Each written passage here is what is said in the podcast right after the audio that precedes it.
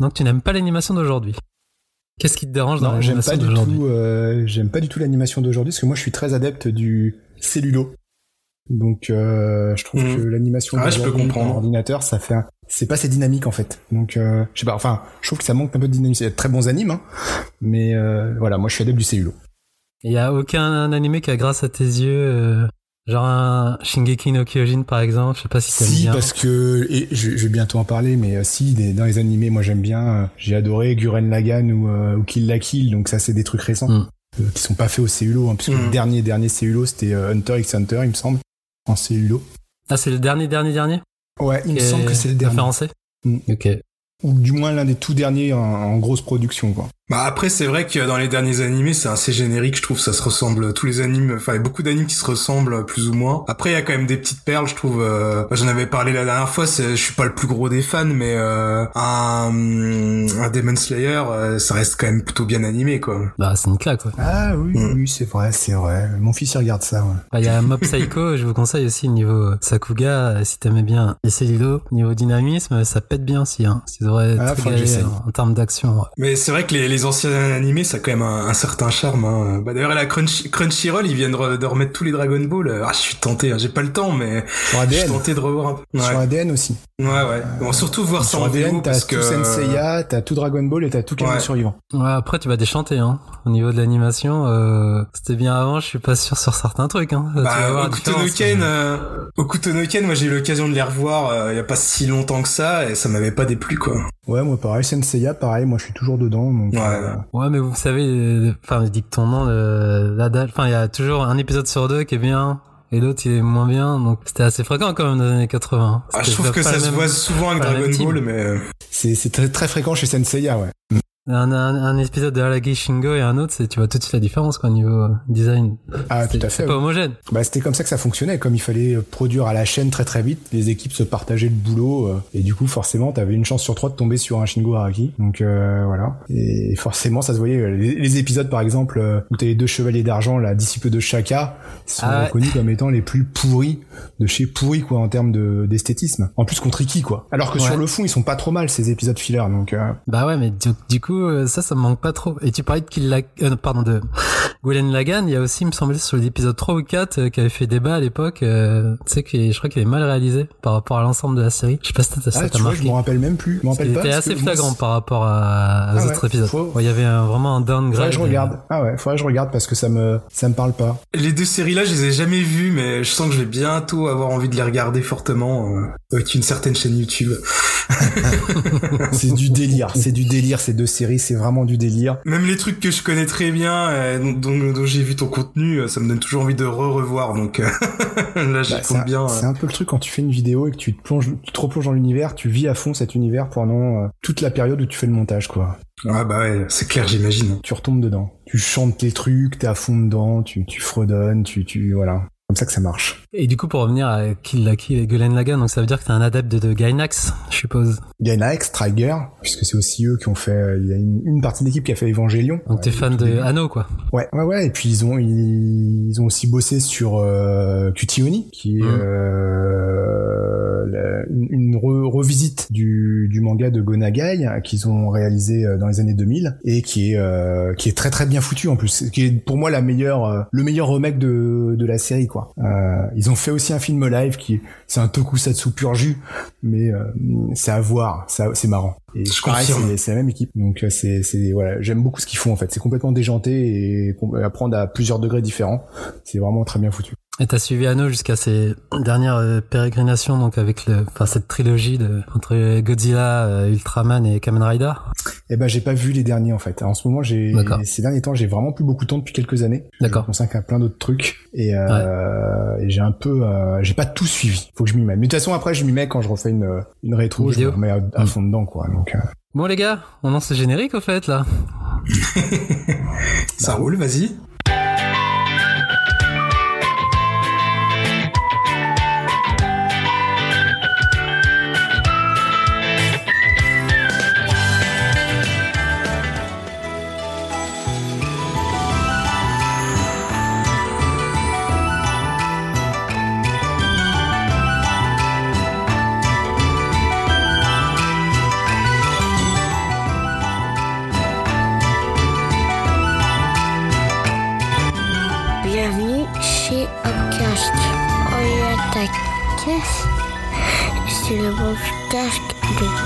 cuisine et du tonton yaourt.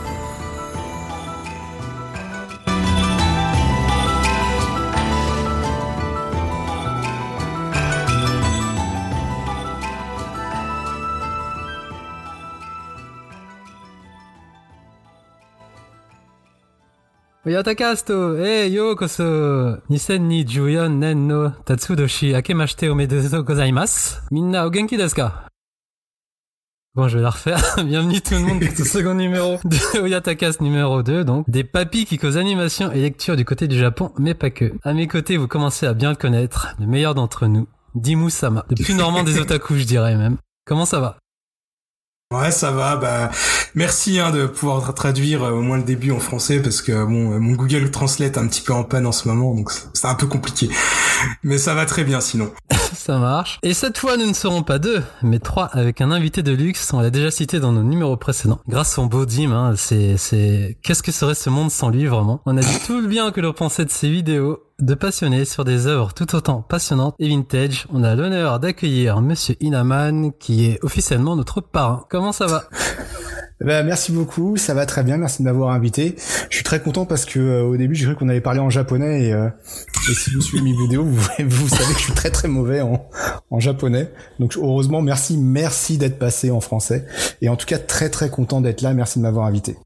Ah bah, tout le Bah, plaisir merci à pour nous. toi. Hein. Donc, peux-tu te présenter en quelques mots On aura l'occasion de parler en profondeur euh, de tes activités, monsieur. Alors, euh, eh bien, je suis donc Inaman hein, et euh, bah, je fais des vidéos sur YouTube, tout simplement, euh, des vidéos très orientées vintage, hein, plutôt dans les années 70, 80, 90, des trucs de vieux qui nous plaisent, qu'on qu'on avait à cœur de voir quand on était gamin. Et euh, alors, j'avais commencé au tout début sur la chaîne avec des euh, des, des unboxings, mais puis très vite ça me plaisait pas en fait, euh, j'aimais pas faire ça, euh, parce que je trouvais, j'arrivais pas à trouver quelque chose d'intéressant à dire euh, quand quand on ouvre un un paquet et qu'on qu'on déballe le truc. Il y en a- qui le font bien mieux que moi. Et du coup, j'ai basculé sur euh, sur des rétrospectives euh, d'animés euh, ou de manga ou de comics. La première étant sur le cellulo. Et euh, puis après, bah ça m'a plu. Puis j'ai continué, j'ai continué, j'ai continué. Voilà, avec l'objectif un peu euh, un, un peu ambitieux d'essayer de proposer des rétrospectives plus ou moins longues euh, qu'on n'a pas vues sur le YouTube français.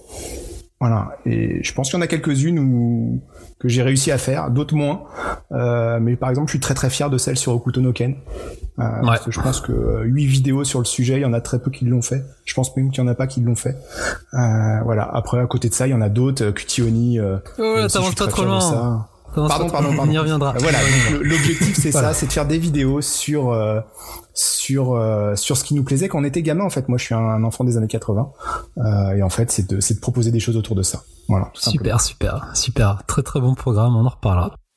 Donc, Après, euh, bah, merci pour ta présentation. Donc, pour débuter, avant d'attaquer notre gros dossier, on va revenir rapidement sur euh, Godzilla Minus One, qui est sorti les 7 et 8 décembre 2023 et qui est ressorti en ce début d'année du 17 au 31 janvier, donc durant deux semaines, voilà. Et puis on va décortiquer euh, le dernier City Hunter, euh, Angel Dust, qui est sorti le 24 janvier. Donc on attaque tout de suite avec Minus One, sachant qu'on va pas trop euh, s'étendre là-dessus, vu que toi tu l'as pas vu. Inaman, tu l'as pas vu. Ouais. Donc voilà, donc, euh, ouais, donc on va rien te spoiler, ne t'inquiète je, pas. je- je- je pense que t'es pas le seul vu qu'il il a duré que 15 jours au cinéma. C'était quand même une, une fenêtre de sortie un peu juste. Donc euh, ouais, ouais, forcément, on va essayer de, de préserver le public et de pas spoiler. Ah mais je suis désolé Dim, quand on se prétend un otaku, on prend le temps d'aller voir Godzilla Minus One. Ah écoute, il y a des, il y a des gens qui ont des vies, hein, des priorités. Même, même chez les, même chez les otaku, ça paraît bizarre, Ça mais existe Ah bon? Je savais pas. donc euh, Minus One, donc c'est un film de Yamazaki Takashi qui est superviseur de d'effets spéciaux entre autres. Il a réalisé les deux films de Doraemon, euh, Le Pain 3 The First, euh, Dra- Dragon Quest Your Story. Et la particularité de tous ces films, c'est que ce sont des films d'animation en 3D. Je sais pas si vous en avez vu quelques-uns, messieurs. moi j'ai vu le Lupin, j'ai vu le Dragon Quest aussi. euh, J'avais plutôt bien aimé à l'époque. Je savais pas que c'était lui, tu vois, qui avait réalisé tout ça. Donc euh, Si si. J'en ai vu, j'en ai vu aucun. Donc ça marche. Donc mauvais euh, élève. Donc on, euh, on va pas trop spoiler comme on dit. Alors euh, je sais pas si vous en avez ton avis avant moi. Moi je vais je vais commencer en je vais aller vers la fin. vas-y, je, je sais mon que tu avis. brûles d'envie. Donc non non vas-y dis-moi que- comment je vais je vais finir en apothéose. Vas-y. Bah en quelques mots, euh, c'est simple. Hein. Moi j'ai trouvé que c'était un excellent euh, Godzilla, peut-être même le meilleur que j'ai vu. Alors j'en ai pas vu non plus euh, euh, une quantité astronomique. Hein. J'ai vu bah, le, tout premier, l'original, dans les années 50. J'ai vu Godzilla Final Wars. j'ai vu Godzilla contre Mothra. J'ai vu bah, Shin Godzilla. J'ai dû en voir quelques autres comme ça, mais voilà. J'aime toujours bien, on va dire, l'ambiance, mais c'est vrai que mis à part le premier qui est vraiment assez noir et angoissant, surtout si on le remet dans le contexte de l'époque à la sortie de la guerre, euh, les autres c'était quand même beaucoup plus enfantin, euh, plus coloré, euh, vraiment, enfin les prémices un peu de du tokusatsu, enfin voilà, c'est c'était beaucoup plus familial. Et là, moi j'étais content, on va dire, de revoir vraiment un, un Godzilla menaçant, quoi. Ça fait super longtemps que j'avais pas vu un Godzilla qui fait peur. Surtout bah là, on est quand même assez abreuvé par les euh, les dernières productions euh, américaines avec le Monsterverse, euh, bah dernièrement aussi la série Monarch. Et là de voir qu'une autre proposition, bah ça m'a fait vraiment plaisir. J'ai trouvé le film vraiment haletant du début à la fin avec une vraie tension dès qu'on voit le, monstre surgir, que ce soit la, scène d'ouverture jusqu'au final, sans en dire plus hein, évidemment.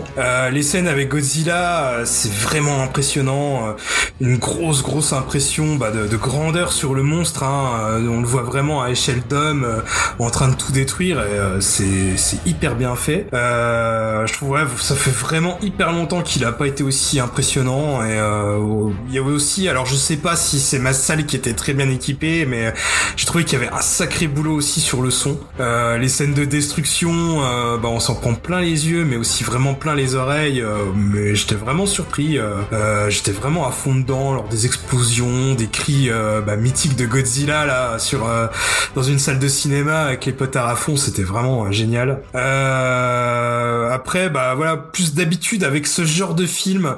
Moi, toujours le défaut que je trouve, c'est que bah on a toujours envie de voir le monstre, mais euh, le côté humain, personnage humain, c'est toujours un peu mis de côté. C'est des personnages pas toujours hyper intéressants, pas les, les mieux écrits.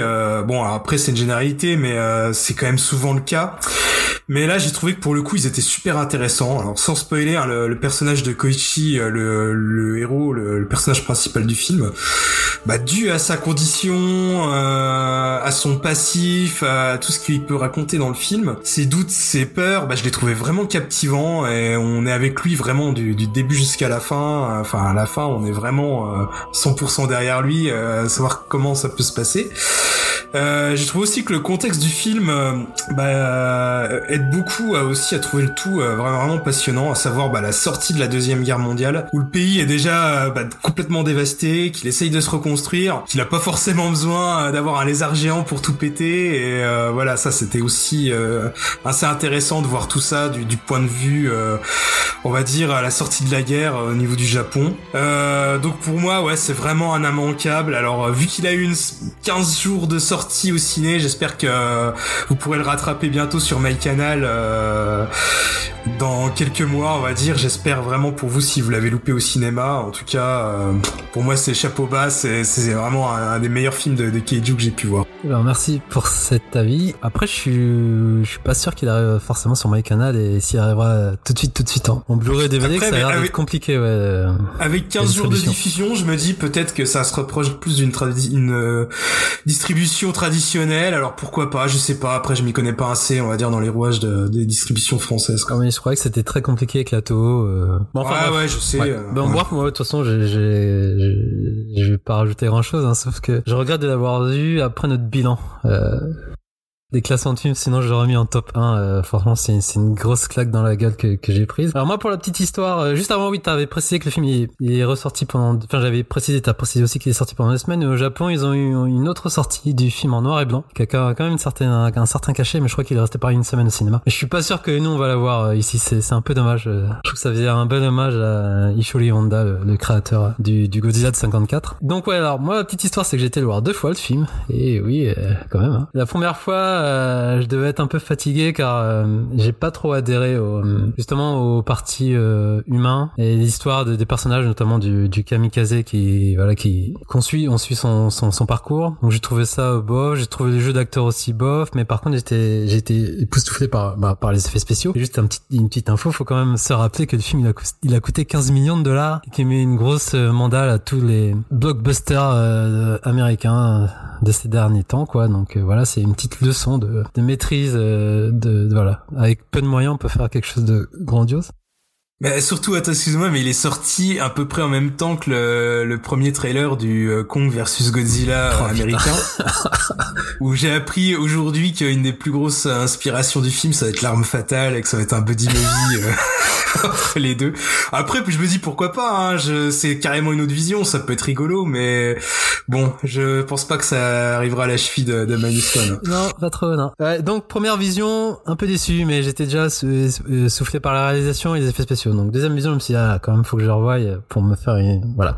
Je le revois, donc je me suis pris un petit cappuccino, je me suis dit, c'est bon, je vais pas dormir. Et puis là, ben voilà, grosse claque, j'ai suivi l'histoire de A à Z. Euh, comme tu t'es expliqué, c'était bien de revenir euh, sur l'après-guerre, en fait. Vraiment, euh, de voir le trauma sur, sur, euh, ben, sur, sur la population, sur le héros. Donc euh, ça, ça parfaitement bien. Puis les enjeux aussi des personnages, les relations avec les personnages. Il y a aussi l'actrice Sakura, Sakura Honda, qui est une grande, grande actrice qu'on a vue notamment dernièrement dans L'Innocence et Eman, qui est sortie là, que je vous conseille d'ailleurs. Et donc, ouais, vraiment, la réalisation, l'OST, elle est euh, parfaite, c'est, magnifique. Moi, je dirais qu'il y a une scène qui m'a marqué, euh, je, suppose que ça va te parler, Dim, c'est Ginza. Quand tu vois euh, Godzilla dans Ginza, j'ai, que ça à dire, c'est, waouh, époustouflant. Mm, Non, non, je suis d'accord. Pareil, la scène de fin, c'est c'est une sorte de track sans en dire plus. Je trouve que ça faisait longtemps qu'on n'avait pas vu ce, ce genre de réal, ce genre de tension euh, qui fait un peu rappeler à Jaws de voilà de Spielberg. Donc non, non, vraiment, c'est c'est du tout bon et je, je ne saurais que trop vous le conseiller. Et, et je sais que c'est pas évident, mais franchement, faut vraiment le voir en salle parce que comme tu dis, entre le son et les images. Ouais, là, là, ça va être Ça va compliqué. être hein. compliqué, mais vraiment, c'est vraiment un film à découvrir en salle. Et, ouais, vraiment magnifique de bout à bout. Et, hum, ah non, vraiment euh, une grosse claque. Et euh, aussi un de mes regrets, c'est finalement de pas avoir craqué et d'avoir mis 20 boules pour le voir en 4DX. Ça devait être quand même assez sympathique. Je regrette, voilà, de pas avoir mis, pas avoir fait ce choix. Donc euh, voilà, c'était notre retour sur Godzilla. Ouais. Pas que ça t'a donné quand même envie de le voir, Inaman. Hein, le- Même si, voilà, ça va être un peu compliqué. Ah mais bah oui, j'aimerais a- bien le voir, hein, sauf que je on peux a pas. été conquis. On a été conquis et déjà j'étais pas un grand fan du film de Gareth Edwards mais franchement en voyant celui-là et Shin Godzilla je me rends compte que non faut faut que les Godzilla ils restent dans les mains des japonais et qu'ils n'allaient pas s'aventurer vers les terres américaines parce que voilà c'est c'est c'est vraiment dénaturer le message et, et voilà tout ce qu'il y a derrière. Et en termes de, en termes de réalisation et de rendu, est-ce que c'est dans la même veine que Shin Godzilla ou pas? Ah, moi je trouve ça C'est-à-dire avec un même rendu où on voit que c'est du tokusatsu pur jus, euh, avec euh, avec un monstre, euh, avec un monstre qui fait faux quoi. Tu Non là là pour le coup euh, je trouve que c'est vraiment euh, moi quand je te dis pour moi c'est un blockbuster américain. Enfin Ouais, Peut-être ouais, que je suis un petit peu trop enthousiaste, mais Non, je suis franchement, c'est- toi. quand tu vois les destructions, quand tu vois les effets de particules, les- surtout l'eau, comment est très très l'eau la mat- est traité, euh, les environnements euh, aquatiques, c'est c'est une dinguerie, non, c'est vraiment au-dessus de Shin Godzilla. Et je vois ce que tu veux dire pour le côté tokusatsu tout ça. Non non, pour moi c'est encore une fois, je dis 15 millions de dollars pour ça, non, c'est pas possible en fait. Tu dis c'est pas possible. C'est vrai que j'ai enchaîné euh, pratiquement coup sur coup les deux, euh, Shin et euh, Minus One. euh, c'est pas du tout la même approche quoi. Shin c'est peut-être plus euh, une critique Ouais. de l'administration. Ah oui, c'est peut-être un peu plus politique et tout, alors que le, enfin c'est tout, Ah, a c'est aussi très aussi. politique. Ouais, c'est aussi politique Minus One, mais ouais, c'est peut-être plus spectaculaire et comme tu disais, la- l'aspect blockbuster. hein. Ouais, franchement, ouais, c'est du titre très très lourd. hein. Ouais, c'est pas du, du niveau de Shin Godzilla, ouais. Donc voilà pour nos avis. D'accord. Bon, en tout cas, ça donne envie. Voilà, voilà. Moi, j'ai qu'une envie, c'est de le revoir là encore une fois. Et malheureusement, c'est pas possible. Mais surtout la version noir et blanc qui, qui donne Non, vraiment. euh, Si, euh, trouvé un cinéma qui le faisait, je sais plus où là. Il faut prendre la voiture ou le train la ou l'avion. 500 bornes. Et donc on va enchaîner avec un film qu'on a vu tous les trois cette fois, donc euh, City Hunter, euh, Angel Dust euh, ou City Hunter.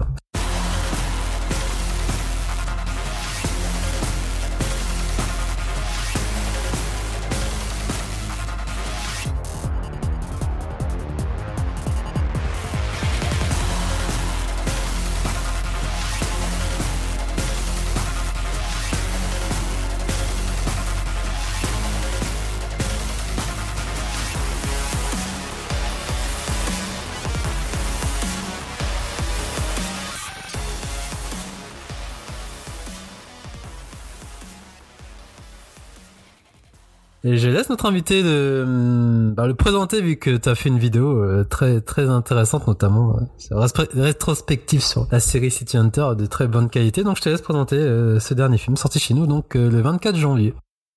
Allez, on y va. Donc City Hunter, Angel Dust, euh, euh, localisé chez nous par le titre Nicky Larson, hein, bien sûr, évidemment, puisque c'est comme ça qu'on l'a connu. Donc c'est un film réalisé par Kazuyoshi Takeuchi et Kenji Kodama. Alors Kazuyoshi Takeuchi, on l'avait déjà connu euh, parce qu'il a été animateur clé notamment sur des, des, vieux dessins animés, notamment Akira, hein, par exemple, il a œuvré dessus. Et puis Kenji Kodama, c'est un nom plutôt connu dans le monde de City Hunter et de Katsai, puisqu'il a déjà œuvré sur la série télé. Voilà, en tant que réalisateur. Donc c'est des gens qui connaissent l'animation et c'est des gens qui connaissent le personnage. Euh, donc il est sorti le 24 avril, euh, le 24 janvier dernier, pardon. Il est doublé aussi par le célèbre Vincent Ropion, euh, puisque c'était lui qui déjà doublait Nicky Larson dans, dans les années 80, hein, quand on l'a connu, enfin plutôt dans les années 90. Et donc ce film a pour ambition de raconter toute la partie autour de la drogue Angel Dust, qui était une, une partie qui a été effleurée dans l'animé des années 90 on a très peu parlé et pourtant il y a une très très grande histoire par rapport à ça, euh, puisque l'Angel Dust dans le manga initial c'est une drogue c'est une drogue qui décuple les euh, les forces euh, au point que la personne ne ressent même plus la douleur. Et donc c'est très très dangereux parce que lorsqu'on la consomme, on ne ressent plus les coups, on ne ressent plus les, tirs de balles, les coups de couteau, les trucs comme ça. Et donc on avance en avant jusqu'à même pouvoir en crever. Et d'ailleurs la plupart des gens qui l'utilisent en meurent. Et, et je l'avais raconté dans la rétro, Nicky Larson est assez euh, surpuissant pour un être humain. Euh, et j'avais expliqué que c'était dû à sa consommation d'Angel Dust quand il était euh, quand il était recueilli par par un personnage très important dont je ne dévoilerai pas l'intrigue même si j'en parle dans la rétro. Et du coup il avait été exposé à ça c'est un des rares qui avait été qui, avait pu s'en sortir. Et donc le, dessin animé va remettre au goût du jour toute cette partie-là, mais avec des gros changements avec des gros changements par rapport à la série originale, euh, notamment sur un personnage principal qui est extrêmement important dans le manga d'origine et euh, qui est complètement chamboulé ici. Alors je vais pas rentrer dedans, je vais pas rentrer dans le détail parce que sinon je vais spoiler, euh, mais du coup euh, tout de suite on s'aperçoit, enfin on, on, s'en aperçoit dès, le début du, du, du film hein, que, euh, que le personnage, l'antagoniste que rencontre Nicky Larson, on, on devine un peu sa nature. Et il est vrai que euh, c'est complètement différent par rapport à ça par rapport au, manga d'origine.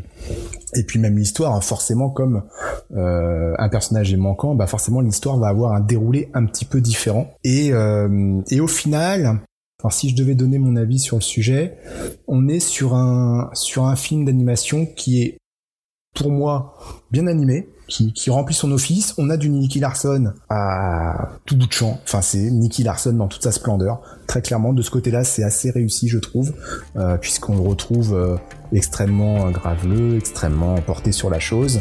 Euh, même si nous, on n'a pas la traduction en, VO, en VF, on n'a pas la traduction du Mokori. On a une traduction du Mokori qu'ils ont appelé ça garde à vous en fait. Euh, alors que bon voilà dans l'anime on, on, parle pas comme ça. Et mais sinon le personnage est je trouve très fidèle à l'animé au manga d'origine. Euh, j'ai entendu dire beaucoup de critiques sur le sujet en disant c'est incroyable d'avoir ce genre de personnage euh, à l'écran aujourd'hui parce que c'est complètement graveleux, sexiste, etc. C'est Nicky Larson, c'est comme ça. Et encore dans l'animé c'est beaucoup plus soft que dans le manga et dans cette version cinéma c'est encore plus soft que dans l'animé. Donc c'est il fait il fait dans dans l'animé il touche les filles à tour à tour de, de bras quoi. C'est c'est c'est énorme. Là c'est quand même assez assez léger mais euh, mais on est assez fidèle au, caractère du personnage et, de ce côté-là c'est assez réussi. Là où je suis content aussi c'est que cette fois-ci on a un, des Katsai qui apparaissent dans le dans le film et qui ont un vrai rôle, bon même s'il est un peu euh, peu étendu par rapport à ce que, à ce que j'attendais, dans la mesure où euh, on sent que c'est un peu forcé, mais au moins par rapport à Private Ace, le, donc le, film qui était sorti juste avant, on nous vendait du Katsai, on les a quasiment pas vus. Dans celui-là, on les voit.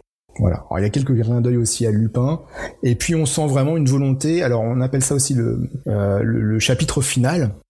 Parce qu'on sent qu'on va boucler véritablement l'histoire de City Hunter. Et ça va se passer en deux, peut-être trois films. Parce qu'il y a vraiment une ouverture à la fin. Et on est vraiment sur cette, euh, sur cet environnement Angel Dust. Même si à mon sens, il y a pas mal de petits défauts. Pas mal de petits défauts. Déjà, pour ma part, je trouve que euh, la partie la partie est pas forcément très bien dosée entre le côté euh, ubuesque de Nikki et le côté très sérieux. C'est-à-dire que dans le dessin animé, quand vous avez euh, la moitié du dessin animé qui est sur le côté euh, rigolo, ubuesque, bah ça passe parce que ça dure que 20 minutes.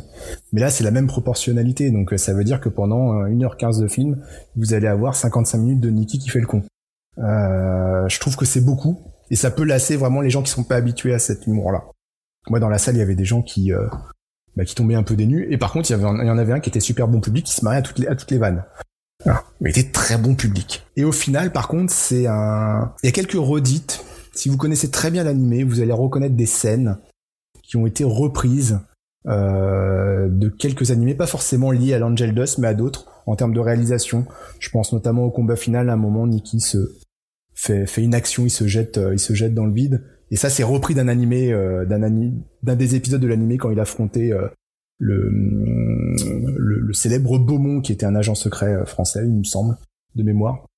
Donc on a on a les mêmes réalisations qui, reviennent. ce que je reprochais aussi, de ce côté-là, c'est-à-dire que des fois ça manque un peu de nouveauté et on se contente de reprendre ce qui avait déjà fonctionné par ailleurs. Ça veut pas dire que c'est mauvais, mais c'est-à-dire j'aurais, vraiment voulu avoir quelque chose 100% nouveau. Au-delà de ça, je trouve que c'est un bon Nicky Larson. En tout cas, je l'ai, beaucoup mieux apprécié que Private Ice où j'étais un peu déçu. Et c'est une, une bonne réalisation. Moi, j'encourage les fans de Nicky Larson à aller le voir.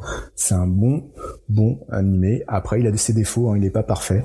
Euh, ni aller pas avec des gens qui, qui sont pas habitués au, au genre parce que ça peut les déplaire. Moi, j'y suis allé en famille. Ma femme et mon fils sont pas du tout aimés. Mais, euh, ils sont pas habitués à Nicky Larson. C'est, voilà, faut être dans un état d'esprit, il faut accepter un certain nombre de choses euh, mais sinon, l'histoire en elle-même, donc comme je disais, revient sur des sujets qu'on connaissait, qu'on maîtrisait. Et puis il y a d'autres nouveautés. Sans ça, c'est pas trop mal parce que du coup, ça permet aussi de, de surprendre peut-être un peu celui qui connaît très bien le manga. Comme on n'a pas adapté à la lettre le manga, au moins on a on a on a des petites nouveautés. Même si je trouve qu'il y a des il y a des petits passages qui seront euh, qui sont un petit peu un petit peu ratés sur euh, sur la narration où on n'y croit pas en fait. On a du mal à rentrer dedans c'est difficile à dire comme ça sans spoiler, donc je vais pas, je vais pas en parler davantage. Mais en tout cas, le, sentiment, il est très positif quand même sur le film, et j'encourage vraiment les gens à y aller parce que c'est pas souvent qu'on a ce genre de choses euh, en France, et, euh, et, en plus, il est pas, il, est pas, il était pas diffusé partout, et je pense qu'il faut encourager ce genre de sortie et y aller pour euh, avoir d'autres animés dans le futur, quoi, tout simplement. Euh, ok, ben merci pour ton retour. Et j'avais juste une question. T'as dit que tu été en famille, tu l'as vu en VF, alors je suppose. Ah bah dans, dans le coin où j'étais, euh, moi dans mon coin perdu, euh, t'avais pas de VO. D'accord, ok. Donc t'as pas le choix. C'est ça ou rien. Ok, donc euh, je vais passer la, la, parole à Dim car moi je pense que je suis pas du tout de votre avis donc je vais voilà je vais terminer avec une, une, moins bonne note. Euh, mais d'ailleurs tu disais en, en parlant de spoil, allez soyons fous, hein, tu sais on peut spoiler, il hein, y a pas de souci, on a déjà spoilé dans nos précédentes émissions en plus donc si on a si t'as besoin d'en dire plus, euh, libre à toi, on fera un petit message pour dire hop c'est du spoil hein, donc, euh, donc voilà. À la fin je dirais je dirais je pourrais dire effectivement les choses. Ok, ça marche. Donc à toi Dim alors, qu'en as-tu pensé? Alors euh, moi je vais pas faillir à ma réputation de normand. Hein. Je pense que je vais être un peu entre vous deux. C'est-à-dire que j'ai plutôt bien aimé le film, mais je suis quand même un, peu déçu. Alors euh, moi je l'ai trouvé euh, moins bien que Shinjuku Private Eyes. Enfin en même temps Shinjuku Private Eyes, je me rappelle euh, être sorti du cinéma avec un, très bon feeling, un bon souvenir. Mais j'essaye un peu de me rappeler du film. J'ai plus plus plus vraiment de souvenirs de l'intrigue et tout. Donc est-ce que je l'ai vraiment autant, si, autant apprécié que ça, je ne sais pas. Mais euh, objectivement, je pense que Angel Dust est, sûrement même meilleur que euh, Private Eyes. Et euh, mais voilà, même si j'ai passé un bon moment, moi je trouve que je lui trouve quand même un gros défaut, enfin quelque chose que t'as déjà souligné, Inaman. C'est pour moi, il reprend le dernier acte du manga. Et si je dis pas de bêtises, et j'en dis sûrement parce que ça fait longtemps que que je l'ai pas lu, mais si je creuse dans mes souvenirs, bah le film change pas mal de choses par rapport au manga. Euh, euh, déjà, bah, si on peut spoiler, euh... bon, je vais, je vais me le permettre.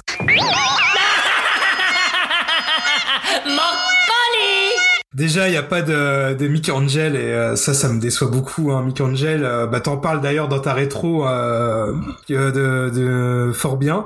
C'est le meilleur pote et le rival de, de Rio, voire son alter ego américain. Et c'est remplacé bah, donc par un personnage féminin. Et je trouve que du coup, bah ça a moins d'impact émotionnel que dans l'histoire d'origine. Alors comme je dis, je peux peut-être me tromper, mais enfin c'est comme ça que je l'ai ressenti. mais surtout que je trouve que les changements sont difficilement justifiables je vois pas pourquoi ils ont pas pu adapter à la lettre au cinéma euh, comme dans le manga. Parce que pour moi, tout pouvait passer au cinéma. Il y a plus quelque chose qui pouvait être, euh, on va dire, euh, cancel aujourd'hui. Et sans en dire plus, bah ça appelle à une suite, hein, ce film. je sais pas trop où ça va aller parce que j'ai l'impression qu'ils ont quand même raconté une grosse partie de l'arc. Alors je peux me tromper, hein, c'est peut-être mes souvenirs qui sont faussés, mais pour moi, voilà, je pense que déjà l'essentiel a été raconté. Et je suis curieux de voir bah, ce qu'ils vont pouvoir inventer pour la suite. Et euh, du coup, bah, je crois que je préfère des films, euh, on va dire épisodes longs, euh, filaires, surtout bah, pour une œuvre comme City Hunter, bah, qui est quand même clairement un polar. Et je trouve que ça peut vraiment facilement s'étendre au format long métrage avec bah, un film policier, avec des des gags, un Nicky graveleux, un Nicky sérieux quand il faut, plutôt que pour moi adapter bizarrement l'œuvre d'origine. Alors après, j'ai quand même pas boudé mon plaisir Hein, euh, c'est du pur euh, Nicky Larson comme t'as as pu l'énoncer. Euh, J'étais super content de revoir les persos. C'est vrai qu'en 2024, ça fait peut-être un peu bizarre de voir certains gags, même si, comme tu dis, ça reste gentillé euh, par rapport au, au, manga. Il y a aussi ouais du, du fan service bah à base de caméos, dont un qui m'a vraiment vraiment surpris. Alors je sais pas si celui-là on peut le spoiler, mais bon voilà, on, pourra peut-être en reparler peut-être plus tard ou en off, je sais pas. Et puis bon, après moi je suis quelqu'un de faible. Hein. Moi, quand je sors du cinéma sur euh, sur Get Wild, forcément, euh, voilà, j'ai un petit pincement au cœur et, ça peut que me plaire. Donc, euh, ouais, fan de Nicky Larson, vous pouvez y aller quand même les yeux fermés, mais attendez-vous quand même à du changement et le manga pas adapté, on va dire, des plus finalement. Après, je sais pas si vous avez vu, là, juste une petite parenthèse, le, le petit teaser de du film Netflix qui va sortir en live. justement, là, il y a des grosses au Mokori où on le voit en caleçon euh, se gueuler à un Mokori Time qui m'a vraiment fait bien bien marrer. franchement, le, le, film me fait ultra envie. Il y a aussi une petite scène d'action, ça a l'air hyper bien. Donc euh, à voir. Est-ce que ça sera peut-être pas ça le, vrai avenir de Nicky Larson? Ah bah moi le film je l'attends hein, de pied ferme. Ah mais moi aussi. je pense hein, que le casting est plutôt pas mal donc. Euh... Ouais. J'attends, j'attends. Euh. Après, euh, par rapport à ce que tu viens de dire, moi, je suis, je, suis un peu enjoué parce que j'adore Nicky Larson, mais mais, mais c'est vrai qu'au final, c'est un peu mi-film mi-raisin, et je suis assez d'accord avec, euh, avec, beaucoup de choses. Là, j'ai pas spoilé, mais euh, ouais, je, je, vais vous laisser la parole parce que j'ai trop parlé déjà. Mais non, non, juste pour dire un truc, moi je pense, pour résumer le truc, c'est un, un, film qui dure, euh, je regarde une heure, une heure trente.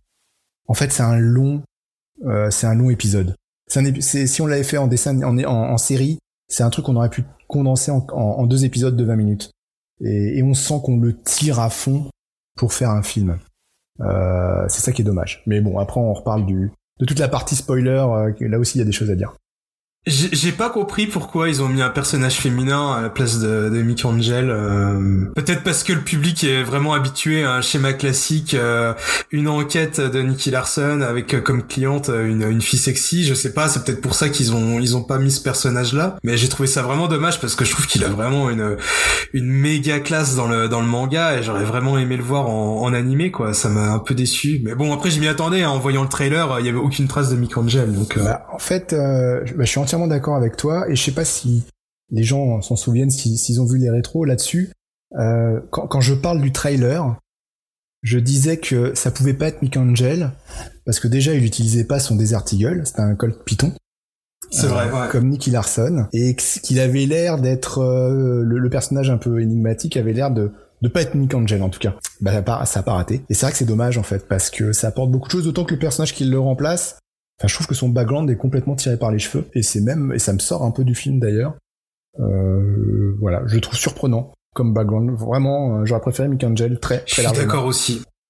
Ok, donc là j'ai donné mon avis. Euh, on aura l'occasion d'en reparler tout à l'heure, il y a pas de souci. Et... Donc alors moi je suis celui qui est le moins aimé par rapport à vous deux. Et comme tu l'as dit, Naman en fait, c'est j'ai l'impression que vraiment c'est un film qui, qui tire trop sur sur la corde. Et comme t'as dit, ça aurait pu être résolu en en épisode en fait, ou en, en moins de temps que ça. Euh, pour vous, tout vous dire, en fait, j'ai aussitôt vu, aussitôt vite oublié en fait. Euh, c'est un peu comme le précédent, pareil, j'avais trouvé ça pas bon. Et on, avait la discussion sur les cellulos et l'animation d'aujourd'hui, et en voyant le film, pareil, enfin pareil justement là, je me suis dit, euh, c'est pas euh, un standing d'un film pour moi. Hein. C'est une longue série, et voir on parlait d'autres séries, je trouve qu'il y a des séries qui ont, qui ont une animation et une une réalisation encore largement plus supérieure à ça. Donc c'est un peu ça qui m'a dérangé de base. J'ai trouvé vraiment le film euh, euh, en dessous de, la prod générale. En fait, pour moi, c'est pas c'est pas du long métrage. Je dirais, euh, ça va parler au plus vite. Pour moi, c'est un OAV quoi. C'est même pas un film en fait pour moi en termes de réalisation. Et après l'histoire, pareil, je trouve c'est, j'ai dit c'est du forcing. On a placé le mot gorilla, on a placé les les quatre sizes là. tous les personnages iconiques sont là, mais pas trop. Ils sont pas trop développés. Et, et à la limite, ce qui a rehausser un peu l'intérêt du film pour moi c'est je dirais pas la toute dernière scène parce que cette dernière scène elle m'a vraiment frustré un peu un peu énervé en fait. C'est l'avant c'est c'est l'affrontement final justement avec euh, avec l'antagoniste. Et j'ai trouvé pas mal euh, cette voilà, de toute façon, dans la partie spoil, on peut y aller. Euh, ben, qu'elle meurt en fait, et, je, la façon dont elle meurt, j'ai trouvé ça aussi émouvant euh, par rapport à aussi à la réaction de City Hunter, euh, comment ça aboutit. Et ça, j'ai vu ça, ça réussit un peu le film, mais sinon euh, derrière ça, euh, ouais, j'ai trouvé ça ben, un film lambda en fait. Et on en avait une discussion avec Dim, mais moi, je suis vraiment pas fan des des, des films à rallonge en fait qui sont adaptés d'une série. J'aimerais bien voir un film qui conclut euh, la série, mais pas des films euh, genre enfin une dizaine de films quoi. On en avait déjà parlé, donc je, je dois pas être assez fan de City Hunter aussi pour. Je me rends compte pour pour apprécier ça. Et on parlait de la moi la toute la fin la toute dernière scène justement avec euh, c'est c'est censé être le père de Rio, c'est ça? Je dis pas de bêtises. Le père adoptif, c'est ça? oui. oui Donc c'est en fait moi enfin je sais pas, c'est vu que j'ai pas du tout suivi le projet, ça m'a frustré dans, dans le sens je me dis c'est ça, c'est moi c'est ce que je voulais voir, c'était l'affrontement avec lui. On les voit dans ce arrive, il arrive au cimetière, ils ont leur petite conversation et hop ils se cassent et hop ça se termine comme ça. Et bien sûr ça se termine avec le Get Ride là, euh, comme ouais, Rendez-vous dans deux ans. Hein. Ouais, pour moi je savais pas. En fait pour moi c'était vraiment, je crois que moi je, croyais que c'était une conclusion. Je me suis dit allez, on aura plus de City Hunter pour euh, longtemps et j'étais pas du tout content de ça. Donc pour moi c'est une grosse frustration d'avoir euh, conclu là-dessus. Je me suis dit ah bah non en fait c'est pas fini, il va falloir encore se retaper un autre film. Alors je, je vais citer euh, Lupin mais pas Lupin the Le Lupin français, à savoir Omar Sy, tu as vu mais tu n'as pas regardé parce que sur l'affiche française c'était marqué euh, le début de la fin ou la fin commence. Ah là là, euh, tu vois, que, le que le chapitre final commence. Non, mais je regarde pas exactement. les affiches et je regarde pas les bandes annonces donc. Euh... Donc voilà, donc ouais, non. C'est pour ça que c'est appelé un deuxième épisode. Ouais, donc ouais, mais donc contrairement à vous, donc moi non, je, ouais, j'ai pas du tout été emballé. Et pour moi, c'est du même niveau que du précédent. En fait, c'est du euh, vite vu et vite oublié. Et c'est pas le standing d'un long métrage pour moi en fait. Donc euh, pour moi, c'est, en fait, c'est exactement l'état des films des années des films des années 90 euh, adaptés des séries en fait. Donc voilà pour ma part. Bah de toute façon, on vous le dira jamais assez, mais enfin, il y a, y a, rien de mieux que le manga d'origine. Hein, donc oui. après, même dans, dans, dans tout le film, enfin, la, la rencontre avec son père adoptif euh, voilà, là, vu qu'on est dans la partie spoil, je vais y aller à fond, mais euh, dans le manga d'origine, il y a une tension dans cette rencontre. C'est-à-dire que euh, Nikki, Rio, il le sent avant de le voir. Et, il sent que Laura est en danger et il fonce pour, pour, pour voir ce qui se passe. Et alors que là, tu, tu, sens aucune tension. Tu sens quasiment aucune tension. Il le dit, il le voit comme si c'était son pote. Euh, c'est ça, exactement. T'as rien à faire là, quoi. Euh, et ça, c'est raté. Euh, là, où c'est problématique pour la suite aussi, c'est que Nick Angel, il avait un grand rôle dans la suite et dans mm. l'affrontement final entre Nicky et son et son père adoptif. Ça, ouais. Mm. euh, là, je vois pas comment ils vont faire, puisqu'en plus, l'antagoniste qui remplace Nick Angel est morte. Ou alors, ou alors, peut-être que dans la suite, ils vont faire venir Mick Angel. Bah, ça, ça, serait bien parce qu'en plus dans mes souvenirs, euh, il y a un espèce de triangle amoureux entre euh, Mick, euh, Kaori et, et Rio qui est quand même assez important dans le dénouement de l'histoire, si je me rappelle bien. Donc ça serait bien que ça soit exploité dans le deuxième film, ça serait cool quoi. Peut-être que je j'ai somnolé à ce moment-là, mais c'est quoi la pourquoi il y a la présence de Lupin dans le film? C'est expliqué oui, Ah c'est ça que je voulais pas spoiler, mais que je voulais parler absolument. Ah. Parce que je sais qu'il y a eu quand même un. Alors je sais pas si c'est un film ou un OAV, mais il y a eu un Lupin vers versus Cat Size, qui est disponible d'ailleurs sur Amazon ah, oui, d'accord. Mais après euh, Lupin dans l'univers euh, même de, de City Hunter, ça j'ai l'impression que ça avait jamais été fait, mais je me trompe peut-être. Il y a une réponse à ça? Euh, J'en ai pas le souvenir de dans, un manga, dans, dans le manga d'origine, je me rappelle pas que Lupin apparaît dedans, je crois pas. Ah ça c'est sûr, il apparaît pas dedans. Hmm. Moi, je pense que le lien, voilà, c'est vraiment cet OAV, quoi. Enfin, ou ce film. euh, Bon après le, le caméo il est gentil mais c'est- ça rajoute Oui. juste 15 secondes au film en fait parce qu'il sert à rien. Enfin, Oui, mais le caméo voulais sert à savoir s'il y avait quand base. même un quelque chose qu'on avait Après, raté voilà, oui, bah, le seul truc que tu dois savoir, c'est qu'il y a un film euh, Cat Size versus Lupin et que euh, les Cat Size et Lupin se connaissent. D'ailleurs, le film euh, est pas trop trop mal. Non, j'avais pas passé un mauvais moment non plus. Après, euh, comme tu l'as dit, Naman, dans un sens, je suis content d'avoir vu un City Hunter parce que on en parlait aussi. Je me dis, euh, tu sais, voir des affiches euh, sur des bus, dans le métro, tout ça, tu te dis, il y a jamais le gamin, euh, ouais, y a que j'étais quand j'ai découvert la série, imaginé un truc comme ça, tu vois.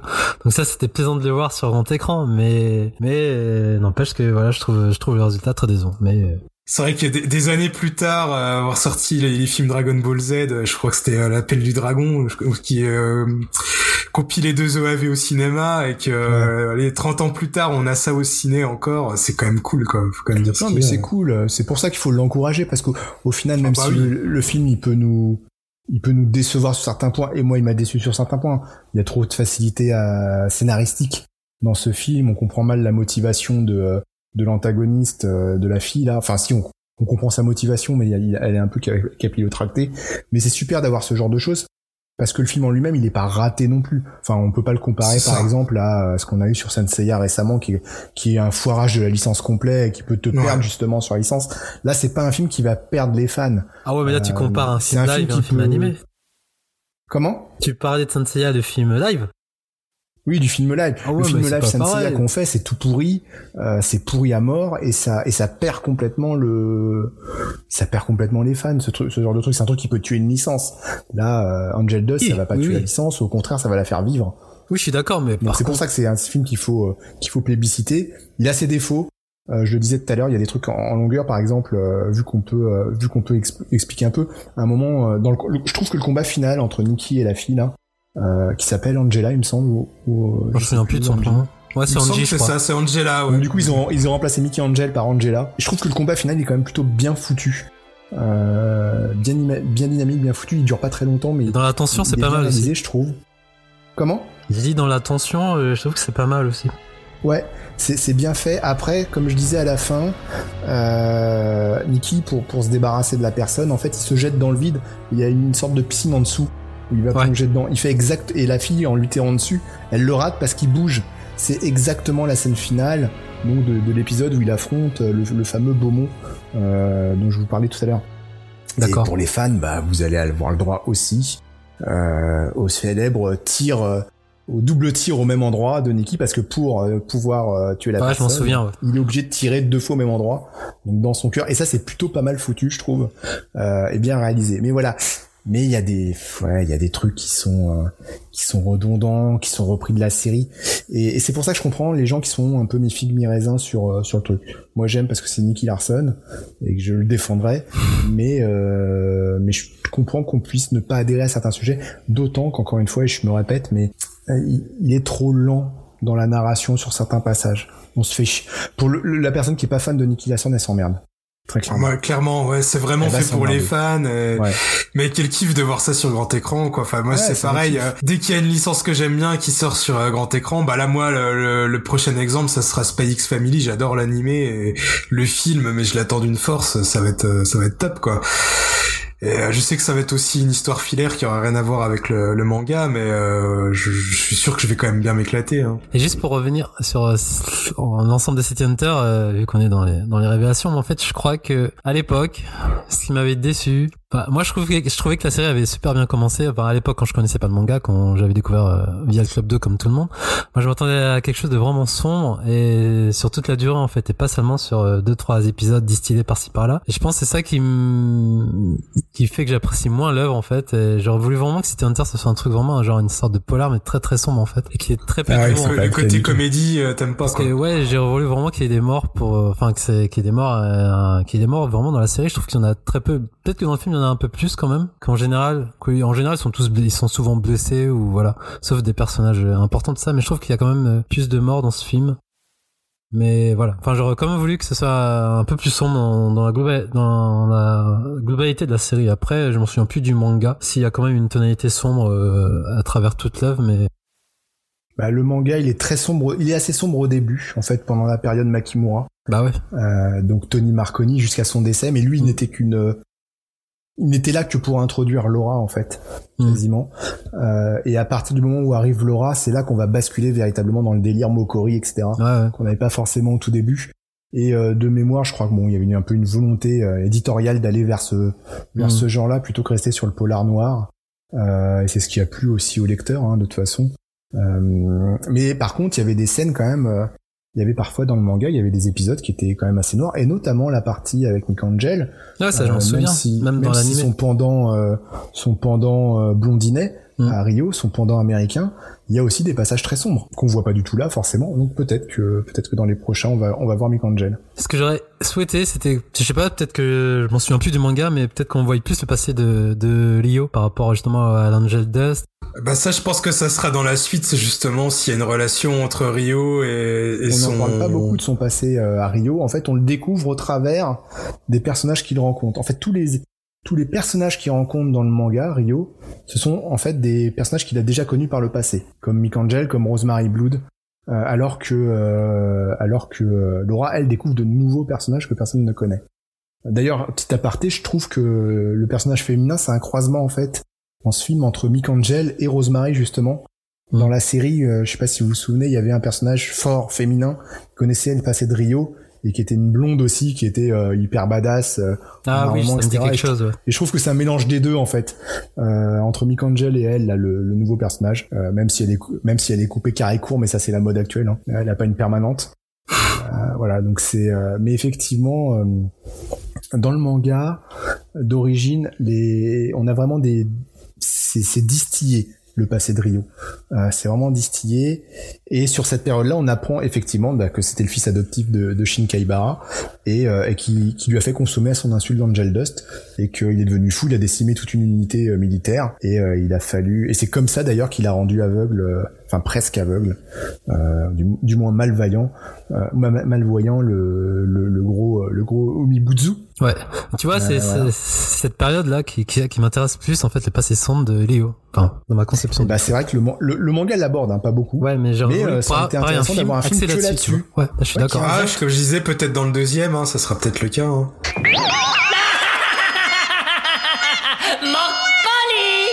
Bon, en tout cas, vous avez compris. Euh... Est-ce que, est-ce que je peux avoir le mot de la fin sur City Bah, Hunter vas-y, pose le mot de la fin, monsieur Normand Otaku. Vas-y, à toi.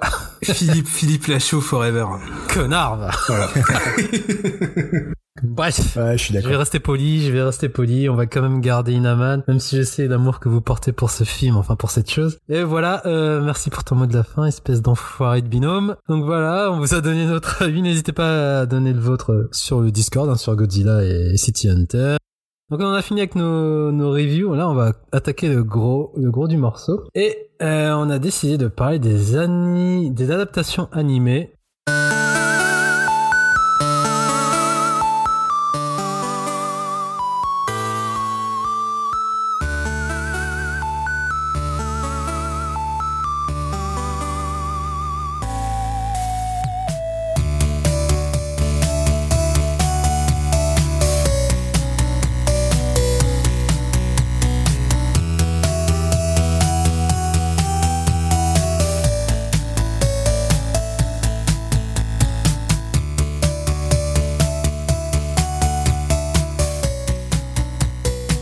Quand je dis animé, donc c'est des séries d'animation, que ce soit japonaises, américaines. Il y a aussi, on va englober tout ce qui est manga et comics. Voilà. Donc on va pas se mentir, ça a été principalement des adaptations d'animés japonaises, mais il y a eu quand même aussi un peu d'américaines. Donc le jeu vidéo et les adaptations de manga et animés est une grande histoire d'amour. On va, on va pas vous faire un historique complet, sauf si tu veux en faire un Inaman, mais je suis libre à toi. Ni le pourquoi du comment, mais on va vous raconter nos souvenirs, nos ressentis, comment on a vécu tout ça à l'époque, de pouvoir jouer à nos animés préférés manette en main. Joie, émerveillement, déception, rage folle, vous saurez tout sur nos parcours. Et pour ce faire, on va revenir dans une époque où les dinosaures existaient. Où on jouait au POG, où on buvait du banga, où on causait de micro-kids et des télévisateurs 2. Sans oublier notre maman à toutes et à tous, Dorothée Lagourou. Et oui, on est des papis, hein, c'est comme ça. Voilà, on va revenir dans les années 80 à 90, dans notre enfance où on était drogué aux consoles japonaises, entre autres. Je n'oublie pas les micros, rassurez-vous. Et, et dessus, on a, où a commencé à germer plein d'adaptations vidéoludiques issues, donc comme je disais, d'animés, manga, comics et aussi séries américaines. Donc je sais pas si tu veux faire un petit euh, une présentation historique ou pas, Inaman. Euh, si t'en as envie, si t'en as pas envie, te force pas, te sens pas l'envie. C'est toi qui me dis. Ah mais moi je peux parler des heures de tout ce que vous voulez. Alors en fait c'est marrant parce que c'est super intéressant que vous m'ayez invité sur ce sujet parce que je travaillais justement sur une sur un- une vidéo juste sur les adaptations de, de manga euh, en jeu vidéo. Et en plus mon mémoire de troisième cycle euh, je l'ai rédigé sur le jeu vidéo. Donc quand j'étais juriste à l'époque et c'était cool. Du coup, j'ai fait pas mal de recherches là-dessus. Et je suis tombé sur un article qui m'avait un peu hérissé le poil. Alors, je le citerai pas, je le montrerai en vidéo, mais je vais pas le citer là. Euh, qui disait que le premier manga euh, adapté en, jeu vidéo, c'était Dragon Ball en 1986. Bon, évidemment, c'est faux. Euh, Il y a eu d'autres jeux vidéo qui ont été adaptés. D'ailleurs, est-ce que vous savez quel est le, premier qui a été adapté? Je parle de manga, ça ti- tiré du, du papier. Hein. Euh, moi, comme ça, je dirais un Tezuka, mais pff, c'est Ouais, Astro. Boy, enfin, c'est peut-être aussi ce que je suis influencé par, euh, par ta chaîne, mais euh, Astro Non. Boy ou Cobra. C'est pas ça. C'est pas le Euh, premier. Alors, j'aurais pas les prétentions de vous trouver le premier, mais en tout cas, j'en ai trouvé un plutôt plus vieux. que Encore celui- plus vieux Mais il me que semble en plus que tu l'as que tu l'as déjà évoqué sur ta chaîne en plus. Ça me dit quelque chose. Hein. Euh, ah, je sais plus. Et juste pour euh, situer un peu la période. Alors, c'était en 1983, et je dis bien d'un manga papier, hein, 1983. 1983. C'est pas du Dr Slump, non, c'est trop, c'est pas assez. Non. Bon, comme ça, je vois pas. Moi, je sais pas. C'est le plus vieux que j'ai trouvé. Je pense qu'il doit y en avoir d'autres, hein, il faut que je recherche plus profondément. En tout cas, pour vous donner un nom, c'est un, un manga très connu, hein, c'est un manga créé par, en 1969 par euh, Fujiko, euh, Fujiko Fujio, et qui s'appelle Doraemon. Ah bah oui, Doraemon, Ah, c'est bah évident. oui. Bah oui. Ouais. 1983, en, en- donc tiré du manga papier, mais avant cela, il y a eu d'autres jeux, euh, d'autres jeux euh, vidéo tirés de d'animés. Hein. Gundam a été un- a été adapté bien avant hein, euh, en jeu vidéo. Ça se voit, enfin c'est des sprites, euh, on les reconnaît pas trop les bonhommes. Hein, et puis c'était c'était les années 80, mais en tout cas c'est pas Dragon Ball, c'est ça ce que je voulais dire. Donc c'est c'est c'est beaucoup plus vieux que ça. Euh, pour vous donner une petite idée, Mobile Suit Gundam a été adapté sur NEC 8001 en 1980. D'accord. Voilà. Donc l'histoire entre les adaptations manga anime et, euh, et jeux vidéo, elle est quand même, elle date du, du début du jeu vidéo. Hein. C'est euh, après il y a, il y a plein de il y a plein de trucs, on va en parler, mais il y a plein de, de bizarreries euh, qu'on évoquera. euh, mais en tout cas, faut se plonger aux années dans les années 80, voire même 79 si on peut remonter un petit peu avant. Euh, je regarde mon, je regarde mon, mon document. Euh, on a eu dans, à la même époque Lupin 3 aussi, qui est arrivé au, au tout début des années 80 sur euh, sur euh, sur des sur la console époque Super Cassette. Je sais pas si vous connaissez, moi ça me parle Ah pas ouais, du tout. si, si, je vois vite fait ce que c'est. Voilà. Et là, et en jeu électronique, on avait la Mu. En 1982. ouais. jeu électronique, c'est un petit. Game Watch. Alors c'était pas une Game Watch, hein, mais voilà, on l'a eu en 1982. Tout ça pour vous dire encore une fois qu'il y a eu beaucoup de jeux avant Dragon Ball. Euh, alors par contre, Dragon Ball, c'est peut-être celui qu'on a eu en, en premier en France. Hein. Peut-être que c'est ça ce qu'a voulu dire l'auteur de l'article, parce que c'est vrai que euh, il est arrivé dans les premiers. Ok. Voilà. Bah, merci pour toutes ces précisions. Donc, on va commencer, donc, comme je disais, avec la partie jeunesse. Et les premiers souvenirs. Alors, messieurs, quel est votre tout premier souvenir, pas d'en main, d'une licence adaptée en jeu vidéo? Est-ce venu du Japon ou d'un autre pays? Et donc, on va commencer avec notre invité, Mr. Inaman. Quel est ton premier souvenir? Alors en fait, au tout début, euh, quand j'ai réfléchi à ça, le premier qui m'est venu, il était sorti sur NES. Donc je vais pas en parler tout de suite parce que en réalité, le premier jeu vraiment auquel j'ai joué, le tout premier, même si j'en ai pas beaucoup de souvenirs, en fait, c'était sur Amstrad 6128. C'était pas un manga, c'était un, un comics. C'était en l'occurrence Captain America.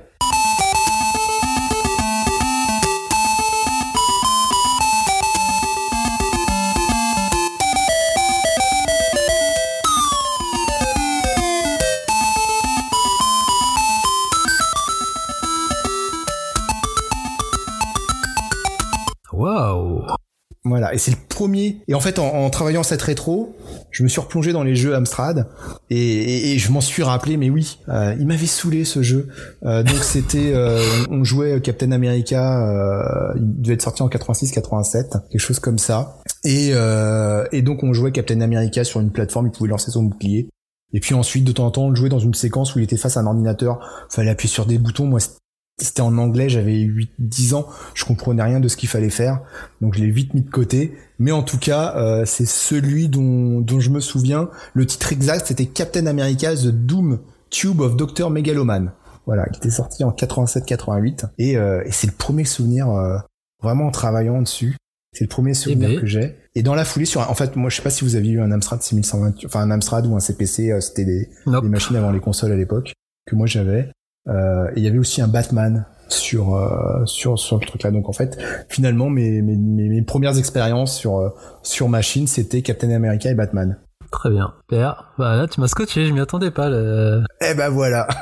Vous vouliez que je vous parle de mal. Senseiya, bah ça sera pour plus tard.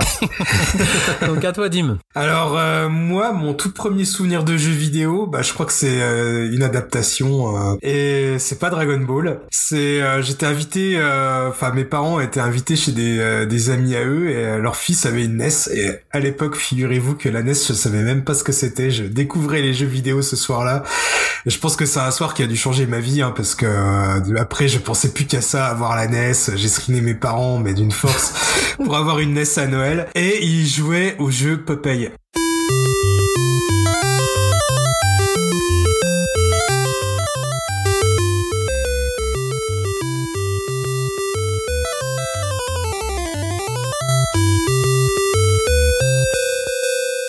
Et en fait, le jeu Popeye, c'est un, on va dire, un espèce de rip-off, un dérivé de, de Donkey Kong. C'est plus ou moins la même chose, où euh, le méchant euh, barbu un peu gros de, de, de Popeye euh, capturait euh, sa copine Olive tout en haut de l'écran et il balançait euh, des trucs et nous, euh, Popeye, on devait monter à chaque niveau de l'écran pour euh, déli- délivrer euh, Olive. Et donc, du coup, c'était vraiment, euh, ouais, un- une copie. Alors, je sais pas quel est le premier euh, arrivé, mais j'imagine que c'est quand même bien Donkey Kong. Mais voilà, c'était une copie de, de Donkey Kong avec un skin Popeye, et ça m'avait fasciné à l'époque. On avait passé euh, toute la soirée à jouer à ce jeu, et je, je trouvais ça génial, et j'en- je voulais absolument la NES. Et au final, plus tard, j'ai eu la NES, et euh, j'ai jamais eu ce jeu. Et mon tout premier jeu que j'ai eu, on va dire, adapté euh, d'un animé, et ben oui, c'est le Dragon Ball.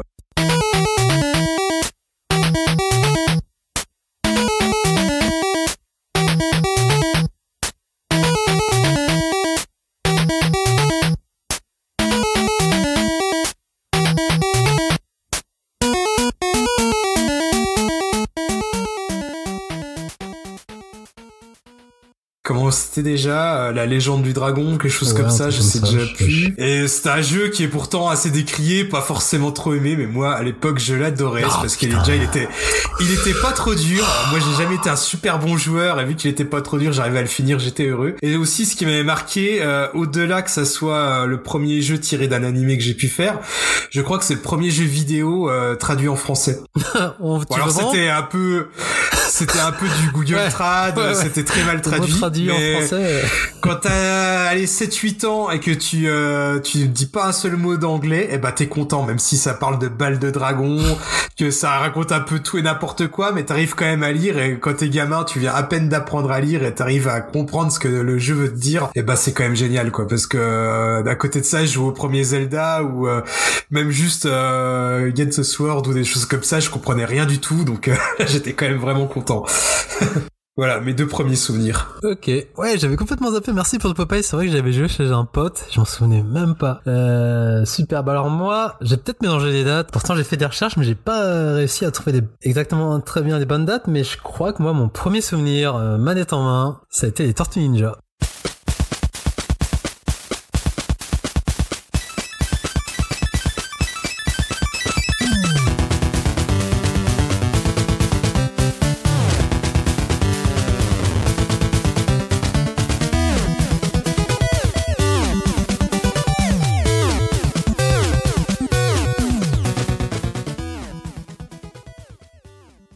Parce que j'ai vu le pack Tortue Ninja, donc ce fameux pack avec euh, la boîte et l'illustration euh, des quatre tortues. Mais je trouve que c'est un peu bâtard euh, parce que si je dis pas de bêtises, il est sorti dans les, années, enfin début 90 et début 90, on a eu une tonne d'adaptations qui sont sorties en même temps. Tu l'as évoqué, il y avait le Dragon Ball, il y avait le Saint il y avait DuckTales et d'autres. Mais je crois que si je dis pas de bêtises, le premier que j'ai découvert, c'était les Tortues Ninja. Et donc pour revenir à ce jeu, c'était donc ma rencontre avec la NES et ça a été une grosse claque à l'époque. J'étais fasciné par le design des bouches des tortues. Parce que j'adorais voir ces petites animations. Bon, à l'époque, euh, pour moi, c'était comme si c'est photoréaliste, hein, mais bon, voilà, quand, quand, quand on sait à notre époque de Tomino, euh, voilà, on s'imagine des trucs de fou. Et surtout, j'aimais l'animation du bâton de Donatello.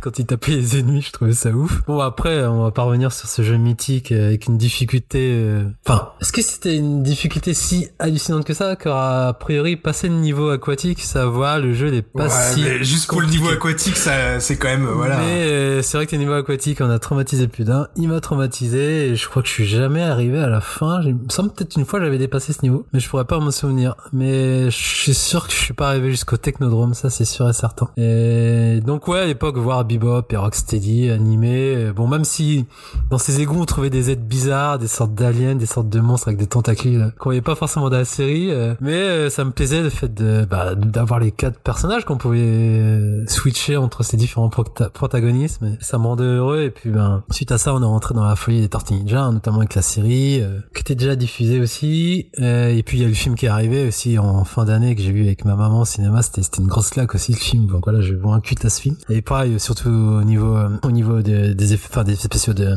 plus des costumes et des tortues. donc voilà, donc moi mon premier jeu c'est Tortue Ninja. Et euh, tu parlais du technodrome, mais ça me fait marrer parce que j'ai l'impression que il y avait toujours des légendes urbaines dans la cour de récré du mec qui avait pu voir le, technodrome, tu vois.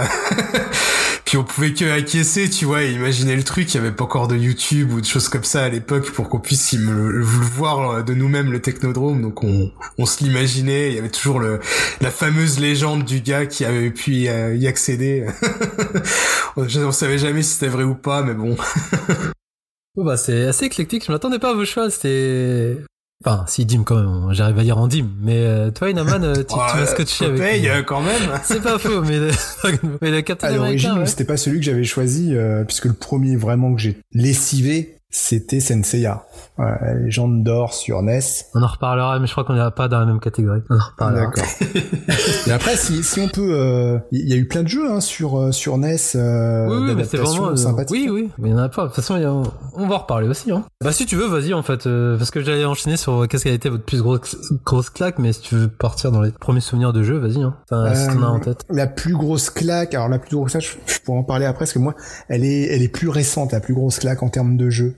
Euh, D'accord. Alors, enfin ouais. Si je peux préciser, est-ce que est-ce que tu aurais une claque, disons, dans ta quand t'étais jeune, tu dis quand même, on était assez impressionné par, euh, même si c'était pas ouf que la représentation du jeu, et une de maintenant, ce serait? Si c'était, euh, en fait, il y a eu plusieurs époques. La toute première claque vraiment que je me suis prise, euh, on va dire que c'est Senseiya.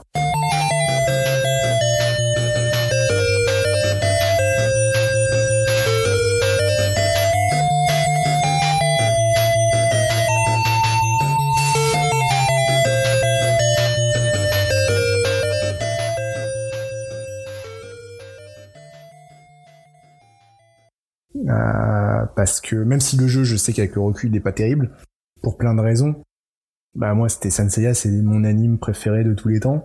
Euh, quand j'étais gamin, j'adorais ça, et forcément quand j'ai eu le jeu entre les mains, j'avais le pouvoir quoi. J'ai un, c'était euh, c'était énormissime. Je pouvais jouer Seiya. Bon, d'ailleurs tu jouais que Seiya parce que les autres ils étaient nuls. Mais euh, c'était euh, la traduction était était naze. les, les metteurs de, de Pégase, t'avais euh, Pégase étoile filante, trucs comme ça. Enfin c'était c'était horrible. le boss de fin, je vous raconte même pas. C'était un triton. C'était pas c'était pas le grand pop parce que parce que quand ils ont sorti le jeu au Japon, et eh ben le, jeu ils l'ont sorti avant la fin, donc ils savaient pas quoi ressemblait le boss de fin. Donc toi tu comprenais pas quand t'étais petit parce que toi t'avais vu la fin et tu savais que le boss de fin c'est grand pop et là c'était une sorte de monstre euh, d'eux mais euh, puis je passe les musiques étaient horribles le passage dans, dans au Mont Fuji où à chaque fois que tu changes d'écran tu tu entends toujours cette même musique qui redémarre qui te casse les oreilles. Mais c'était Seiya quoi. C'était euh, voilà tu, tu jouais les chevaliers zodiac tu, tu balançais des ta Cosmo énergie c'était génial. Voilà c'était et puis dans un dans un autre registre en tant que claque, mais vraiment bien réalisé. Un, un soft bien réalisé toujours sur la NES, euh, parce qu'après je pourrais parler des autres consoles, mais il y avait le Batman de Sunsoft. Là, je te rejoins Euh, complètement. Ouais. ouais. Je sais pas Ouais. si vous en rappelez, il était Si, super si, dur si, comme ouais, jeu, Grosse claque, ouais. mais c'était une super réussite ce jeu. C'est un super jeu de la NES, très bien réalisé, graphiquement au top, euh, avec plein d'armes, euh, il peut s'accrocher au mur. Enfin, c'était un putain de jeu, pardon, c'était un sacré jeu sur NES. Je te coupe parce que j'ai hésité à admettre, mais j'étais pas sûr est-ce que c'était une adaptation du comics ou du film? J'ai eu un doute là-dessus, en fait. Alors techniquement, je crois que c'est du film, Bah ouais, mais vu ça. que ça prend beaucoup de liberté sur le film, euh, est-ce que c'est vraiment une, une vraie Oui, adaptation mais je me posais la question, c'était un petit peu, le fil était, était un peu tendu là. Je me suis dit, est-ce que c'est plus film ou comics en général Donc c'est pour ça que j'hésitais j'ai pensé direct à ça, mais j'ai pas mis. J'ai envie de dire, on s'en fiche, c'est un super jeu tout court. donc, euh, Il est, so- il est sorti avec le film en tout cas en 89, chez nous en 90, mais oui, enfin c'est pour surfer sur le, le film, hein, donc. euh, Mais il prend beaucoup de liberté, effectivement. T'as raison. Il, il y a beaucoup. Ce qui met le doute, euh, c'est la, la jaquette où on retrouve le logo de Bah oui, Batman de, film, Michael. Keaton, donc enfin de Tim Burton. Donc euh, Ça passe, allez, si Dim dit ça passe. Et t'en as d'autres du coup? Sur NES. Ouais. Bah, sur NES, euh, oui. Sur NES, euh, moi, j'ai, bon, j'ai pas cité Tortue Ninja qui m'a traumatisé, euh, mais sinon, j'ai beaucoup, beaucoup joué sur euh, Bard vs Space Mutant. Euh, Ah, euh, ouais. Lui aussi qui m'a, euh, enfin, qui m'a lessivé aussi d'ailleurs. J'ai, je l'ai autant lessivé qu'il m'a lessivé. D'ailleurs, je crois que j'ai pas dépassé le deuxième niveau tellement c'était dur. Ah, on en reparlera aussi de ça. pareil, pareil. On en reparlera. ok. Voilà pour Bon, la. NES. Ça marche. Ben, et toi, alors, Dim, en termes de grosses, grosses claques de l'époque, quand t'étais petit et, et que tu kiffais manger du BN et regarder euh, Youpi l'école est finie, tout ça. Alors, euh, bah, vous m'excuserez, hein, mais euh, moi, on va dire dans ma grosse claque, j'ai pris vraiment le jeu qui me hypait le plus quand j'étais gamin, et voilà, qui qui me faisait rêver, que je feuilletais les magazines, j'arrêtais pas de relire le le test et les previews euh, en long, en large, en travers avant de l'acheter. Et euh, c'est pas sur la NES, c'est sur la Super NES. Alors déjà, à savoir que la Super NES, quand c'est sorti, euh, déjà la Super NES, elle m'a hypé euh, de A à Z. Euh, moi, j'étais, j'ai tellement poncé la NES et après quand j'ai vu le Super Mario World avec euh, les sprites géants, les Street Fighter, le mode 7 et tout, enfin tous les, les fonctionnalités. Et surtout, je trouve que la Super NES, c'est une console qui s'adapte bien, on va dire, euh, aux jeux tirés d'animés, de mangas. Enfin, elle est très colorée. je trouve que c'était vraiment une console idéale pour pour adapter euh, toutes ces licences là. Et forcément, j'ai dit que je voulais pas trop le citer, mais c'était quand même mon monde, mon univers quand j'étais gosse, et le jeu qui me faisait le plus rêver, forcément, c'était Dragon Ball, la légende Saiyan.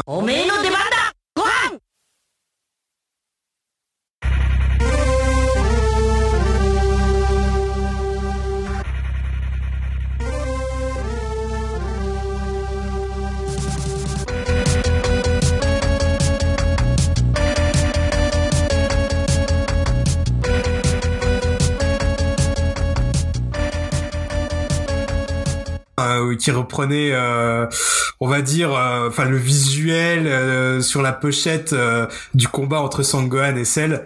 Ça traitait pas du tout de l'arc euh, bout, mais euh, en fait ils avaient déjà sorti un jeu Dragon Ball Z avant de baston qui était pas trop mal, mais euh, qui était quand même perfectible. Il était pas super beau graphiquement, et là c'était un tout autre level. Il était magnifique à l'époque le jeu. Alors je dis bien grosse claque de l'époque parce que maintenant on y rejoue. Je sais pas si vous avez déjà essayé d'y rejouer à ce jeu-là. C'est compliqué maintenant. Mais C'est- après, c'est plus trop jouable. de te couper quand je t'ai dit grosse claque, c'est plus pas tant gameplay, c'est vraiment euh, visuellement tu t'es dit ah ouais, tu vois, il y a un Bah voilà, Voilà. C'est ça, bah, c'était la hype, c'était voilà, mais c'était juste pour dire que voilà, c'était la hype de l'époque et maintenant c'est plus c'est désuet. Mm. Mais euh, voilà, ce jeu-là, mais je me rappelle, je lisais les magazines, il me faisait rêver. Il y avait un, un magasin de jeux vidéo où des fois on voyait euh, le jeu tourner peut-être en import ou je sais plus, enfin en avance, mais j'en pouvais plus quoi. Je j'en rêvais la nuit de ce jeu et quand je l'ai eu, mais je l'ai poncé mais d'une force.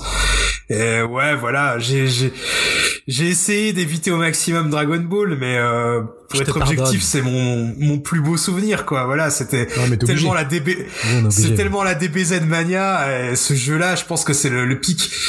Euh, parce que après, j'en- je reviendrai un peu plus tard quand même sur le troisième, mais en, en moins bien que pour le deuxième. Mais celui-là, pour moi, c'était là vraiment la grosse claque de, de mon enfance. Ok. Ouais, bah, je l'avais mis comme ça sur Super Nintendo, effectivement. Ouais.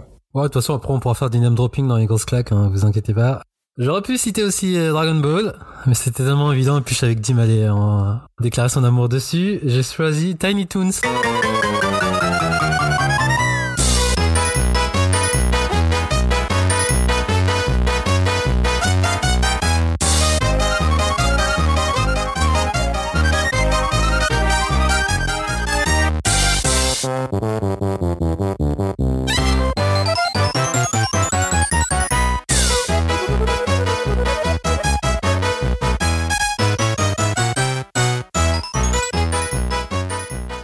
Sur euh, Super Nintendo de Konami. Ah, j'ai failli J'ai Ah, failli en plus Et ouais. Je, je, je l'ai, je l'ai mis aussi. Je l'ai mis aussi Ah, il est génial ce De jeu. toute façon, on aura des jeux en commun, mais euh, ouais, donc j'ai hésité, mais après, euh, je m'en souviens avoir vu, bah, pareil que toi, dans les magazines, les previews, et j'ai adoré euh, le style graphique, la 2D, puis c'était Konami à son meilleur niveau, quoi. Dans les années 90, pour moi, Konami, c'était un de mes éditeurs euh, de jeux préférés. Donc quand j'ai vu ça et et j'ai même pas attendu la sortie française. À l'époque, je me suis roué vers la sortie euh, japonaise du jeu, donc en import. Je me, souviens être travaillé dans ma boutique fétiche, j'ai le jeu. Je crois que j'ai dû payer 600 balles à l'époque et j'avais torché toute la journée. quoi. J'avais pas dé- décroché quoi. J'ai mis dans la console et toute la journée j'étais dessus et et je me suis pris claque sur claque, euh, bah, notamment avec les, les les designs des protagonistes quoi, de tout toute cette team d'A- d'Acme, puis euh, avec toutes les références qu'il y a dedans, notamment les derniers niveaux avec les Dark Vador, j'étais halluciné. Puis C'est un jeu qui fait aussi un jeu de plateforme, un, des jeux de, il y a des mini games dedans. Ultra varié. Ouais, ouais. donc t'avais les jeux, bah, il y a le football américain, t'avais les jeux euh, aussi de sorte de puzzle game. En fait, c'était vraiment ultra varié, mais pas forcément tip top au niveau du gameplay, mine de rien. Là, qui était un peu plus compliqué que d'autres, mais globalement, je m'étais pris une grosse claque. euh, Pour moi, c'était ça, le, enfin, les du sprite, quoi. Sprite 2D bien animé, euh, c'était waouh, j'ai halluciné, quoi. Donc, euh, ouais, c'est, j'ai- longtemps réfléchi. C'est la grosse claque sur SNES, c'était, c'était ça. J'ai vraiment failli le mettre parce que bah à l'époque hein, on roulait pas sur l'or et euh, les jeux ça coûtait très cher, on en avait pas hyper souvent. Mm. Et ce jeu-là, j'ai un souvenir euh, un été, bah, des grandes vacances où je le faisais tous les jours. Tous les jours je faisais un run et euh, du coup je pense que c'est un des jeux que je connais le plus par cœur et euh, j'adore que ce soit le, le niveau du, du train où on est sur le le toit du train, il y a un Ouais, tunnel, après ouais, on ouais. doit gravir C'était la montagne le football américain, euh, le mini-taz que tu dois gaver euh, en boss.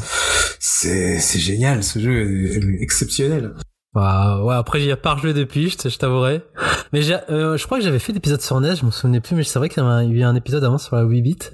Et je crois que de mémoire, j'avais dû le jouer. Voilà, donc toi aussi, Naman, c'était, t'avais apprécié à l'époque?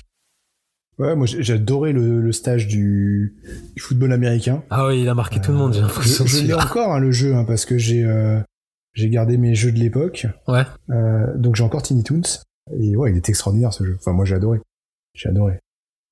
Et juste après, euh, après, je te redonne la parole, mais je rebondis sur- aussi sur ce que t'as dit, Dim. Je te rejoins sur la claque avec euh, donc DBZ de Super Butoden en, en Jap. Sauf que moi, euh, c'était pas le 2, mais c'était vraiment le premier. Même s'il était moyen graphiquement, mais en fait, c'était ma première expérience avec DBZ qui arrivait sur Super NES. Et il faut se rendre compte qu'à l'époque, c'était un truc de taré, quoi. Et donc pour moi, rien que le premier, même si avec les zones maintenant, euh, c'est vrai que graphiquement, même à l'époque quand tu le compares avec le 2, c'était c'était déjà désuet, mais rien que de voir le 1 arriver sur euh, enfin sur ton sur, ton écran de télé quoi. Tu pouvais faire le kamehameha rien que ça. Tu vois l'écran splitté t'étais enfin du VS quoi du 1 VS et non pour moi c'était pour moi c'était ça vraiment la grosse claque aussi en termes de Dragon Ball c'était celui-là. Et bon après on parlera. Moi je parlerai de Dragon Ball version NES dans une autre catégorie mais voilà. Euh, après en SNES il y a aussi le Batman et Robin euh, pareil de, de Konami euh, adapté de, de la série qui était pareil une grosse claque en Je, termes je voulais en parler aussi. J'ai j'ai jamais joué, mais visuellement, il est top.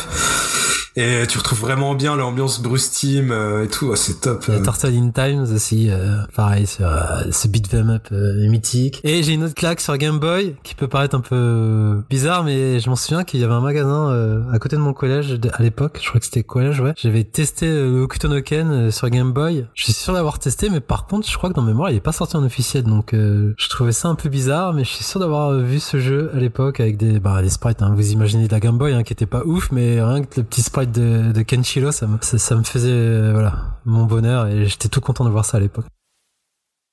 Euh, Celui-là j'ai pris d'en parler mais après. ça marche. Bon, bah, si t'as d'autres claques aussi. euh. Dans une autre catégorie. bah, si, dans les claques, euh, si, moi je vais, cho- je vais, je vais citer un autre, euh, un autre jeu. On va sortir des mangas, mais euh, sur Mega Drive et aller sur Mega Drive. Ouais. Mega Drive a eu aussi son Dragon Ball Z qui était moins, bien réussi. Hein. Euh, mais, la Mega Drive a eu Quackshot, euh, qui était un sacré bon jeu aussi, Quackshot tiré donc de l'univers de Donald Duck, euh, qui était génialissime. Et puis toujours dans l'univers Disney, ils avaient une version d'Aladdin qui avait existé aussi sur Super Nintendo, mais la version Mega Drive était vraiment au-dessus. Alors que la version Super Nintendo était déjà très bonne, mais la version Mega Drive est, encore meilleure. D'ailleurs, à, ce sujet, sur Switch, on peut euh, aujourd'hui acheter les, les, les deux versions D'accord. euh, et y jouer. Donc c'est sorti il y a pas très longtemps. Euh, bon, c'est toujours une blinde, hein, mais le jeu est génial. Est-ce qu'on peut lancer On va peut-être pas le temps là, on va pas se lancer dans le débat parce que. On, on peut faire un, un fight là, il y a débat parce que. ouais, on connaît les fameuses. Les fameuses polémiques, enfin polémique. Débat entre la team Mega Drive la team Super Nintendo, la team école du gameplay, la team école euh, du beau jeu, mais creux. Donc je sais pas dans lequel camp vous vous situez. Ah, pour. Aladdin, bah moi c'est c'est clairement Super Nintendo parce que déjà c'était le jeu que j'avais. Pareil, un peu à la à la Tiny Toons, moi je l'avais poncé et je le faisais euh, à l'infini ce cet, cet Aladdin là. Mais après je renie pas du tout l'épisode Mega Drive euh, où j'y jouais euh, chez un pote qui l'avait et on y passait aussi beaucoup de temps donc. euh, je, vais choisir moi la Super Nintendo parce que c'était mon jeu à moi, mais le, le jeu Mega Drive était hyper bon aussi. Oui, c'est c'était super beau, mais moi, pareil, j'étais la team euh, Super Nintendo. En plus, c'est Mikami derrière, donc forcément, euh, je pouvais que kiffer. Et voilà, donc euh, je, je kiffais vraiment Aladdin. en termes de gameplay, je trouvais que c'était un petit bijou ce jeu. Mais ouais, je te rejoins sur la claque graphique. C'est vrai qu'Aladdin, c'était une grosse claque. Mais derrière Aladdin, j'ai dans une autre catégorie. Et donc, je sais pas si vous avez encore d'autres titres. On va, on va faire vite fait du name dropping. On va pas non plus s'attarder là-dessus. Mais en dernier lieu, jusqu'à maintenant, Bon, bah, que t'avais une grosse claque. euh, euh, T'avais une grosse claque de actuelle, t'avais dit, en termes de d'adaptation. Ah, une grosse claque actuelle, oui. Moi, les, les jeux que j'ai adorés, euh, qui sont sortis dans les années 2000 cette fois-ci, euh, pour moi, le, le jeu que j'ai retourné, enfin, il y en a même deux en fait que j'ai adoré dans ces univers-là, c'était euh, les séries Batman, Arkham Knight, notamment le donc le deuxième, qui est une tuerie, quoi, véritablement. Et j'ai beaucoup beaucoup aimé euh, Spider-Man. Donc les, deux les deux opus récents, euh, parce qu'il y en a eu pas mal hein, des Spider-Man plus ou moins réussis, mais le dernier, pareil, c'est euh, c'est une claque. Tout est bon, tout est bon dedans. Euh, Je voilà. confirme. Donc, Arkham Knight et Spider-Man, c'est génial. Toi, t'en as, Dim? Bah moi j'étais tellement euh, focus, euh, on va dire sur les- peut-être les, les les les mangas que j'ai pas du tout pensé à Arkham et euh, Spider-Man, mais excellent choix, c'est clair que c'est vraiment cool. Mais après ouais dans les claques les plus récentes, euh, moi j'ai récent, ouais, adoré. c'est euh, entre 2000 et 2020. ouais. Ouais ouais, moi j'ai adoré euh, Dragon Ball Fighter Z. Mm. Euh, excellent jeu de baston 2D. Enfin pour moi de toute façon la baston c'est en 2D, euh, c'est c'est mon style préféré. Et euh, là mais graphiquement euh, on s'approche. Enfin c'est même peut-être même plus beau que les, les animés. C'est ultra dynamique, c'est hyper fidèle, euh, c'est c'est jouissif à, à jouer, c'est assez technique. euh, c'est c'est vraiment top. Il y a un très bon roster, même s'ils abusent un peu sur les, variants de, Son Goku, Vegeta et autres, mais ça reste quand même euh, vraiment cool. Et euh, je pense que c'était mon jeu de baston euh, préféré de la génération précédente. C'était vraiment top. Après, j'ai beaucoup aimé aussi le Dragon Ball Z Kakarot dans le sens que ça reprenait vraiment toute l'histoire de A à Z, mais ça complétait aussi euh, euh, certains petits vides scénaristiques qu'on pouvait avoir. Euh, bah, par exemple, ça complète euh, dans, le- dans un- des derniers DLC euh, le tournoi contre Piccolo, donc qui se passe juste avant Dragon Ball Z. Et j'ai trouvé vraiment le jeu ultra plaisant, complet, bon du fan service au taquet, mais vraiment hyper agréable à jouer.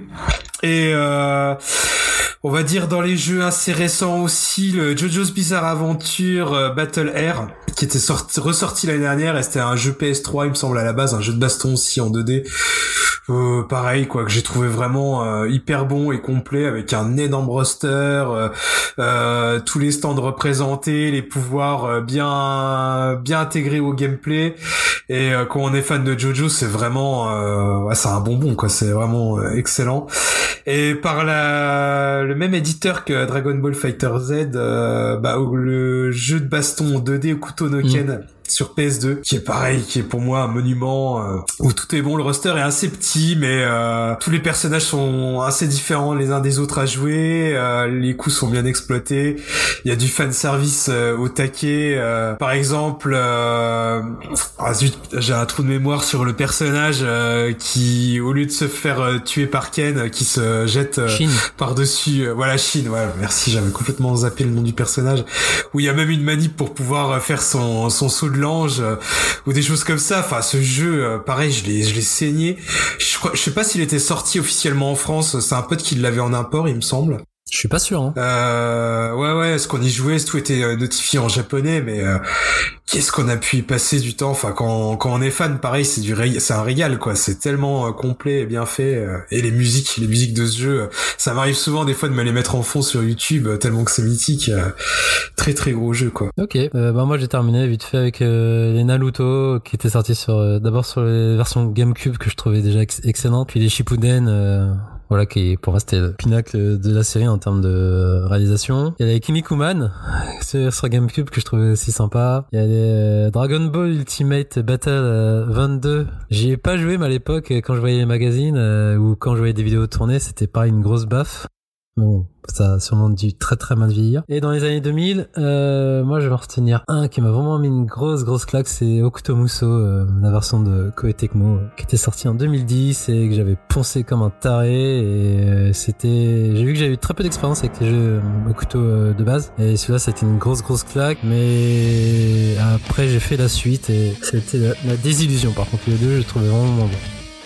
Excuse-moi, mais en français, euh, ce jeu-là, il était sorti sous le titre euh, Ken, Ken, pas Ken's Rage Non, c'était ouais, Ken's Rage, Fist. Ouais, c'est ça. Ah, moi, j'avais pas trop aimé. Enfin, je suis pas trop un gros fan de, de Musso, donc euh, forcément, ça m'a pas, ah, moi non pas plus. C'était ma première expérience, mais le fait de mélanger l'univers de, de Kenshiro, euh, j'avais adoré. Mais je suis sûr que là, si je relancerais, je pense que ce sera pas la même. Mais c'était à l'époque, j'étais vraiment hypé dedans. Bref, donc voilà pour nos grosses claques. On va enchaîner avec. Euh... Bon, ça peut un petit peu rejoindre aussi ça, mais c'est les bons jeux en fait, les bons jeux plaisants à jouer tout simplement. Euh, donc du coup de votre enfance à disons disons ouais jusqu'à maintenant, mais je sais pas si vous en avez en tête. Des bons jeux aussi que vous pouvez refaire maintenant aussi, surtout. Qu'on gagne une bonne mécanique de gameplay et des bonnes adaptations quoi. Et pas juste du merchandising en fait. Est-ce que t'en as en tête, euh, Inaman? On a parlé un peu des principaux, mais euh, on, on, en a dit un peu quelques mots tout à l'heure, mais moi je retiendrai par exemple sur NES euh, DuckTales, qui est, un, yep. très très bon jeu, qui a été réédité il y a pas très longtemps, qui a été refait graphiquement, euh, mais c'était pour l'époque avec c'était un, un, vrai vrai bon jeu qui existait sur sur Game Boy aussi, mm. qui est une version Game Boy.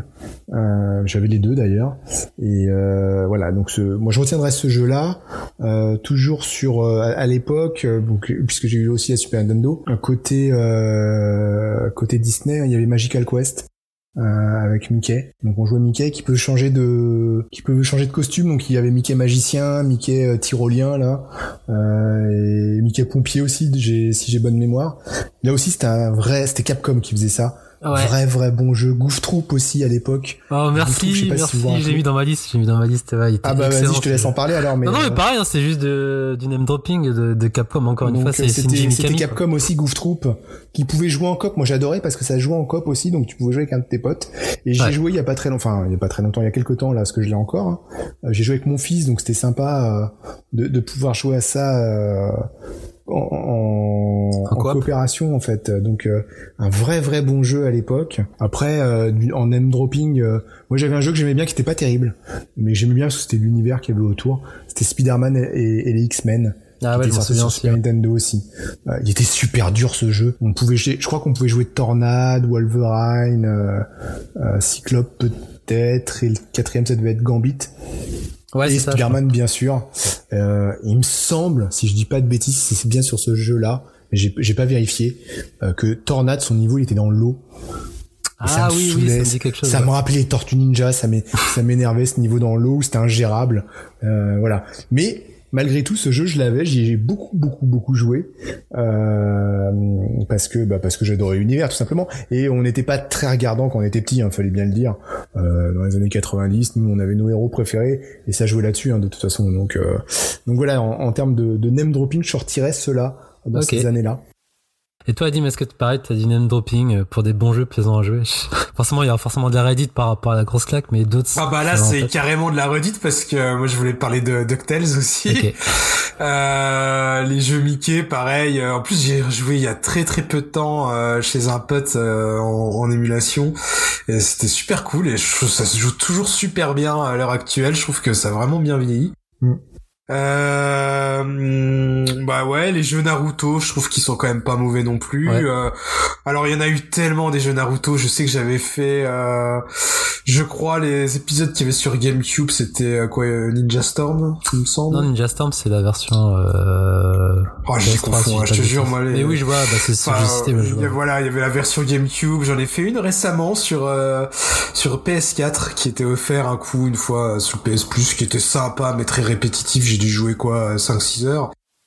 Aussi en Disney, il y avait aussi euh, bah, sur la NES, je crois qu'il y avait un jeu euh, Tic et Tac qui était vraiment. Ah, cool il est dans ma liste aussi. Ah, Yes, il y avait les deux, Tic et Tac. Peut-être- ouais. Celui-là, je suis passé Peut-être, complètement à euh, côté. C'est c'est super Ah ouais. aussi, super bien. Ouais. Ça jouait pareil à deux. Peut-être moins bon que peut-être moins bon que DuckTales, mais qui était vraiment cool. Ouais, et oui, qui cool, se ouais. jouait à deux, ça c'était vraiment euh, hyper euh, hyper sympa. Euh, J'ai aussi un souvenir, mais alors là, je suis pas sûr que ce soit une adaptation d'un animé, mais euh, c'est une licence.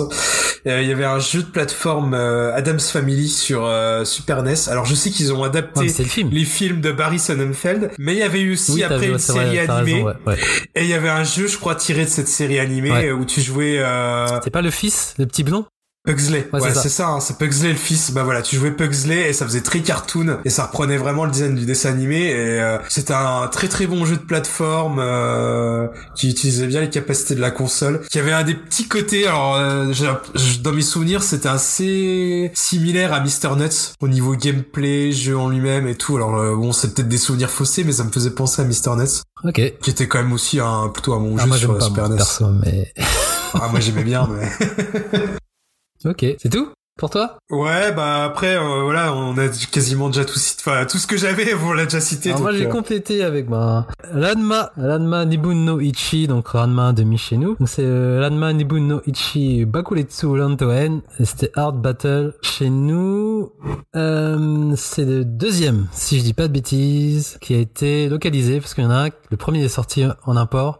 Et le troisième, il y en a eu trois, je crois, trois ou quatre. Enfin, moi, je me suis concentré sur le deuxième. Je crois que j'avais fait en import et en, et en local aussi, les deux. Et même si c'était un jeu de baston, hein, donc euh, dans la même veine que les Dragon Ball, tout ça. Et c'était pas non plus un jeu ultra, ultra tra- transcendant, mais à l'époque, c'est pareil, j'étais fan de cette, euh, de cette licence, donc avoir les mêmes persos, et puis il y avait les transformations, euh, donc c'était plaisant à jouer. Donc euh, j'ai passé de bon après-midi dessus. Il y a eu Astro Boy aussi, fait par Treasure, qui était sorti sur euh, Game Boy Advance, qui était pas mal. Il y a le Dragon Ball Advance Adventure aussi sur GBA, qui est pour moi une des meilleures adaptations de l'époque, la période Dragon Ball, euh, enfin voilà, quand il est petit. Donc j'adore aussi ces petits jeux de plateforme action. Il y a les Simpsons Arcade Game, qui était bah, sorti uniquement en arcade, un sympathique beat 'em up, encore Ouais. une fois, par Konami.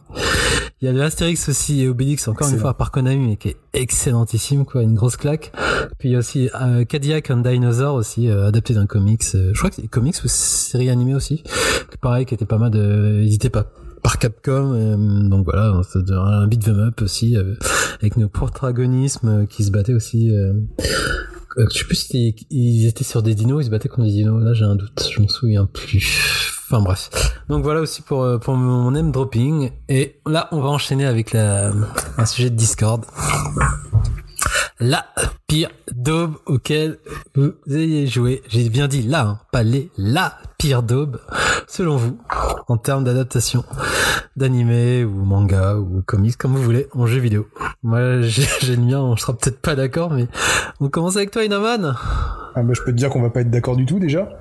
Parce que moi je vais citer un jeu qu'on a, que t'as déjà cité. Alors je suis bien resté sur le fait que c'est la pire daube auquel à laquelle j'ai joué.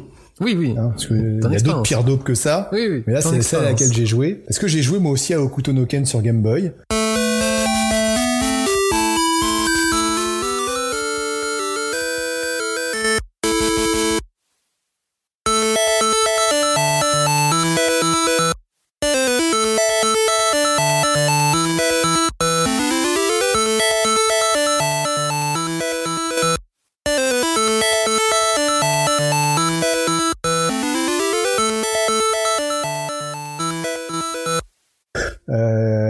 L'époque. Alors c'était pas en magasin, c'était, euh, je crois qu'un pote l'avait. Je me demande si je l'avais pas parce que j'ai revendu Game Boy. Attends, du coup, je te Mais coupe. cas, j'y ai joué. Je te coupe, mais il est bien sorti en officiel alors.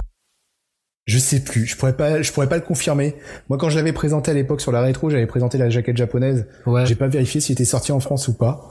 Euh, mais en tout cas, je sais que j'y ai joué. J'y ai joué, je m'en souviens très bien. Euh, enfin voilà, pour moi, ce jeu, même si, euh, même si, même si ça reprend un animé super sympa, ça reste un peu honteux comme dans le gameplay, quoi. Déjà un jeu de combat sur Game Boy avec deux boutons, ça en dit. Euh, mais alors, en fait, t'avais le bouton A, c'était pour les poings, le bouton B pour les pieds, puis tu, en pressant longtemps sur le tu pouvais faire une attaque spéciale ou un truc comme ça. Mais déjà que t'avais deux boutons, mais en plus, t'avais certains personnages, ils utilisaient même pas le deuxième. Ils utilisaient même pas le bouton B. Euh, par exemple, Shin, il avait que le bouton A, lui. Voilà, il avait pas le droit d'utiliser le bouton B, t'es puni. Euh, mais du coup, pour moi, c'était vraiment un vrai gâchis. Par contre, le Roadster était pas trop mal pour l'époque, parce qu'il y avait une dizaine de personnages. Et en plus, l'avantage, quand même, malgré tout, parce qu'il y avait quand même une qualité, c'est que ça faisait tout l'arc au Kutonoken, y compris la deuxième saison qu'on n'avait pas eu nous, je crois. Euh, je suis pas sûr qu'on ait eu l'animé en France à l'époque, avec Kaio et tout ça. Et donc ça allait jusque là, avec Anne aussi, le fr- les frères du haut couteau, machin. Euh, mais mais un jeu Game Boy de baston avec deux boutons, dont un qui sert pas à tout le monde, c'est, c'est- ça peut pas être autre chose qu'une daube en fait. Même si je conçois que chez toi c'était génial. Voilà. Euh, Ah non, attends, attends, attends, attends, attends, attends, attends, attends, attends, attends. Juste pour euh, remettre les choses dans leur contexte, j'ai pas joué ultra longtemps, hein, c'était juste des, des brides, donc le peu que j'y ai joué, c'était cool. Voilà. Mais j'ai pas pensé le jeu, donc voilà. Tes, tes souvenirs sont trop beaux alors. Bah, on- vraiment ça sera pareil pour mon choix de Daube aussi. donc ok, donc je note au couteau sur euh, Game Boy. À toi, Dim. Euh, moi, je pense que dans toutes tes catégories, c'est peut-être celle où j'ai le plus de mal, euh, parce que euh, généralement, moi, je suis un pigeon à licence. hein. moi, j'achète un jeu avec euh, des héros, j'aime bien. Et du coup, j'ai regardé un petit peu le- les listes sur Internet et je regrette fortement de pas avoir acheté euh, Superman 64 hein, parce qu'il est à Ah, peu près numéro Ouais, 1 c'est vrai qu'il est partout. évident. Mais euh, du coup, je vais choisir euh, ben, un jeu Super Nintendo. Alors, on a déjà euh, Inaman tout à l'heure, t'as parlé euh, de des Simpsons, Bart versus Space Mutant. Et là, moi, je vais évoquer un autre jeu Simpson, c'est Bart's Nightmare.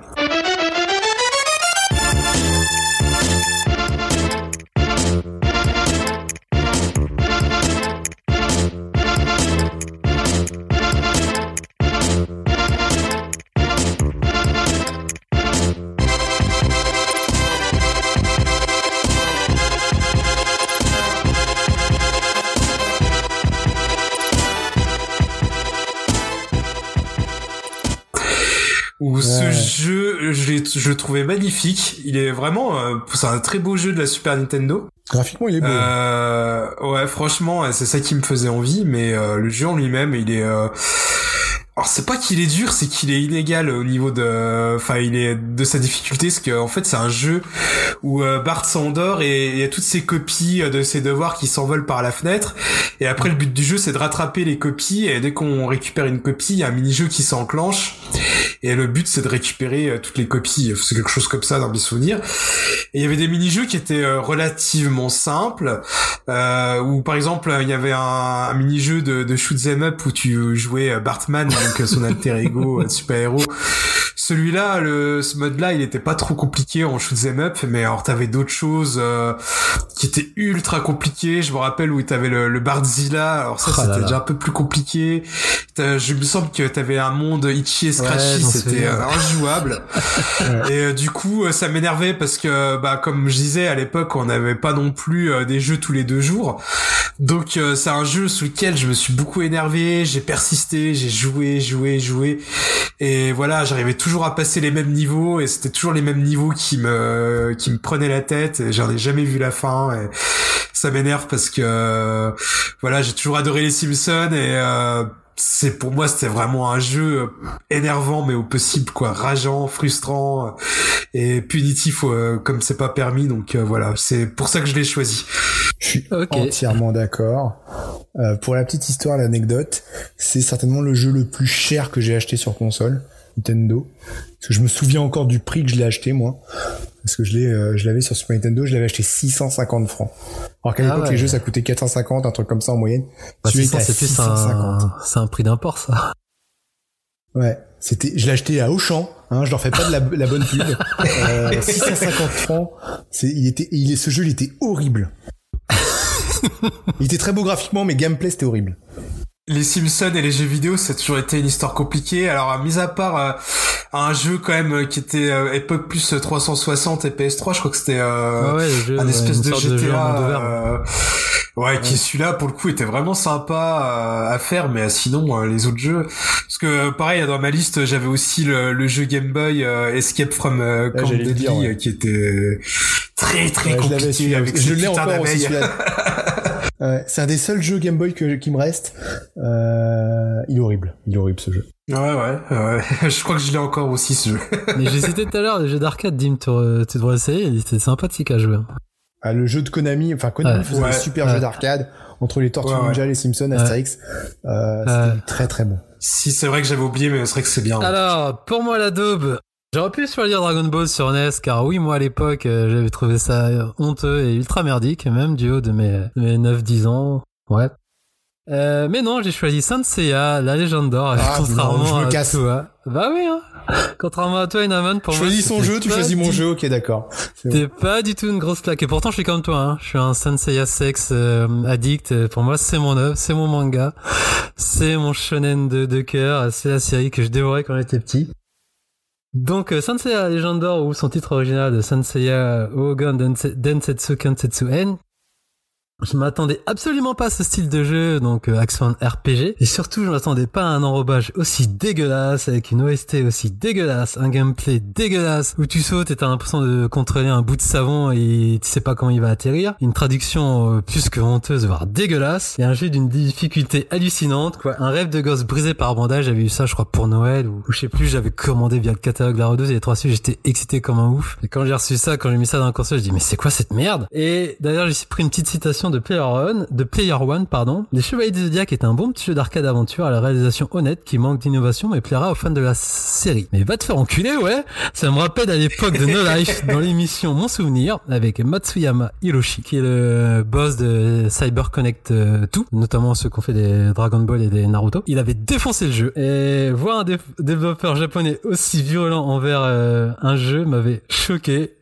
dans le bon sens du terme. Je vous mettrai le lien, c'était, c'était, ça dure quoi, deux minutes. Et pareil, dans ses dires, il dit, j'aimerais bien voir le développeur peut dire que son jeu c'était de la merde. Et il dit, c'est, il était déçu que, Kulu- euh, dise, dise euh, que ce jeu était d'une qualité exceptionnelle. Donc, je vous mettrai le lien, mais c'était hallucinant de voir, euh, pareil, un développeur ja- japonais aussi vénère contre ce jeu. Donc, je rejoins totalement. Pour moi, c'était, c'était le jeu que j'attendais comme un fou. Et non, non, pour moi, c'était une grosse merde, euh, voilà, comme, comme j'ai jamais euh, vu comme adaptation d'animé en jeu vidéo. Donc, désolé Inaman, et donc voilà. Oh bah je reviendrai plus. Hein. C'est vraiment ça, Mado.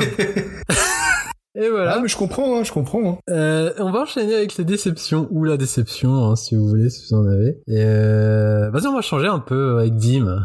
Est-ce que tu as des déceptions?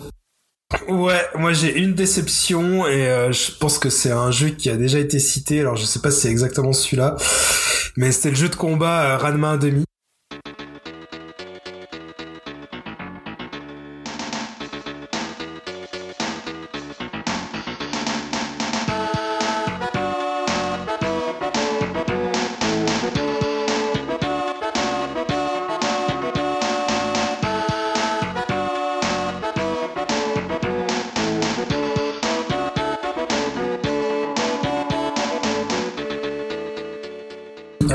Parce que euh, pareil, euh, Ranma 1.5, euh, moi à l'époque du club d'eau, j'étais ultra fan, c'était un de mes animés préférés. Et pareil, le jeu, il était, enfin voilà, comme ce que je disais, un jeu Super NES tiré d'un animé. c'est coloré, c'est beau, ça fait envie. Euh, je bavais un peu sur les sur les magazines en voyant euh, les, les photos de ce jeu. Et euh, j'avais testé dans un magasin bah, de jeux vidéo près de chez moi où on pouvait tester un peu les jeux. Et là, la douche froide totale, c'est que le jeu, ouais, forcément, ouais, il tourne bien, il est beau, mais t'as un bouton saut dans un jeu de baston. c'est quoi ce délire? Et rien que pour ça, je dis non, je l'achète pas. Et euh, non, du coup, ouais, moi, ça m'a vraiment refroidi parce que, enfin, je sais pas, c'est pour moi, ça allait à l'encontre euh, carrément euh, de tout un précepte euh, Mmh. d'un genre et je- ça m'a, euh, ça m'a vraiment pas plu. Et du coup, je me suis dit, euh, en- j'étais jeune, hein, mais je me suis dit, c'est bon, bah, je vais garder mes sous, je vais pas l'acheter. Et J'ai dû acheter un autre jeu. euh, bah peut-être euh, mon top 2 euh, des, des déceptions parce que comme je vous avais dit la grosse claque euh, pour moi c'était le Dragon Ball la légende Saiyan et une autre une déception bah c'est la suite c'est euh, Dragon Ball l'ultime menace où en fait c'est exactement le même jeu que le 2 sauf qu'il rajoute l'arc-bout. Il y a quasiment pas euh, d'innovation. C'est assez feignant, on va dire c'est un DLC euh, euh, de l'époque où c'est-à-dire bah tu rachètes une cartouche et tu repayes 500 francs et euh, c'était quelque chose moi que je me refusais de faire euh, à l'époque avec tous les variants de Street Fighter où moi j'avais juste un Street Fighter et je voulais pas racheter les autres tant pis de temps en temps je faisais penser des pièces en arcade pour essayer les persos des choses comme ça où j'allais chez les copains mais je voulais pas euh, racheter un jeu que j'avais déjà et qui était amélioré et euh, du coup je me suis fait un petit peu avoir avec ce Dragon Ball là après j'y ai quand même beaucoup joué parce que voilà c'est Dragon Ball et c'était la, la passion de l'époque mais c'est vraiment pas un jeu qui m'a passionné autant que le deuxième quoi c'était aussi un peu une douche froide voilà c'est mes deux choix Ok, euh, Inaman, je, je te permets, je me permets, je vais envoyer avec Dim parce que j'ai un peu les mêmes jeux que lui. euh, J'enchaîne sur la Je te DBZ, permets. Vas-y. notamment donc t'as- t'en as parlé de l'ultime menace et Hyper Dimension. Donc comme toi, hein, pour moi c'était un DLC avant l'heure de- du Butoden 2. En fait, il y avait rien de, de transcendant. C'était vraiment euh, ouais une déclinaison du 2 avec un peu plus de perso. Et le Hyper Dimension, euh, autant l'aspect graphique, c'était un parti pris, tu vois, c'était un peu une sorte de euh, euh, c'était après le c'était après l'ultime menace non? C'était ça c'était encore un ouais, autre jeu Mais qui était vraiment. sorti euh, oui je crois, oui je vois et en fait la euh, baston pure, je crois. Je sais plus s'il y avait des écrans splittés. À l'époque, j'ai, euh, à l'époque, j'étais tellement euh, dégoûté du DBZ3 que je l'ai pas acheté, mais je l'ai essayé euh, bien des années plus tard en émulateur et euh, Dieu merci, je l'ai pas acheté Ouais, parce donc que c'est euh, vraiment pas le terrible. terme de pour le style graphique, le nom qu'on donnait. Tu sais, ça fait Silicon Valley à l'époque, euh, façon Donkey Kong. Ouais, ouais, c'est ouais. un peu digitalisé. Et ouais, je trouve que c'était un parti pris, mais après, ouais, j'étais, je crois que j'étais plus dans la hype Dragon Ball. Et après, tu tu les as cités, hein, le, le Bart Nightmare sur SNES, pareil, euh, autant graphiquement c'était top, mais euh, comme tu dis, il y a des phases vraiment qui sont pas super jouables, et c'était dur aussi, ça à s'arracher les cheveux, et il y a le Bart vs euh, Space Minton sur NES aussi, 91, euh, j'étais fan de la série à l'époque, donc avoir ce jeu, c'était, c'était, c'était une dinguerie, et je crois que rien que le premier niveau, ça te, ça te met, ça te met la barre très haute, tu te dis, mais putain, mais qu'est-ce que c'est que ce jeu? Qu'est-ce qu'il faut faire? Je comprends rien. Le tu- premier, le premier niveau, c'est il faut colorier, il faut taguer Ouais, en truc, dis, violet putain, euh, des objets qu'est-ce qui qu'il sont faire Ouais, rouges. c'est horrible. C'est horrible. C'est juste horrible, quoi. Il y a des phases de skate horribles. Je sais plus si c'est dans celui-là et ouais, je crois que j'avais rejoué des années après pour arriver à la fin. Je me suis dit, ah, je vais me faire, je vais me mettre ça comme challenge, mais à l'époque, j'avais pas terminé. C'était, c'était trop dur ce jeu en fait. C'était trop dur. Je- Enfin bref. Donc c'était plus des bruits, mais ouais, c'était vraiment une déception. euh. Donc voilà, je te rejoins un peu sur tes jeux. Et donc, euh, vas-y à toi, Inaman. Qu'est-ce que t'as comme déception? Alors moi, quand j'étais quand j'étais petit, j'avais pas trop de déceptions parce que j'étais bon public. Hein. Les, les déceptions, je les ai eues plus tard. Je les ai eues avec Senseiya en fait. Euh, parce qu'en en 2005, donc on a de nouveau un, jeu Senseiya qui sort, qui était euh, Senseiya Sanctuary en fait, jeu de combat. Et euh, alors j'étais super content d'avoir un jeu Senseiya, hein, mais c'est moche euh, par rapport à tout ce qui se faisait en jeu de combat euh, à l'époque. C'est moche, je trouve que c'est que le rendu euh, du, du- du- de la série est, est mal foutu, même si on retrouve les météores de Pégase, les attaques, les machins. Mais mais c'est mal réalisé en fait. C'est vraiment j'exploite la licence et je, et je fais pas grand chose. Alors qu'à côté, t'avais du Dragon Ball qui sortait euh, sur la PS2 notamment, euh, qui était d'un tout autre niveau. Euh, moi je me rappelle d'un Dragon Ball, je sais plus lequel que c'est, avec un roadster où t'avais 100 personnages dessus. C'était un truc de malade euh, qui était super bien foutu, qui était pas top, mais qui était vraiment bien. Et à côté de ça, Bandai te sort un Senseiya au rabais quoi, sur une licence qui méritait beaucoup mieux. Et puis après. Euh, bah, les déceptions euh, sur cette série-là ont, euh, ont continué jusqu'à Soldier Souls. Euh, Il y a eu un qui est sorti un peu du lot que j'ai bien aimé parce que c'est un Senseiya un peu un peu RPG, un peu euh, à la Musso où tu combats des tas de des tas de bonhommes. Ça j'ai pas j'ai assez accroché, même s'il est pas super bien réalisé. Mais grosso modo, moi j'ai j'ai envie d'être, enfin, je dirais que je suis déçu par l'ensemble de la licence post 2000 en fait. Enfin, Senseiya, on n'a pas eu un bon jeu véritablement. Euh, Dragon Ball, ils ont eu son a eu son super jeu. Naruto aussi, même a eu quasiment que des super jeux. Mais Senseiya, euh, a eu que de la merde tout le temps. Et même euh, si j'ai aimé euh, Senseiya sur NES, je, je conçois que c'est de la merde, très clairement. Euh, mais tout le reste, c'était que de la déception en fait. C'est intéressant ce que tu dis parce que pour revenir à, à l'épisode NES, pour moi c'était vraiment un vaccin et ça m'a, j'ai j'ai jamais voulu remettre les, les mains sur d'autres adaptations. Pourtant, je les ai vu tourner, j'ai un peu joué chez des potes, mais de mon point de vue, je trouve que c'est vraiment pas un style. Les jeux de baston, je trouve que c'est pas euh, pas quelque chose qui va euh, pour Saint malgré qu'il y ait des combats. Je trouve que c'est c'est pas vraiment le style euh, qui doit être adapté. entièrement d'accord avec toi. Euh, on en reparlera peut-être à la fin parce que je, crois, je Ouais. vois que sur le sur le truc on, on a un autre. Mais, mais je suis d'accord avec toi. Pour moi, Sensei n'est c'est pas un jeu de baston. Faut, faut le voir autrement.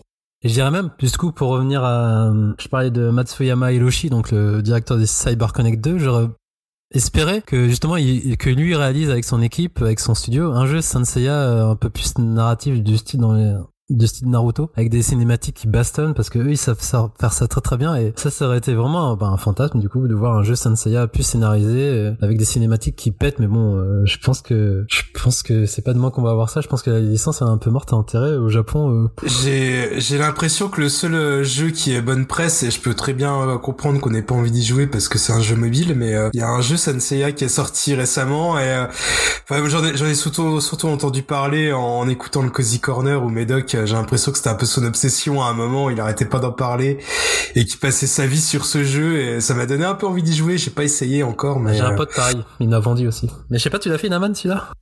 Ouais, Senseiya euh, Légende. Euh, euh, Et alors? Moi, je l'ai- je l'ai- je l'ai je l'ai testé euh, Day One. hein. Euh, quand il est sorti, je l'ai je l'ai pris tout de suite, bien évidemment. hein. Euh, c'est vrai qu'il est pas trop mal réalisé, mais après c'est comme tous les jeux de ce genre, c'est-à-dire qu'il faut, c'est euh, pour avancer vraiment, faut payer. Euh, alors tu peux y jouer sans payer, mais pour vraiment avoir une bonne équipe, euh, euh, des, des, des, des trucs intéressants, bah ceux qui vont le plus loin, c'est ceux qui mettent du pognon. hein. Très clairement, moi j'ai mis, euh, j'ai peut-être mis 10 euros au début, euh, mais après ça devient vite un gouffre Afrique. C'est du pay to win, euh, même si tu peux avancer, mais à un moment tu vas, te- tu vas avancer, tu vas progresser très vite, puis à un moment tu vas te retrouver bloqué, et puis il va falloir que tu fasses upgrade un peu tes, tes personnages, puis après t'avances et donc t'as des, moi j'étais, fa- enfin j'étais à l'affût de des chaînes YouTube sur le sujet pour voir les tier listes des personnages les plus puissants pour essayer de les faire. C'est quand même pas trop mal foutu, il y a des bonnes attaques et tout, c'est sympa, Euh, c'est assez fidèle. euh, euh, c'est vrai qu'on peut dire que c'est le meilleur jeu Senseiya. C'est dommage, hein. C'est dommage que Mm. le meilleur jeu Senseiya soit ce style de jeu-là euh, sur smartphone. Euh, mais c'est vrai que euh, j'y avais pas pensé. C'est le meilleur jeu Senseiya, effectivement. Et je crois qu'il y a aussi, c'est pas officiel, mais j'avais regardé une chaîne YouTube. Je crois qu'il y a un fan game, je crois que c'est un Brésilien ou un gars d'Amérique du Nord, je crois, qui avait, euh, du- Sud, pardon, qui avait, euh, qui avait réalisé un fan game sur Senseiya qui avait l'air pas mal. Je m'en souviens plus du nom. Ouais. Je sais pas si tu Alors vois ça, je vais en parler à la fin, dans les fantasmes. D'accord, ok, ça marche. Mais euh, mais effectivement, il y a eu pas mal de jeux. On en reparlera à la fin. Mais il y a eu pas mal de jeux, euh, de jeux de fans. Euh, moi, j'en pense à, je, je pense à deux jeux d'ailleurs. Bah oui, je vois Euh, lesquels. ça ouais. fait partie de Hmm. mes fantasmes, donc euh, je, je vous en parle à la fin. Du coup, donc on va enchaîner sur euh, les jeux. Pour je ne sais quelle raison, on est passé à côté, donc on a loupé en fait carrément. Je sais pas si t'en as en tête, Inaman. Des jeux Bah, moi, j'en ai noté trois. On m'a dit d'en noter trois, donc j'ai Mais tu peux un peu déborder, vas-y. Si t'en as, Je peux même t'en citer plein. Hein. vas-y. Euh, je suis un peu déçu euh, dans ce que tu dis là d'avoir d'avoir raté Ranma 1,5 Ouais. par exemple. Alors je l'avais pas gardé celui-là, mais en y pensant là, je suis un peu euh, Ouais. je suis un peu déçu de la- de l'avoir raté. Je suis déçu d'avoir raté un jeu Dragon Ball sur PC Engine. Euh, Ah oui, je vois lequel dit tu. Oui. était très très bon. Ouais. une- C'est une des meilleures adaptations de l'époque, hein, donc on est au début des années 90. Ouais, ouais, je vois. Euh, je l'ai raté celui-là, mais j'avais pas de PC Engine, donc c'est peut-être normal que je l'ai raté. Euh, mais il paraît qu'il était très bien réalisé, donc c'est un petit peu dommage. Euh, et puis sinon, plus plus tardivement, ils ont été cités les deux. Euh, bah, je suis je suis déçu d'avoir raté le Hokuto no Ken euh, jeu de combat sur PS2, euh, qui Ouais. était. euh, alors j'y ai retourné depuis, mais à l'époque j'ai raté. Et puis euh, et puis le jeu Jojo, que j'adore la licence Jojo. Euh, et là aussi, euh, à la fin des années 90, c'était un jeu de combat qui est sorti euh, sur PlayStation, euh, qui venait d'arcade et qui a dû sortir sur PlayStation 2, euh, et qui était excellent aussi. Euh, pareil sur l'arc que j'estime être le meilleur, qui est le, le troisième, avec les stands, la- l'apparition des stands hein, et la partie Stardust, Stardust. Euh, voilà, donc celui-là, je suis un peu, je suis un peu deg euh, de l'avoir, euh, de l'avoir raté. Après, il y a d'autres jeux que j'ai ratés, mais là, je suis pas deg du tout. Genre Nicky Larson, je suis pas deg de l'avoir raté, par exemple. Euh, voilà. Mis- Donc, si je retenais trois, c'est ces trois-là. Dans, Mais dans- tu peux, hein, si tu veux, vas-y. Hein, tu- vu qu'on fait du name dropping, tu sais, tu peux, si t'en as en tête, n'hésite pas. euh. Ah, mais après, je vais tomber sur les mêmes que vous. euh, Ouais, bon, ok, bon, on fera, on fait un tour après. euh. Moi, je dis, j'en ai plus que trois, donc j'ai triché Ouais, pour ouais. le coup. Mais vas-y, Dim. Euh, ouais, bah, ju- juste pour dire, ouais, j'avais oublié de le citer, mais ouais, ce, ce jeu Jojo qui était sur euh, sur euh, c'était quoi que t'as dit? C'était PS1, c'est ça? Et Euh, je crois que c'est PS, euh, PS1 Dreamcast? ou PS2, je sais plus. Il venait de l'arcade déjà, et il est sorti en 99. Il y a pas une version plus Dreamcast aussi à ce moment-là. Si si, la version Dreamcast, moi j'avais joué sur Dreamcast, c'était vraiment trop bien, ouais, je m'en rappelle. Euh, alors moi, dans les jeux euh, que j'ai potentiellement loupés. Euh, j'ai eu du mal parce que j'ai l'impression que ouais j'ai j'ai pu jouer un peu euh, on va dire à tout ce que j'avais envie euh, que ça soit euh, sur le moment ou sur le tard.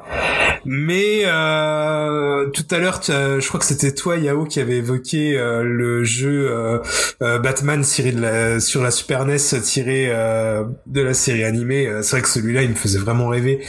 Après le côté euh, difficulté il, a, il était réputé comme étant très difficile ça ça me rebutait un peu mais euh, le jeu euh, franchement je trouvais qu'il était tellement fidèle euh, à l'animation de, de Bruce Timm et compagnie euh, ça me faisait rêver. Surtout je crois que c'était en plus une, euh, des histoires euh, une histoire originale. Euh, donc euh, voilà juste parce que j'étais tellement fan je voulais un peu voir ça aussi. Sinon alors j'ai pensé à quelque chose parce que c'était pas super distribué à l'époque même si après il y avait quand même des jeux sur DS 3DS et dernièrement le dernier il a eu une grosse sortie mais je crois que c'était vraiment un jeu de daube du coup je l'ai pas fait mais euh, c'est tous les jeux euh, crossover euh, tirés du Shonen Mmh. Jump D'accord. Les Jump Superstar, et euh, ouais, voilà, ça, ça me faisait vraiment rêver. Et j'en ai jamais fait du coup. Où, où, voilà, c'était des espèces de, de battle royale ultime avec tous les persos, euh, Goku, Seiya, Kenshiro. Jotaro, voilà, ouais. Et le tout dernier qui s'appelle Jump Force. euh, enfin, je sais pas si vous voyez Ah, à quoi ça ressemble, mais là, là. voilà, allez, allez regarder sur YouTube, c'est horrible. et, Il est très très euh, mitigé celui-là. Il vaut mieux tomber, vaut mieux prendre celui sur euh, DS. hein. Voilà, et du coup, euh, c'était peut-être le plus accessible et le plus facilement euh, trouvable, mais euh, il, fait, il fait vraiment pas rêver, donc du coup, euh, j'ai toujours un peu regardé cette série, enfin, ces jeux-là de loin, et euh, la seule fois où j'aurais peut-être pu le faire vraiment, euh, bah, c'était une occasion ratée, quoi. Alors moi c'est parti pour le name dropping et vous allez me dire si ça va vous faire titiller votre nostalgie ou pas. Donc euh, je commence avec euh, Family Dog et Biker euh, from Mars qui étaient des séries qui passaient sur Ah euh, oui euh, je crois que c'était Télévisateur 2 si je dis pas de bêtises. Il y avait le DB euh, GT. Mine de rien, je sais que c'est très décrié, mais moi à l'époque, ça me faisait rêver, euh, notamment la transformation en singe. euh, moi, j'adore vraiment le, le singe dans, dans Goku, donc qui était sur PS1 à l'époque. Euh, bon, on l'a cité, il y a les Saint-Seiya, je les ai loupés, mais j'ai expliqué pourquoi. Il y avait le Macross, vu que je suis très fan de cette licence aussi, euh, notamment un épisode sur euh, GameCube, c'était Battle Cry. Euh, je l'ai loupé, j'ai hésité un moment, mais j'avais lu les reviews, il avait l'air pas tip top. Il y a aussi le Frontier qui est sorti sur PS3, qui avait l'air un peu mieux, mais c'était vraiment du, du jeu, du shoot 'em up pour, pour le coup celui-là. Il y avait Evangelion sur 64, vu que euh, j'étais quand même intrigué par cette série. Et voir un jeu, enfin, une adaptation d'animé sur la 64, mais bon, je, je suis même plus, je suis même pas, je suis même pas certain qu'il soit sorti en officiel chez nous. Du coup, j'avais pas vu. Il y avait les Captain Tsubasa, forcément, hein. les Berserk, notamment l'épisode Dreamcast, le Spawn sur euh, SNES aussi et Dreamcast, le Jazz, le Jazz Dread qui était en- sur la SNES en 95. Moi, ma série de cœur de Machine Yuden Wataru, bon, forcément comme toi, euh, je, je, je, je, je le mets avec City Hunter aussi que tous les deux qui sont sortis sur PC Engine vu que j'avais pas la console donc euh, voilà. Euh, puis après le dernier qui me vient en date euh, de DBZ euh, Gokuden euh, Totsugeki N euh, qui était sorti sur Super Nintendo aussi c'était un RPG dans l'univers de Dragon Ball en vue isométrique euh, qui, qui me vendait du rêve aussi à l'époque. Et pour terminer, il y a Lokuto no Ken, Seiki Matsu, Kyo, Seishu, Densetsu. L'épisode qui est sorti sur PS1 et que je suis en train de faire euh, en ce moment. Donc euh, voilà, pour mes jeux loupés. Je sais pas si vous en avez d'autres en tête. Ouais, moi, celui-là que j'ai, qu'on on a parlé tout à l'heure, mais un que j'aurais retenu aussi, ah, qui était vraiment excellent, c'était euh, bah, Astro Omega Ah oui, euh, sur de euh, ouais. Nintendo Mm. DS, qui, qui est le meilleur Astro, hein, et qui est peut-être même aussi un des meilleurs jeux de la console. Euh, Il est super bien foutu ce jeu. Il est long, il est dense, il y a plein de trucs à faire. Euh, voilà, c'est un jeu que j'ai raté à l'époque, que j'aurais bien voulu euh, faire. Tu m'as envoyé du rêve euh, justement sur ta rétro Astro où tu, tu en parles. et C'est vrai que ça a l'air vraiment top. Oh, il est excellent.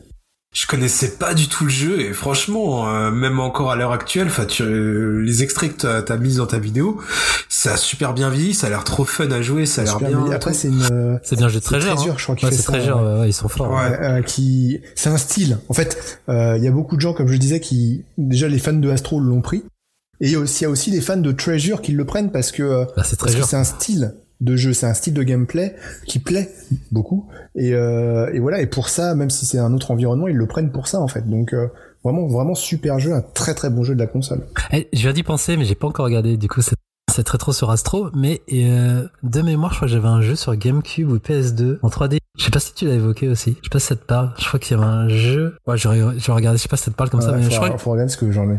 J'ai, c'est possible que ce soit un jeu que j'ai pu avoir cité, parce que j'ai généralement j'essaie de citer tous les jeux qui sont sortis. Parce que je crois, Euh, je, sais que j'en avais il y a un des jeux auxquels j'ai PS2. pas joué, hein. Euh, donc je récupère juste des. C'était l'adaptation de la série récente dans les années 2000 euh, que j'avais prise. Ah oui, si j'en, j'en, j'en parle de l'adaptation. Ouais, donc euh, si je l'avais celui-là. Et on va enchaîner avec la partie les fantasmes rêvés tirés d'un animé qui a priori n'a pas existé. Je sais pas si vous avez eu des fantasmes de- d'animé que voilà dans, dans votre enfance. Vous avez Ah dit oui, oh j'aurais tellement voulu l'avoir en, en manette en main. Alors moi, mon, fantasme ultime, euh, ça serait déjà au de- autour de Senseiya. Ouais. Euh, donc j'en ai, euh, j'ai noté trois fantasmes. hein. Mm. Donc un, le premier serait autour de Senseiya parce que moi, pour moi, Senseiya, donc comme on disait tout à l'heure, un jeu de combat 2D, c'est pas, euh, c'est pas, euh, c'est pas ce qui me plaît le plus. Moi, Senseiya, je l'ai toujours vu en mode RPG au tour par tour en fait. Mm. Euh, pour moi, c'était ça Senseiya parce que c'est beaucoup, c'est beaucoup de préparation d'attaque, de, de level up. Donc je voyais bien un truc où tu gradais ton armure, où tu augmentais tes caractéristiques et c'est vraiment un truc au tour par tour à la Final Fantasy VII quoi. Voilà, c'est comme ça que je voyais Senseiya, Torah un très bon RPG avec euh, possibilité de changer les armures, euh, euh, voilà et, euh, et ça, ça m'aurait bien fait kiffer. Euh, et, et pour aller plus loin, il y a eu un RPG au tour par tour fait par euh, par des fans en amateur Ouais. euh, en mode super déformed euh, qui allait qui, qui s'arrêtait je crois au chevalier de d'argent qui était vraiment bien foutu vraiment bien réalisé euh, et puis il y a eu un autre jeu dans un monde un peu plus ou- ouvert c'est peut-être celui-là dont tu parlais tout à l'heure hein, qui était un truc brésilien euh, mais qui a pas qui a pas forcément fonctionné euh, en tout cas on n'en peut plus parler aujourd'hui mais euh, voilà. Donc moi mon jeu fantasmé aujourd'hui ça serait un vrai bon Sensei en RPG et euh, et pas en jeu de combat en fait. Ce qui, ce qui est pas un genre que qui, qui lui va. Euh, en numéro 2 j'ai mis euh, un jeu Wingman. Ah, bah, j'ai dans ma vraiment, liste euh, aussi. mais tu vois un truc vraiment ouvert, euh, genre tu dessines sur, c'est toi qui dessines en fait. ah, ouais, ouais. Euh, comme dans Wingman, c'est toi qui dessines ton perso. Alors tu gardes le perso de base hein, avec son ses grandes ailes, son son truc. Mais après toi tu peux dessiner tes propres armes, tes trucs et, tu- et c'est complètement libre, complètement euh, laissé à ton imagination et euh, tu inventes tout. Et bon, je pense que c'est beaucoup trop ouvert pour pour pouvoir être fait. Et puis euh, le dernier, euh, j'aurais bien voulu un jeu. Alors peut-être que ça existe, j'en sais rien. Un jeu samouraï de l'éternel. Euh, Ah, j'ai- c'était dans ma liste aussi. ah merde, mais, mais moi je vais encore plus loin. Moi j'aurais voulu voir un crossover Senseiya, Samouraï de l'éternel et Shorato. ok, c'est bon, voilà. je, tu Euh, t'as le game, c'était dans ma liste aussi. Désolé, je t'ai ton truc. Non, non, y a pas de souci. Bah, on se rejoint là-dessus, le fameux trio, quoi. Ouais, oui, voilà. je te rejoins complètement là-dessus. Bien sûr, j'aurais tellement rêvé sur, surtout les armures, quoi.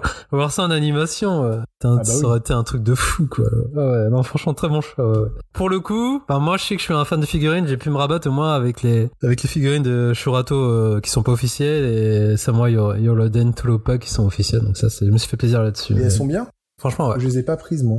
Et je sais que j'ai les 5. Euh, c'est les Sentinelles édi- euh, qui a, a commercialisé ça. Avant, c'était Bandai. Et j'en avais, moi, j'ai Elio avec Bandai. Après, j'ai pris les 5 avec Sentinelle. Et franchement, ouais, le taf, il, il est beau. C'est, c'est, c'est d'une qualité de mid-cloth, en fait. Et Shurato, c'est pareil, c'est, c'est de la contrefaçon, mais basé sur, le- sur du, euh, sur les. Donc c'est, c'est pareil, c'est de la bonne cam aussi. Mais c'est pas de l'officiel. D'accord. Par contre, euh, faut bien le dire, si tu prends pas à l'instant T, ça coûte une blinde après. Euh, ça Ouais, coûte très, très, très, très, très cher. euh, donc voilà, faut pas le louper ce genre de truc. C'est comme les Mifclos en fait, faut, faut pas les louper, euh, sinon après c'est ça Ouais, triple. ça, euh. les je les rate pas. Ah toi aussi? Ouais, Ah, faut qu'on en parle aussi. Bref, c'est pareil. Ouais, on, on s'égare. Euh, donc euh, euh, les jeux fantasmés, euh, Dim, est-ce que t'as une petite liste? Euh, ouais, alors moi j'ai pris des jeux fantasmés, mais plus, euh, on va dire, euh, des jeux euh, en mode actuel, on va dire, euh, plus que des jeux que je fantasmais quand j'étais gamin. Et euh, moi, je suis quand même un gros amateur de de jeux à monde ouvert. hein. Tout à l'heure, euh, Inaman, tu citais euh, les euh, les Arkham Knight, euh, les Spider-Man et tout. Et euh, j'aimerais bien vraiment des des super mondes ouverts euh, avec certaines licences. Alors, des jeux comme par exemple avec City Hunter hein, qu'on a pu citer déjà un jeu un monde ouvert avec City Hunter où tu peux faire des missions et tout ça serait vraiment top euh, un jeu alors c'est peut-être je me suis peut-être laissé influencer parce que j'ai euh, j'ai regardé dernièrement ton ton reboot de la de ta rétro sur Cobra et un jeu Cobra aussi euh, au monde ouvert où tu peux peut-être d'aller de planète en planète ça me plairait trop Il y a un Cobra qui arrive bientôt. Ouais, eh ben je crois que t'en parles d'ailleurs dans une dans, dans ta dernière vidéo. Attends, c'est Euh, Microïd très- Ouais. Oh merde, ok. ouais, donc euh, on va rester sur les jeux Je fantasmés. vous cache pas que j'ai très peur quand même. hein. Ils vont pourrir Cobra, comme ils ont pourri Goldorak.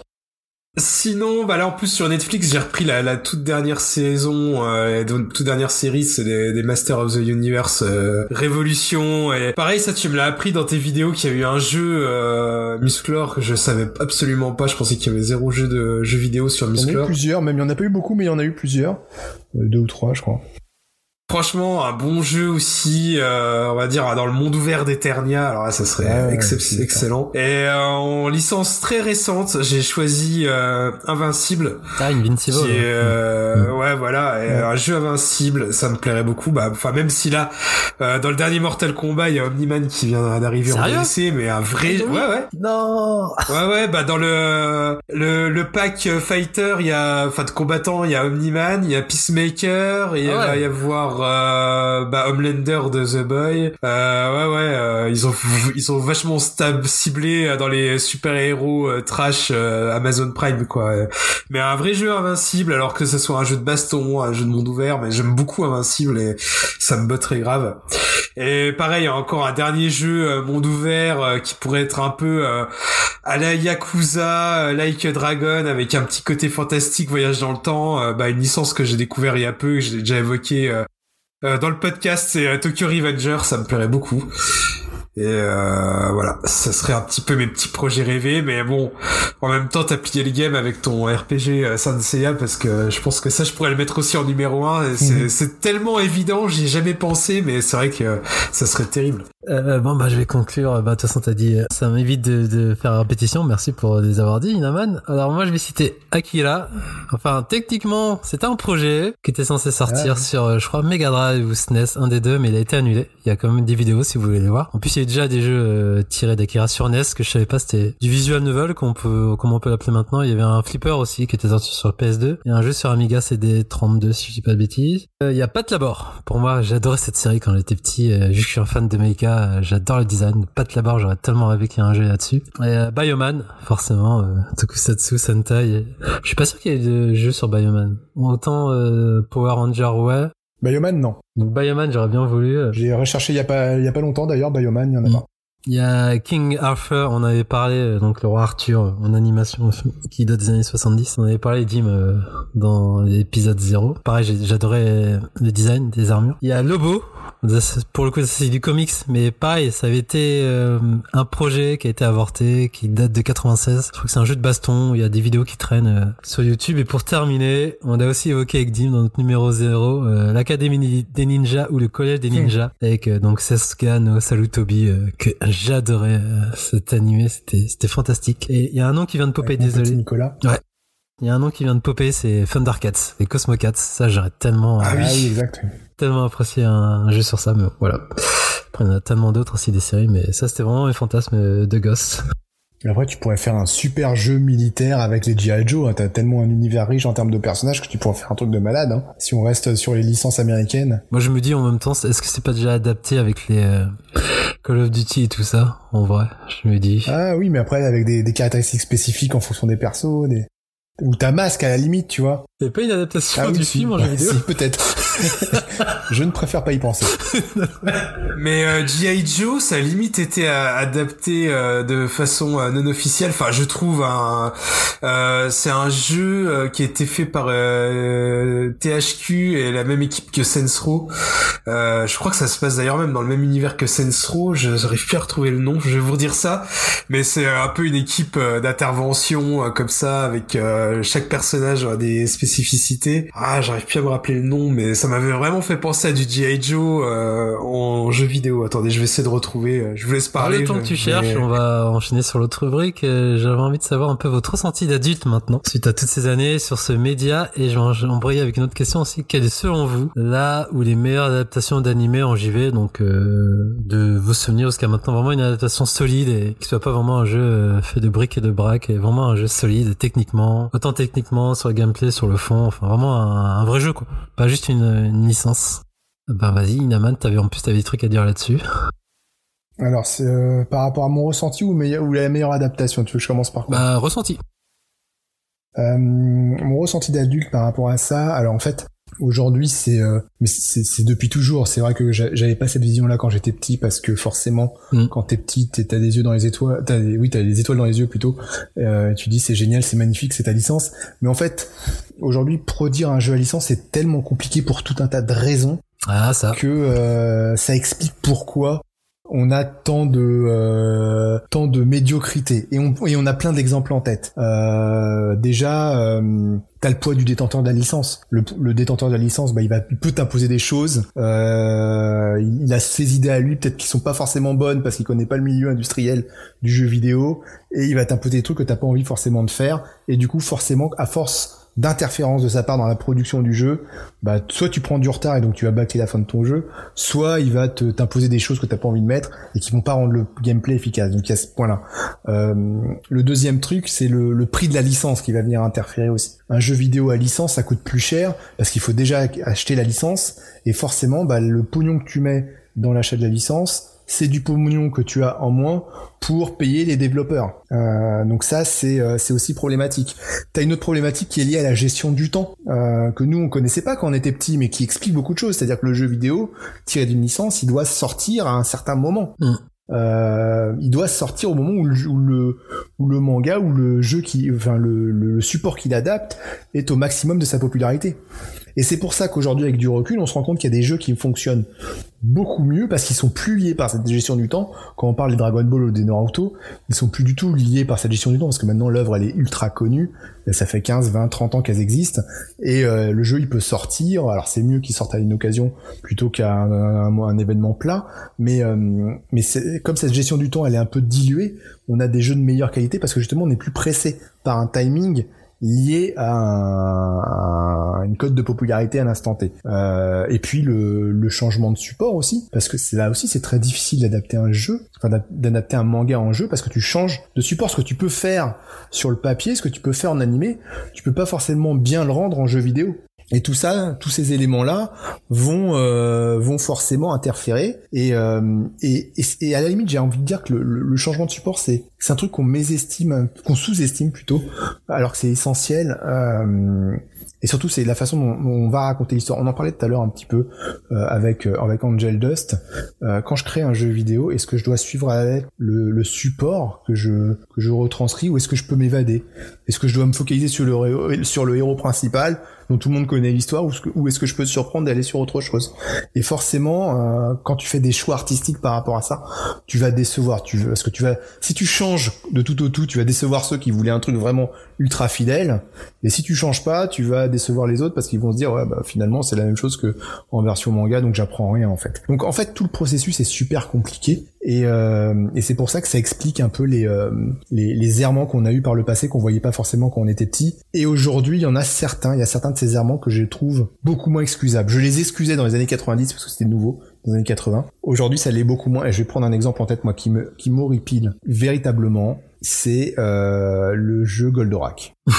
Il faut en parler. Il faut en parler parce que euh, je sais pas. Je suis sur les réseaux et j'ai vu plein de gens dire ah c'est génial, on a un jeu Goldorak, c'est cool. Bon, c'est vrai que c'est pas terrible, mais c'est tellement génial de retrouver en enfance, de retomber en enfance et d'y jouer. Euh, moi, je comprends pas ça parce que je trouve que ça ne sert pas à la licence en fait. Aujourd'hui, vous avez une société, Microids, qui a fait des très bons jeux par le passé, euh, qui a fait des bons jeux, Siberia, la tout ça, c'est des, des jeux corrects, très très très bons même pour certains, et qui aujourd'hui a basculé dans un autre environnement qui est l'exploitation à outrance de licence en payant la licence et en sortant des jeux rapidement, faits par des développeurs, des stagiaires, des machins qui sont euh, qui sont pas ultra bons quoi. Et forcément, euh, ça sort des jeux vidéo pas terribles. On a eu l'inspecteur gadget euh, qui était pas terrible. On a eu donc Goldorak, je vais en reparler. Et puis j'ai très peur pour Cobra. Je pense que Cobra ça va être foiré. Euh, j'en- ai très très peur. Et, aujourd'hui, moi je peux pas me contenter d'un, euh, quand j'ai 40 ans, d'un jeu euh, qui fait appel à la nostalgie et que tout va passer, tous les tous les erreurs graphiques, tous les le, manque de choix scénaristique va passer juste parce que j'exploite la licence quoi. On attend mieux en fait. Et surtout qu'en plus vous avez des studios indépendants avec beaucoup moins de pognon qui arrivent à vous sortir des pépites en 2D à l'ancienne, des super jeux euh, avec des moyens moindres que ce qu'a fait euh, que ce qu'avait Microids pour sortir Goldorak. Euh, alors certes, la bande son est là, elle est pas c'est peut-être le, truc le mieux réussi du jeu, mais moi je je peux pas je peux pas accepter de d'avoir un, jeu qui est raté graphiquement, qui est qui est buggé, qui est euh, quand bien même il appelle à mes souvenirs d'enfance en fait. Et, euh, et ça et là on tombe véritablement dans les euh, dans les travers de l'adaptation vidéoludique des mangas et animés euh, ou comics qu'on aime. Parce que derrière il n'y a pas de développement c'est on surfe sur un succès on surfe sur la nostalgie. On rentre dans nos frais parce que je suis sûr que financièrement ils vont rentrer dans leurs frais mais on a un jeu raté à la fin. Euh, et le problème d'un jeu raté c'est que il, il atteint pas forcément les espérances qu'on a. Et puis euh, et puis derrière on aura on n'en aura pas d'autres un jeu raté tu peux flinguer une licence sur un jeu raté voilà. Et ça c'est malheureux. Et, et Goldorak je trouve que c'est un, un très bon exemple de euh, de ce genre de de faux pas. Alors que j'étais super content d'en avoir un en fait. J'étais ravi. Enfin Goldorak qui arrivait je pouvais y jouer à Goldorak. Bah non je l'ai vu tourner je vais l'acheter sur Switch. Mais euh, je l'ai testé mais enfin je suis super déçu. J'aurais pu le mettre dans la déception en fait. Ouais. Après, je te rejoins. Après, c'est euh, sans vouloir faire l'avocat du diable aussi, euh, vu qu'on sait jamais comment ça se passe l'interne et surtout avec les ayants droit. Parce que mine de rien, faut pas oublier, comme tu le disais aussi, l'ayant droit a un tel poids, euh, ça peut être aussi très euh, contre-productif sur une prod. Après, je sais pas comment ça se passe dans le jeu vidéo. Mais en tout cas, dans l'édition, moi j'ai l'exemple euh, entre euh, nos désirs, entre l'ayant droit qui s'impose et le résultat, il y a toujours une différence entre ce qu'on espère et la finalité. Donc forcément, en tant que fan, tu, peux être très déçu et c'est compréhensible, mais faut toujours prendre en compte que euh, tout ce qui est en interne et tambouille interne, tout ça, c'est pas forcément évident à gérer. Mais après, oui, je te rejoins euh, sur ce que tu dis euh, sur les jeux et globalement, moi, je trouve qu'il y a quand même il y a moins de ratés. Ben, tu as expliqué pourquoi. Il y a moins de ratés qu'au début et quand même qui sont plus vigilants, les endroits et même les équipes. Typiquement, des équipes aussi qui ont grandi avec tout, enfin toute la nouvelle génération qui ont grandi avec tout ça et qui sont plus euh, désireux de, de montrer du bon taf. Et je trouve que ouais, Goldorak, c'est quand même un cas d'école. Il y en a de moins en moins des ratages complets. Enfin, moi, je prends mon cas, enfin mon cas. Je prends Sanseiya comme un Sanseiya, quoi, du niveau d'un Sanseiya. Maintenant, même s'ils sont un peu moins euh, bonne qualité, c'est, c'est comment je dirais, c'est passable, c'est pas non plus des, des ratages complets. Ou comme un Superman. Dim l'avait énoncé, mais genre des, 60, des Superman 64, je pense pas qu'on puisse en avoir de nos jours. et même si Goldrax, c'est Enfin, j'y ai pas joué après, de ce que j'ai vu, c'est pas terrible, mais c'est pas non plus euh, du plantage industriel. Enfin, je sais pas si tu vois ce que je veux dire, mais... euh, non parce que t'as quand même il y a, y a quand même ça, ça- comme ça fait appel à la nostalgie et quand même que Ouais. c'est c'est grisant de pouvoir jouer euh, Goldorak et de balancer corno figure etc et ce genre ce genre de d'attaques elles y sont elles sont retranscrites. Mais c'est un jeu que tu vas tu vas avoir peut-être du plaisir à, à le retrouver entre entre tes mains pendant une heure mais c'est pas un jeu sur la durée. Alors Ouais, c'est un monde ouvert. Donc qui dit monde ouvert dit quand même euh, un jeu où tu passes un peu de temps où t'as des missions intéressantes. Là c'est du redondant. Et ouais tu tu vas prendre du plaisir à le découvrir parce que c'est Goldorak mais au bout de trois quarts d'heure tu lâches la manette parce que euh, parce qu'en fait c'est naze. Hmm. c'est voilà c'est le jeu est pas très bon Et toi, Bah, sur Goldorak, pour rebondir là-dessus, mais euh, juste pour rebondir là-dessus, euh, c'est vrai que euh, tous les let's play que j'ai vus, enfin c'est ultra vide, c'est, enfin moi un des trucs rédhibitoires pour des jeux, c'est quand c'est vraiment trop répétitif. Et là, ça a l'air d'être la répétition ultime entre les phases où t'incarnes Actarus dans la base où ça a l'air inintéressant au possible, et puis après quand tu prends le contrôle de Goldorak et que c'est toujours un peu la même chose jusqu'au boss euh, final du niveau, ça a l'air vraiment, euh, on va dire, euh, hyper hyper toujours la même chose. Donc euh, ouais, c'est c'est un grand nom et en plus bah moi je je voulais surtout aussi bah aller un peu dans le sens que là je trouvais qu'on on vivait un peu une une période d'âge d'or au niveau des, des adaptations. euh, et c'est vrai que j'avais un petit peu trop vite oublié cet exemple-là de, de Microids. Parce que pour reprendre un peu tes paroles, euh, euh, Inaman, et euh, là peut-être plus du côté américain euh, des comics et tout, parce que bon, on a bien vu que les comics maintenant, enfin même si là c'est en train un peu de se se casser la gueule, le MCU et, et compagnie, ça marche moins bien, mais on va dire on a vécu quand même un âge d'or d'une dizaine voire douzaine d'années où ça cartonnait, et c'est là qu'on a pu voir aussi une petite évolution, parce que tout au début du MCU, les Iron Man et compagnie, il y a eu des jeux vidéo tirés des films. Et en fait, c'était toujours des grosses bousasses. Et après, ils ont compris que ça servait à rien de rusher et d'adapter à la va-vite des films, mais euh, plutôt euh, prendre le temps. C'est des, des, licences qui sont installées dans la durée et euh, qu'on puisse sortir un jeu Batman euh, ou Spider-Man ou des, des, des, grosses licences fortes comme ça, qui a un film ou pas au cinéma en parallèle, on s'en fout en fait. C'est des licences qui sont tellement porteuses que ça va marcher et c'est le cas que ce soit les Arkham ou les, Arkham ou les Spider-Man, ça cartonne et euh, on va dire euh, que c'est mérité parce que c'est des super jeux. Et voilà, je pense que c'est ça maintenant la clé euh, du succès aussi, c'est euh, comme tu pouvais dire, c'est prendre le temps et pas forcément adapter bêtement le matériel de base, à savoir tel gros blockbuster sort, il faut absolument qu'on en fasse un film, mais travailler autour de la licence, travailler autour des films et essayer de faire peut-être quelque chose d'original là-dessus et prendre le temps et sortir quelque chose de qualité et qui, qui fera parler. De toute façon, une licence forte, ça fera parler euh, film ou pas film à l'écran, ou série ou n'importe quel autre média euh, qui pourrait accompagner la sortie d'un jeu.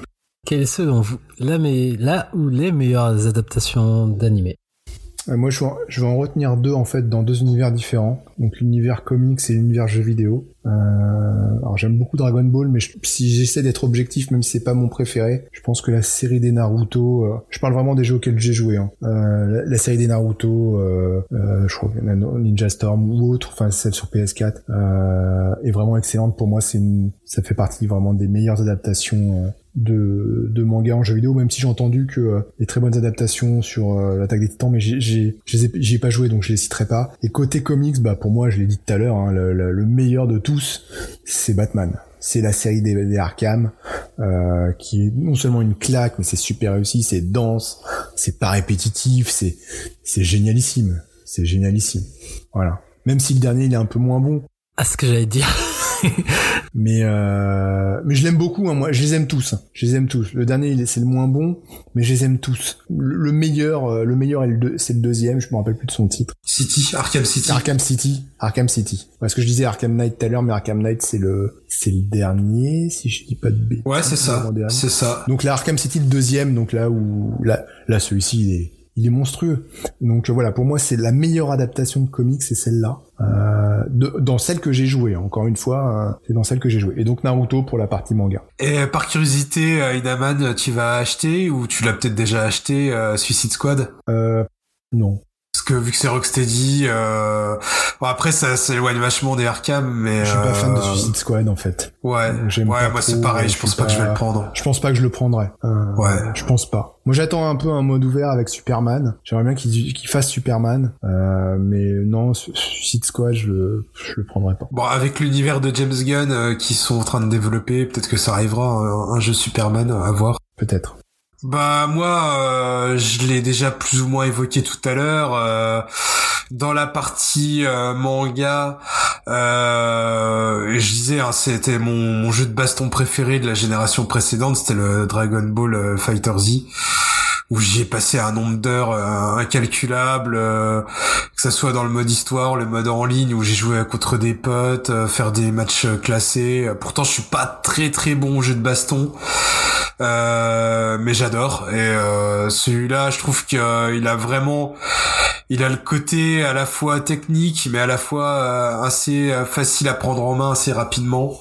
Je pense que tout le monde peut bien s'éclater dessus et visuellement, il envoie le pâté il reprend toutes les, les grosses attaques euh, iconiques de la série euh, et franchement euh, c'est un pour moi c'est un jeu de baston ultime et jouer contre des potes ou en ligne tu te fends bien la gueule euh, les combats sont tendus vu que c'est du 3 du 3 contre 3 euh, ça peut vite balancer d'un côté ou d'un autre et ça apporte pas mal de tension ouais, c'était vraiment hyper cool. Et puis euh, côté comics, euh, bah, je vais rejoindre un petit peu, euh, enfin presque Inaman. C'est-à-dire que moi je vais pas prendre les, les Arkham, mais les descend, les dignes descendants, à savoir les, les deux Spider-Man sur PS4 et PS5, qui sont plus ou moins les héritiers directs. Hein. Ça se joue, par exemple le système de combat, même s'il y a des subtilités, ça ressemble, on va dire, mais je trouve ça peut-être un peu plus nerveux actuel et moi le fait on va dire de, se déplacer euh, de tisser euh, toile de toile en toile sur les buildings à New York. En plus le New York il est super bien reproduit euh, enfin je trouve ça génial. Et auprès Arkham aussi bon bah c'est l'ambiance Batman c'est plus sombre c'est plus pesant. Et là c'est plus coloré plus joyeux même s'il y a aussi des moments un peu plus sombres et un peu plus un peu de tension. Et pour un monde ouvert euh, où tu passes quand même pas mal de temps, euh, voilà, à New York un peu plus coloré, avec euh, en plus j'adore la VF des Spider-Man fait par Donald Renew qui apporte sa petite patte avec voilà avec ses, ses touches d'humour et tout, c'est exceptionnel. Et franchement j'adore et je pense que c'est des jeux j'y retournerai un jour ou l'autre parce que c'est c'est tellement cool et plaisant à y jouer. Comme disaient aussi les, les autres membres de l'équipe d'Upcast qui ont pu y jouer, généralement les, les jeux à monde ouvert, c'est c'est le typiquement les, les jeux où dès que t'as des voyages rapides, tu peux skipper les déplacements, tu le fais. Mais là, c'est tellement aussi agréable à se déplacer de toile en toile à New York que tu tu les passes jamais et le jeu est, est vraiment top là-dessus quoi. Bah, de toute façon, je rejoins tous les deux. J'allais choisir Fighter Z, donc euh, voilà, t'as as tout dit là-dessus. Et pareil pour les Batman aussi, ouais, c'est vraiment du travail de, de, qualité. Et moi, si je, devrais en choisir un autre, ce serait le haut couteau euh, Noken de la PS1, euh, que là que je suis en train de faire. Et je trouve vraiment que c'est une adaptation euh, ultra fidèle bah, de l'anime et du manga en général, contrairement aux autres itérations. Et même en termes sonores aussi, ça reprend des, musiques euh, de l'animé, donc euh, c'est du tout bénef et même euh, c'est quoi, c'est ouais une trentaine d'années après, entre 20 et 30 ans après, ça, ça tient toujours la route et je trouve que c'est un charme un peu désuet le, côté 3D, euh, tremblotant de la PS1 et, voilà. Donc je trouve vraiment que c'est, un, une bonne adaptation qui, qui, qui, assez, qui a super duré dans le temps. donc voilà pour moi et on arrive au bout de ce dossier qui a été bien fourni. Et merci pour vos choix et tous vos, conseils. Et on va attaquer avec maintenant avec la partie euh, Qui es-tu Inaman? Petite partie interview.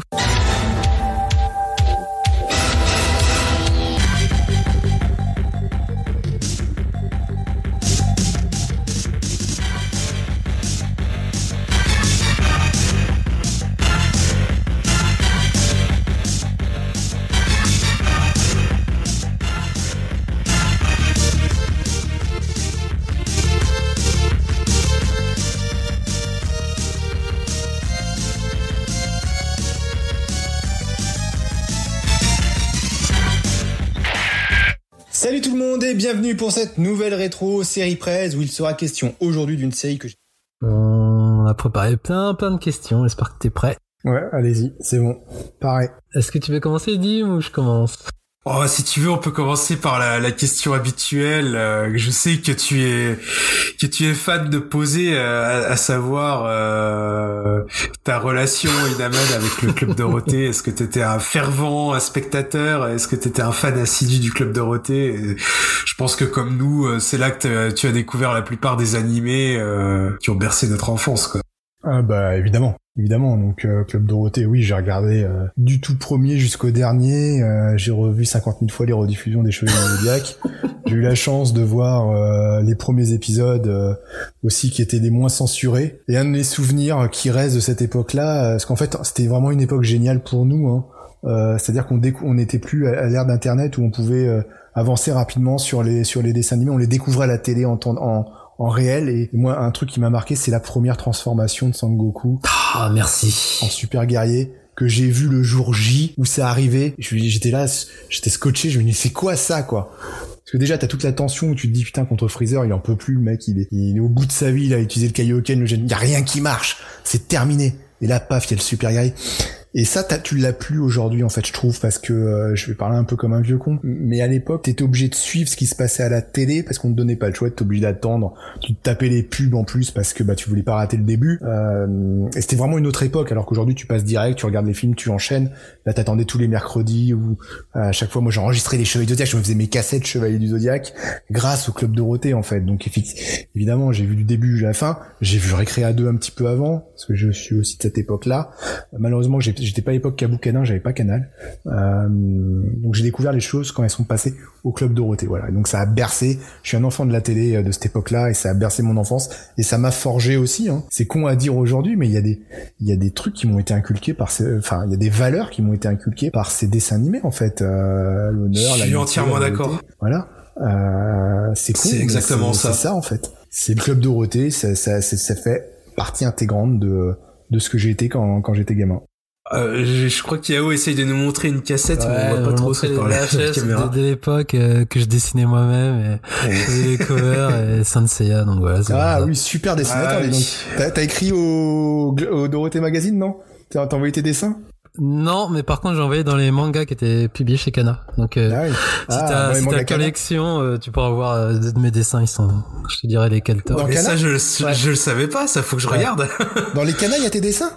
Euh, quelques deux, je crois, dans du numéro. Je crois. Ah bah faudrait que je regarde, je les ai tous les canas. Euh, Je te dirai ils sont- quel tome. Ah ouais, tu me diras, je regarderai, tiens. Pour embrayer euh, ce que ce que tu disais avec euh, Sangoku, je crois qu'on en avait discuté aussi. Il y avait un mais si tu te débrouillais pour avoir quand même les mangas en VO à l'époque, tu pouvais quand même te faire un peu spoiler ce qui allait se passer à l'écran, notamment quand tu parlais de la transformation de Goku en Super Saiyan. Je sais qu'avec un pote en, à l'époque à Paris, on allait à Saint-Michel, enfin la mec des de l'import, on avait pris des mangas justement Dragon Ball avant en avance et on était waouh qu'est-ce qui va se passer? Donc une fois qu'on a découvert ça en animé, on était un peu moins euh, surpris, mais quand même de voir en animation, c'était quand même truc de fou. Mais c'est vrai qu'à l'époque, il y avait encore, il y avait ces systèmes, et si tu pouvais avoir les mangas en VO, là, ça te spoilait un peu. Et moi, j'ai rien connu en, V- en manga VO. C'était rigolo cette époque parce que moi pareil euh, les Dragon Ball je les achetais aussi un petit peu en VO euh, ce que je racontais par exemple euh, toute l'arc debout où je feuilletais où euh, tu voyais euh, dans la ville où il y avait beaucoup de choses Mister Satan un truc comme ça. Et vu qu'en français Piccolo il s'appelait Satan Petit Cœur moi je m'imaginais des choses. Je pensais par exemple que Satan Petit Cœur ça devenait le maire de la ville ou des trucs comme ça. Alors que c'est pas du tout ça en fait. Et, euh, voilà en fait ça permettait aussi un peu de de, de faire travailler son imagination, de s'inventer un peu ses propres théories. D'un autre côté, euh, c'était mi du spoil, mi, euh, mi du fantasme. C'était rigolo quand même. Ouais. Donc pour embrayer la, question du club 2, est-ce que t'avais un, bah, on sait déjà que ton top 1 c'est Saint Seiya, mais est-ce que t'avais un top 3 d'animés que tu, que tu voulais absolument ne pas louper? Est-ce que c'était le classique, euh, bah, comme on, on les connaît, quoi? Ou t'avais un animé qui sort un peu du lot?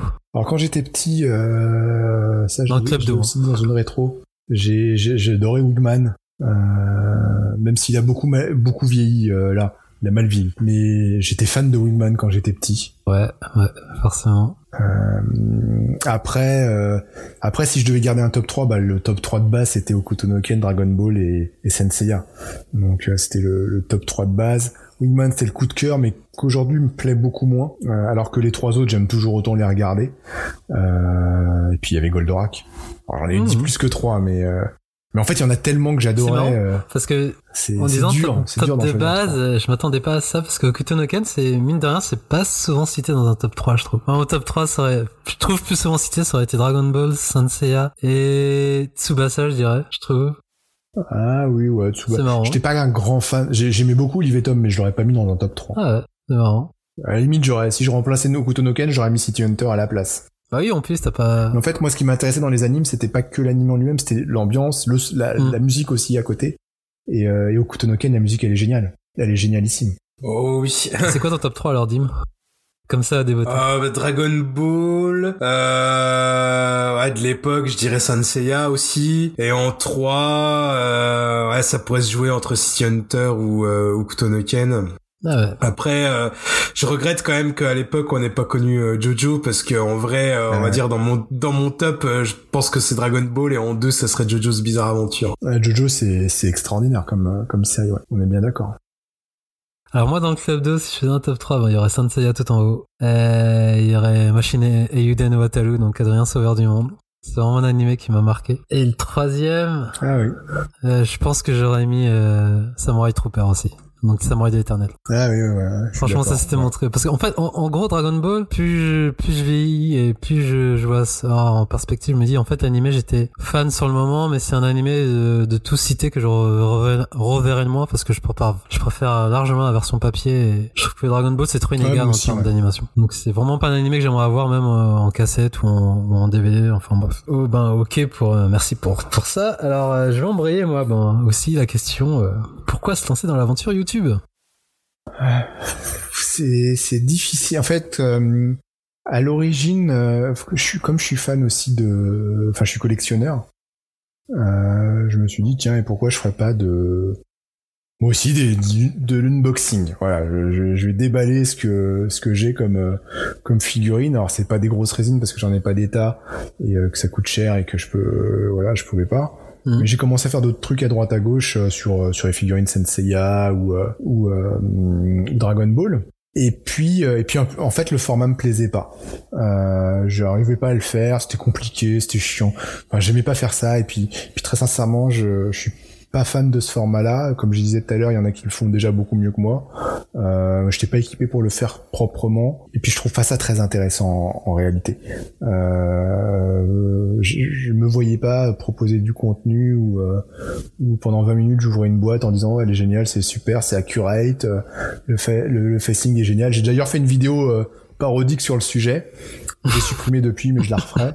Euh, où j'ouvrais une, une, une boîte de pâtes Panzani, quoi. Euh, et après, je, je leur mettais des accessoires. euh, je mettais la chevelure de, de, de Sangoku, je mettais le casque de Senseiya. Je dirais, oh, génial, la figurine est super accurate. En plus, on peut mettre plein d'accessoires, elle est compatible avec... euh, et même avec les comics, je mettais les, les, répul- les rayons répulseurs d'Iron Man. Donc, je faisais tout un truc de 5 minutes autour de ça. Euh, et donc, le, et donc bah finalement je me suis dit bah ça serait peut-être pas mal de, euh, plutôt proposer des trucs sur mes passions de, de quand j'étais petit.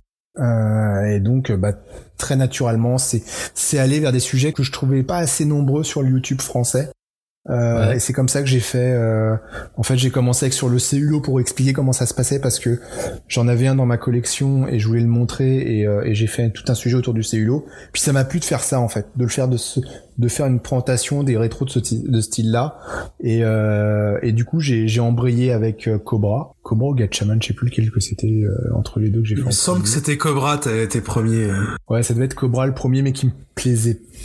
Enfin, je l'ai fait à l'iPhone, donc ça me plaisait pas. Euh, mais il est resté longtemps, donc c'est pour ça que je l'ai refait plus tard. Et puis après, je me suis dit, je vais faire un truc sur Gatchaman parce que c'était une série géniale. Et, y a, et personne n'en parle sur YouTube quasiment. Personne n'a fait un truc comme j'ai fait. euh, et, je trouvais ça intéressant de, bah, de présenter Gatchaman, de voir comment ça a été évolué. Qui est derrière ça Parce que moi, c'est vrai qu'avant de m'intéresser à tout ça et avant de faire les vidéos, euh, il y, a, des, des raccords que je faisais jamais. Bah, C'est, couillon, hein. je connaissais, je connais pas tout par cœur quand je le fais. Je connais pas l'histoire de Tatsunoko sur le bout des doigts euh, quand je fais Gatchaman. Mais en creusant, bah, je me rends compte qu'ils ont fait tout un tas d'autres trucs.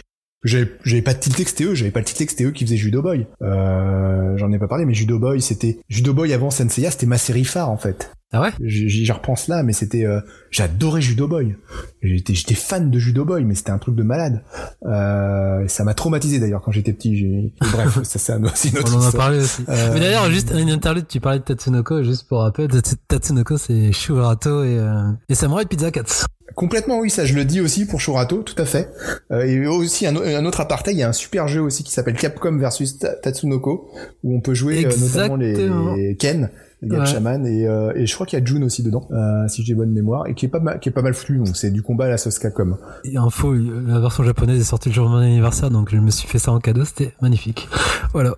Ah, tu l'as eu Ouais. Ah, très bien, très bien, très très bien. Donc euh, voilà pourquoi je suis je suis venu aux vidéos et donc je trouvais ça sympa de, de partager ça, euh, de partager une passion sur en essayant de garder une, une logique de sortir des des vidéos qu'on trouve assez peu sur YouTube. Par exemple, j'ai pas envie de faire du Dragon Ball pour l'instant. Ouais, Il y en a plein qui en parlent. euh. Senseiya, je ferai une vidéo Senseiya, ça c'est sûr. Ouais. Je ferai une rétro Senseiya, je peux même vous dire qu'elle sortira en 2026. Wow. C'est du lourd. pour Hein. les bah, pour les 40 ans. Qu'un. Euh, donc je sais exactement dans quel format je veux la faire, mais pareil, je, vais- je vais pas la faire tout de suite parce que déjà il y a une excellente chaîne qui existe qui s'appelle la chaîne Nébulaire, euh, qui Ouais, fait ouais. déjà des très Mm. bons trucs là-dessus. D'ailleurs, qui est en pause là. Euh, donc moi j'ai. Je crois qu'elle est en pause là en ce moment. euh, je crois qu'il a dit qu'il faisait une petite Ouais, pause. ça- elle est un peu en pause. Il avait annoncé qu'il n'en ferait plus trop. Il y a beaucoup de, de euh, il, re- il remet les, les anciennes. Je ferais, c'est sûr que je ferai un truc de Senseiya, c'est sûr que je ferai un truc Dragon Ball, mais quand je le sentirai et euh, et Senseiya, je sais, je connais la trame, donc je sais comment je vais le faire, et ça viendra plus tard. Voilà. Donc j'essaie de pro- vraiment proposer des trucs qui n'existent pas. Et d'ailleurs, c'est- on en parlait avec Dim, je disais, c'était ce que j'ai apprécié, c'est vraiment euh, que t'as pas commencé par la facilité. Justement, on aurait pu se dire, euh, je fais un truc rétro, euh, vintage, je commence par Dragon Ball, et non, t'as vraiment commencé par les trucs euh, plus pointus et moi mainstream. Donc c'est ça que j'ai Ouais. apprécié. Et aussi un grand merci. et t'as- et t'as- Attends, je termine. Un grand merci. t'as- t'as- t'as-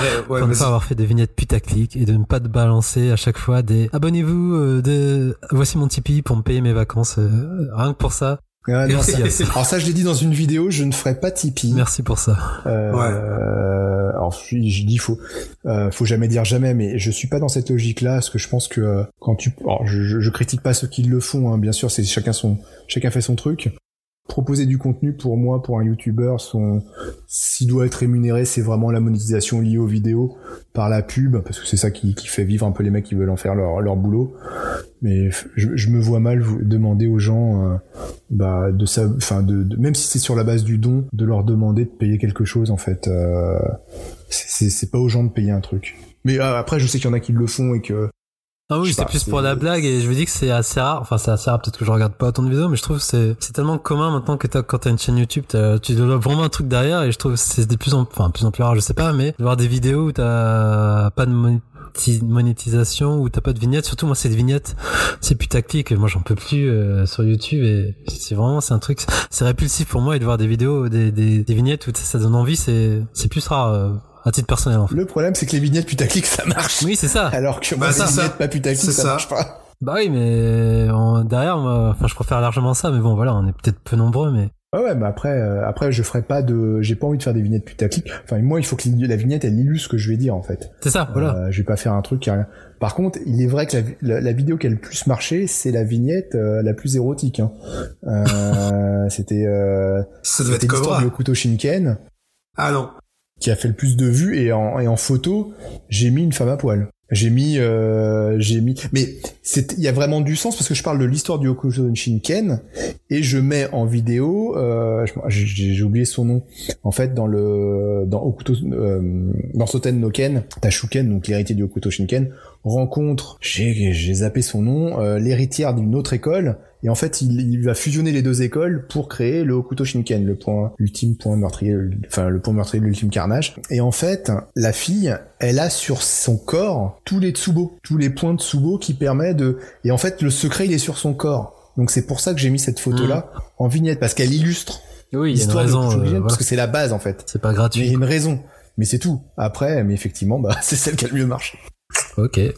T'as raison euh, de pas forcément faire les, les séries les plus connues parce que comme ça tu te démarques. Hein. C'est comme ça que moi je t'ai connu. Euh, c'est juste après le visionnage euh, bah, de la série euh, XOR où j'avais encore envie un peu de prolonger l'aventure et euh, j'ai tapé euh, Space Sheriff je crois sur sur YouTube et t'es une des premières vidéos qui est qui est tombée et c'est comme ça que j'ai découvert la chaîne et justement par exemple même si XOR chez nous c'est quand même relativement connu en France des des vidéos sur XOR t'en as pas tant que ça quoi. hein. Non, il y en a pas. Il y en a quasiment pas. Voilà, je pense que c'est vraiment comme ça que, euh, enfin, à mon avis, la grande majorité de ton public a pu te découvrir, on va, on va dire. euh, C'est les gens assez pointus qui ont... Oui, bah j'imagine, parce que ça- comme je disais, ça a quand même euh, une certaine résonance chez nous. hein. J'imagine, je regarde jamais les vues, mais j'imagine que tes vidéos les plus populaires, c'est sur XOR, City Hunter, Okuto no Ken, enfin quand même les grosses bah non, séries. En fait, alors la plus populaire, c'est euh, donc celle que je disais sur l'histoire du côté Shinken, donc euh, toute la partie euh, euh, Hokuto no Ken est, la, est, la, est celle qui a marché le mieux.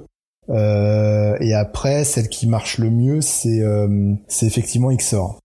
Euh, XOR, la, deuxième où je parle d'XOR en fait parce que la vidéo est en trois parties. La première elle est générale sur les shérifs de l'espace, la deuxième sur XOR et la troisième sur Charivan et Shader.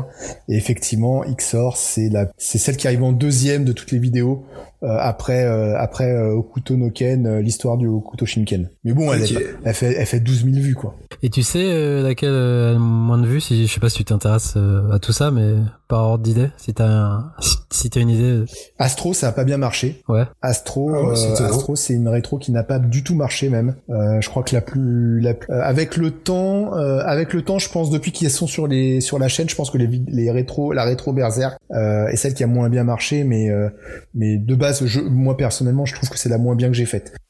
D'accord. Après le, après dans les plus récentes, Astro, à mon grand étonnement, Astro n'a pas du tout marché. Ok. Euh, Astro, euh, y en elles ont, euh, elles sont, euh, voilà, 400 vues, un truc comme ça. et, et là, tu vois, la, la dernière Astro que j'ai sortie sur le- les produits dérivés, elle est à 480 vues. Après, bah, je sais pas, mais je trouve peut-être que Astro c'est peut-être plus connoté vraiment, enfin vieux entre guillemets que et plus ancré dans une époque et plus peut-être connaisseur que. Bon, quoi que tu me diras XOR c'est aussi vieux, mais je sais pas, j'ai l'impression qu'Astro c'est peut-être plus dur d'entrer dans cet univers que. Alors après, euh, après, alors oui, c'est c'est plus dur. Le, le truc, c'est qu'aujourd'hui, tu vois, j'ai, j'ai- enfin, dans, dans les stats, hein, j'ai les, j'ai les contenus qui sont toujours en, en vue en, en régulier. XOR, c'est celle qu'on regarde encore, même un an après, parce qu'elle, bah, XOR, elle est sortie il y a un an. Hmm. C'était en février de l'année dernière. Et même après ça, euh, malgré ça, c'est euh, XOR, c'est toujours celle qui est en, en, en numéro 1 des vidéos vues, sauf quand je sors une nouvelle vidéo qui, elle, se classe numéro 1 tout de suite, dans la semaine. Mais si je sors pas de vidéo, c'est toujours XOR qui est en premier. XOR, euh, un peu Cobra parce que c'est les dernières, et Okuto no Ken. C'est toujours XOR et Okuto no Ken qui reviennent, et les autres, euh, les autres sont loin derrière. Même City Hunter, j'étais super surpris. City, City Hunter n'a pas fonctionné comme je l'espérais. Ok. Euh, alors que là aussi, je pense que personne n'a fait six vidéos euh, qui brassent tout City Hunter. Euh, voilà, je voulais le faire, je voulais le faire de manière la plus complète possible. Mais voilà, euh, Cutioni a mieux marché que City Hunter. Ah, étonnant. Non. Étonnant. Alors que Tiani c'est vraiment vraiment de la étonnant, ouais. alors. c'est marrant. Ouais. Ouais, mais il y a une femme à poil sur le sur la vidéo. donc, Euh, J'avais une question euh, au vu du montage. Moi, je trouve ça hallucinant. Ton montage, justement, par rapport à d'autres vidéos, c'est ultra rythmé et ultra recherché. Puis tu nous passes quelques calembours euh, par-ci par-là. Mais est-ce que tu bosses dans la com d'image ou c'est tout est autodidacte? Parce que vraiment, il y a des sortes de transitions. Tu fais vraiment des, des petites animations par-ci par-là. Enfin, c'est vraiment recherché, quoi. C'est pas juste. euh, Je suis entièrement autodidacte. Moi, je suis pas du tout ça. Je suis juriste à la base. Euh, c'est pas du tout mon métier. Putain, je suis impressionné. Donc, du coup, tu t'es formé euh, Ouais, sur le tas en faisant tes vidéos. J'ai peu- commencé avec, Cap- avec CapCut. Ouais. Euh, je suis toujours sur CapCut. Je filme avec mon iPhone. En fait, Mhm. j'ai un micro cravate pour enregistrer et, euh, et ensuite je fais le montage sur iPad euh, avec euh, avec une version payante de CapCut que j'ai acheté l'année dernière avec ma première rémunération YouTube. Euh, et du coup, j'ai acheté la version payante et ça me ça m'a donné d'autres effets. Mais euh, sinon, ouais, je fais ça avec CapCut. J'essaye de de parler des fois de casser le rythme. C'est pour ça que je mets des fois des anecdotes. C'est pour casser le rythme, pour pas que ce soit monotone sur le même ton tout le temps. Mhm. J'essaye toujours, ça les gens le voient pas souvent, mais si vous vous remarquez, je vais moins le faire euh, prochainement. Mais mes vidéos commencent toujours par un son qui est en lien avec euh, avec la avec que je vais on- a remarqué. Les, les cuts que je fais, par exemple, quand je mets une, une image, je, fais, je mets je sors toujours une image du dessin animé avec un, un jingle Ah ouais. qui est tiré du Hein. de la bande son du dessin animé que j'ai isolé. Ah ouais. J'essaie toujours de de- d'être dans le dans le dans la thématique du dessin animé que je fais du manga, euh, voilà. Ce que j'ai fait encore sur Cobra, ce que je vais moins faire, euh, ça prend énormément de temps en fait. Ça prend beaucoup beaucoup de temps. C'est quoi en termes d'investissement Combien de temps tu prends pour pour tout ça en fait? Enfin, si tu peux euh, estimer le temps genre pour une vidéo. euh, Si je devais quantifier à la louche une vidéo de 20 minutes, ça me prend au moins 30 heures. Ça me prend une trentaine d'heures. Ah ouais, quand j'écrive le synopsis. Ouais. Faut compter à peu près. euh, en général, faut compter. je compte 5 pages pour faire 12 minutes en gros. Donc j'écris le synopsis, enfin le, texte, euh, le texte. Ensuite, j'enregistre. Je, travaille le son dans le train. Je mets mes écouteurs dans le train et je travaille. Je fais les coupes euh, du son pour qu'il soit le plus clair possible. Euh, tous les les trucs comme ça, là, je les coupe. Je je rogne, euh, je rogne le son pour que euh, pour que ça soit le plus pro possible. Mais je, je reste un amateur. Euh, et ensuite, une fois que tout ça c'est fait, je mets, je mets le son sur mon iPad et le soir chez moi, euh, quand tout le monde dort, euh, à partir de 22h généralement, 21h, euh, quand ils se couchent tôt, je bosse jusqu'à minuit, une heure. Euh, je travaille, euh, je travaille le truc. Je vous avoue, quand j'ai fait, euh, je m'étais mis comme challenge sur Okuto no Ken de sortir une vidéo toutes les semaines. Waouh. Euh, à ce rythme-là, j'étais lessivé. J'ai- J'ai réussi à le faire hein, sur Okuto no Ken. hein. Ouais, j'imagine. Je, je n'y arrive plus aujourd'hui. Aujourd'hui, je ne peux plus sortir une vidéo par semaine. J'ai j'ai trop de boulot à côté. J'ai pas, je, je, je peux pas, euh, je peux pas faire ça. Ça reste une C'est passion. épuisant en hein. fait parce que je fais que ça. Je fais que ça et c'est c'est- et même si c'est une passion, quand tu fais que ça, euh, en fait, pour faire sortir vraiment une vidéo une, une par semaine, euh, je, je ne me concentre que là-dessus. Je fais plus rien d'autre à côté. Donc je fais pas mes, je, je m'occupe pas de mes collections, je joue pas, je lis pas, etc. Donc euh, ça veut dire que je peux même pas me me stimuler aussi pour faire d'autres vidéos après. Donc j'ai réduit, j'en fais, allez, maintenant l'idée c'est d'en faire peut-être une, c'est d'en faire deux par mois. Oui, c'est ce que je veux dire, c'est pas, c'est pas ton gagne-pain. Et donc, du coup, c'est Simon que Non. tu fais tes vidéos d'une dizaine de minutes parce que plus c'est, enfin, entre 10 et 20, tout dépend, mais elles sont pas, elles sont courtes tes vidéos, c'est par rapport aussi à d'autres. C'est normal que tu les découvres, c'est toujours voulu. Alors, en fait, c'est né de Cobra parce que euh, j'ai des découvertes en... en... fait, j'ai des, j'ai des sources d'inspiration sur YouTube. hein. Ouais. Quand je regardais, euh, moi j'aime beaucoup euh, ce que fait euh, un YouTuber qui s'appelle Durandal, donc qui parle de, Le cinéma. de, de cinéma. On peut ne pas toujours être d'accord avec lui, mais j'aime bien comment il fait ses vidéos. J'aime beaucoup. Et en plus, pour la petite histoire, c'est un, type que j'ai, euh, à qui j'ai demandé conseil une fois sur Facebook. Le mec, il m'a répondu à 2 heures du mat. Euh, mais il m'a répondu euh, genre 3 heures après que je lui ai écrit, quoi. Donc déjà, en plus, le gars, il te répond. C'est super sympa. Il a 400 000 abonnés ou je sais plus combien. Euh, il te répond, donc c'est, plutôt cool. Euh, j'ai ça. J'aime bien aussi, comment il s'appelle, subjectivement objectif ou un truc comme ça. Et puis joueur du grenier. Donc tout ça, c'est un peu tes, tes, tes sources d'inspiration. Et derrière, effectivement, en fait, par rapport à Durandal, il faisait des rétros aussi coupés de cette Mhm. manière-là. Euh, et moi, je les ai coupés pourquoi? Parce qu'en fait, c'est pour des questions de droit d'auteur. Euh, Ah oui. Quand tu fais une vidéo, la vidéo où on va te faire, où on va te casser les pieds, c'est la vidéo quand tu vas parler de l'animé. Et tu prends à chaque fois le risque, même quand tu mets euh, un certain nombre de secondes, de te faire démonétiser ou casser toute ta vidéo juste parce que t'as pris, parce qu'il y a 10 secondes qui ont, identi- qui ont été identifiées sur ta vidéo. Et du coup, j'ai fait des rétros pour pouvoir euh, scinder, mettre de côté la partie animée où je parle aussi beaucoup de musique. Et ça me permet de, Ah oui. euh, bah, si je suis embêté, je suis embêté que sur une vidéo et pas sur l'ensemble. Hmm. Voilà. Hmm. Et généralement, bah, ça rate pas. La, la vidéo où je parle de l'animé, bah, euh, j'ai des revendications de droit régulièrement. Après, j'arrive à les contourner pour la plupart, et des fois non. Je veux savoir si, comment tu procèdes pour le choix des œuvres à choisir? T'as déjà un planning prédéfini ou c'est au feeling ou, ou pas du tout? Alors des fois, je demande, euh, je demande sur YouTube l'avis des de ceux qui me suivent. Donc, euh, je fais un sondage et j'essaie de me focaliser sur le sondage. Par exemple, sur XOR, j'avais sorti le sondage, c'était lui qui arrivait, qui arrivait en premier, bah, j'ai fait XOR. Euh, après, je demande aussi sur Facebook. Et puis des fois, il y a des gens qui me sollicitent en me disant ah ça serait bien que tu fasses ci, que tu fasses ça. Euh, donc je, je note tout. Hein.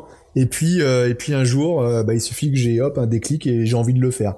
Ça peut, je peux être euh, sur YouTube et j'entends la musique, euh, la musique du truc. Je suis ah elle était géniale cette musique. Allez, je vais le faire. Et je me lance dedans. Et, et du coup, je fais le planning.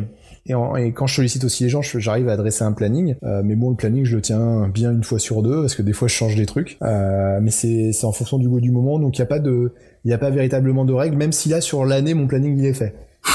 Ouais, c'est ce que j'allais dire. J'avais vu une de tes dernières vidéos où t'as déjà annoncé un peu toutes tes rétros et euh, Ouais.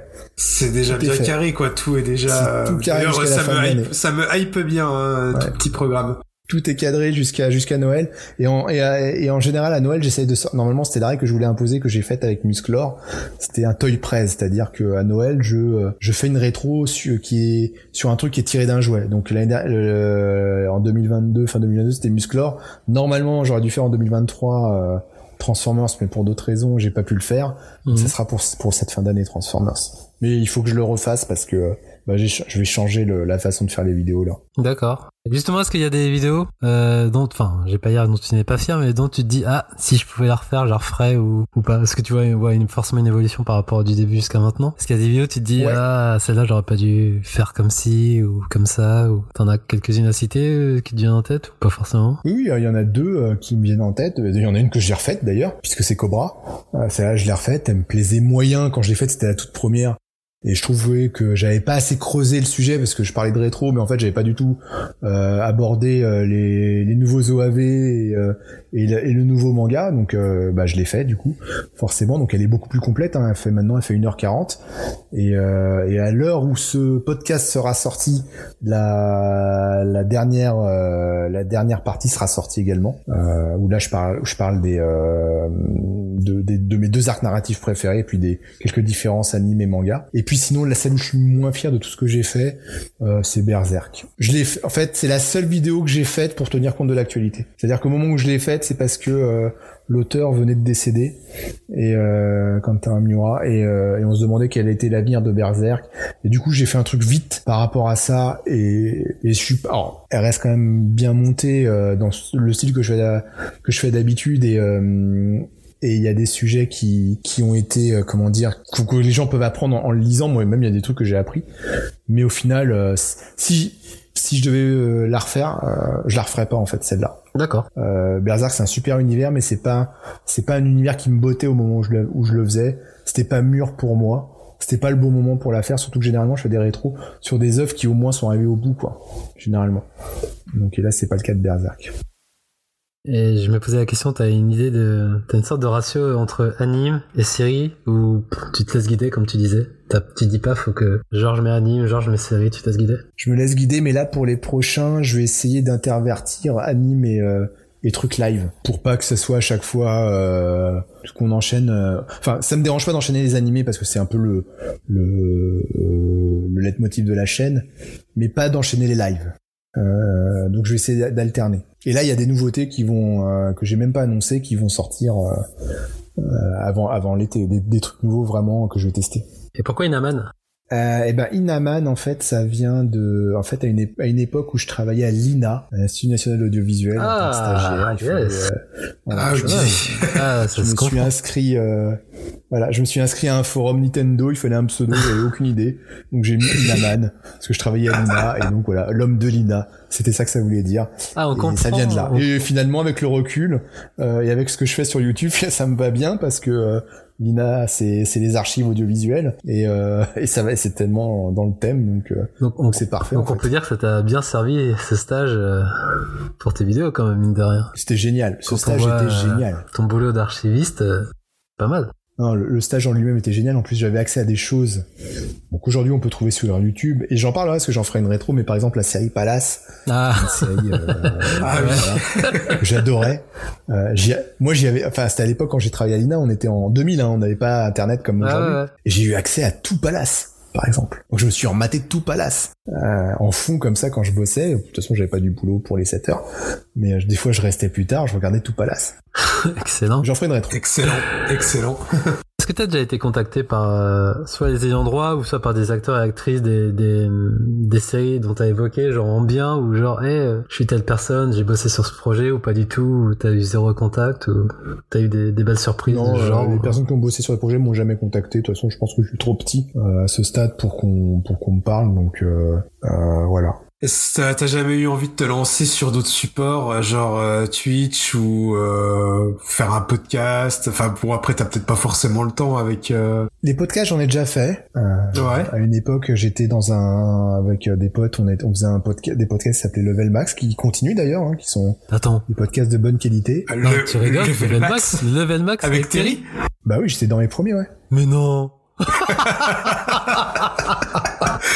Ah, parce qu'on connaît très bien les, les gars de Level Max, enfin, surtout Yao, hein, qui a déjà été plusieurs fois dans le podcast. Ouais, Ah oui. on en a fait un dernièrement Bah voilà. avec eux en fait. C'est trop Bah, marrant. on est euh, on, on est fondateur. euh, enfin, on- je faisais partie de l'équipe euh, qui a qui a commencé avec Terry, parce que Terry Mais a lancé le truc. Il habite à côté de chez moi. C'est fou ça. Euh, Non, oh, le monde est petit. Hein. On y était. il a lancé le truc, il, il m'a demandé si ça m'intéressait, je suis rentré dedans. Euh, et, et donc on a fait, euh, on a fait, bah voilà, les premiers podcasts Level Max, je suis dedans. Ah bah. Ah, c'est génial ça. Donc on avait inventé un personnage, c'était sympa et tout. C'était une bonne époque d'ailleurs, on s'est bien marré. Bon après on, nos, nos chemins ont, ont divergé, mais euh, mais c'était une bonne époque. J'en garde de très bons souvenirs et, euh, et c'était sympa, ouais. Euh, et je pense qu'aujourd'hui c'est bien professionnalisé, Terry. Il fait, il fait les choses bien, donc euh, donc c'est cool.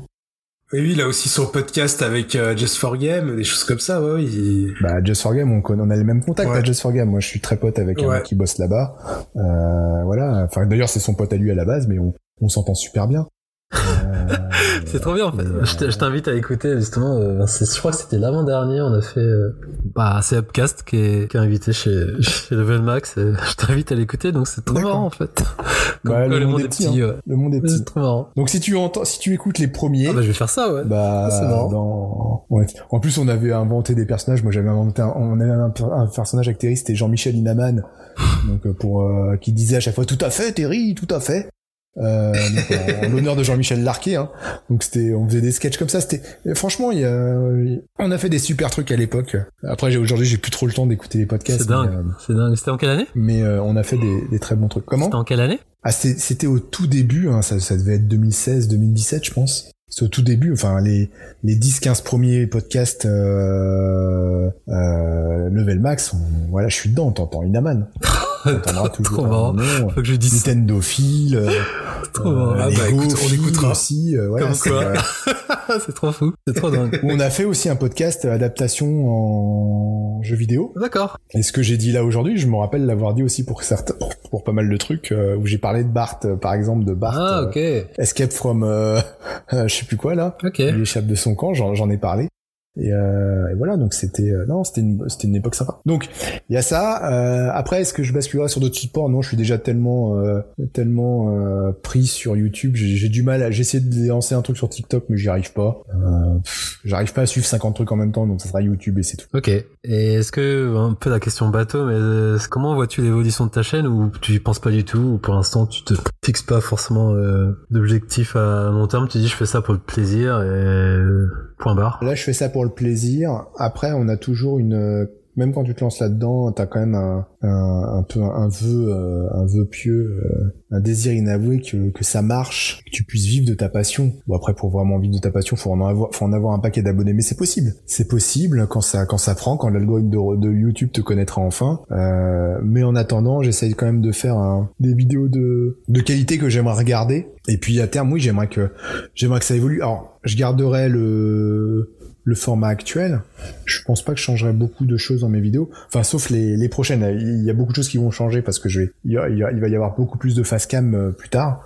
Euh, la prochaine que je suis en train de faire, il y a du face cam. Mais, euh, mais euh, je garderai les mêmes thématiques. Je vais peut-être évoluer sur un autre type de thématique en allant vers le ciné. Parce qu'il y en a une que je vais préparer sur le cinéma. Après, sur la chaîne en elle-même, elle va rester comme ça. Si j'ai envie de vraiment de faire d'autres choses, que j'ai d'autres projets, euh, je créerai une autre chaîne pour ça. J'ai envie de faire un truc sur le Seigneur des Anneaux. Euh, j'ai envie de lancer vraiment un truc là-dessus à fond dans l'univers. Euh, mais je créerai une autre chaîne à côté pour ça. Euh, je le ferai pas sur cette chaîne-là. Le format, il va rester tel quel avec des rétros.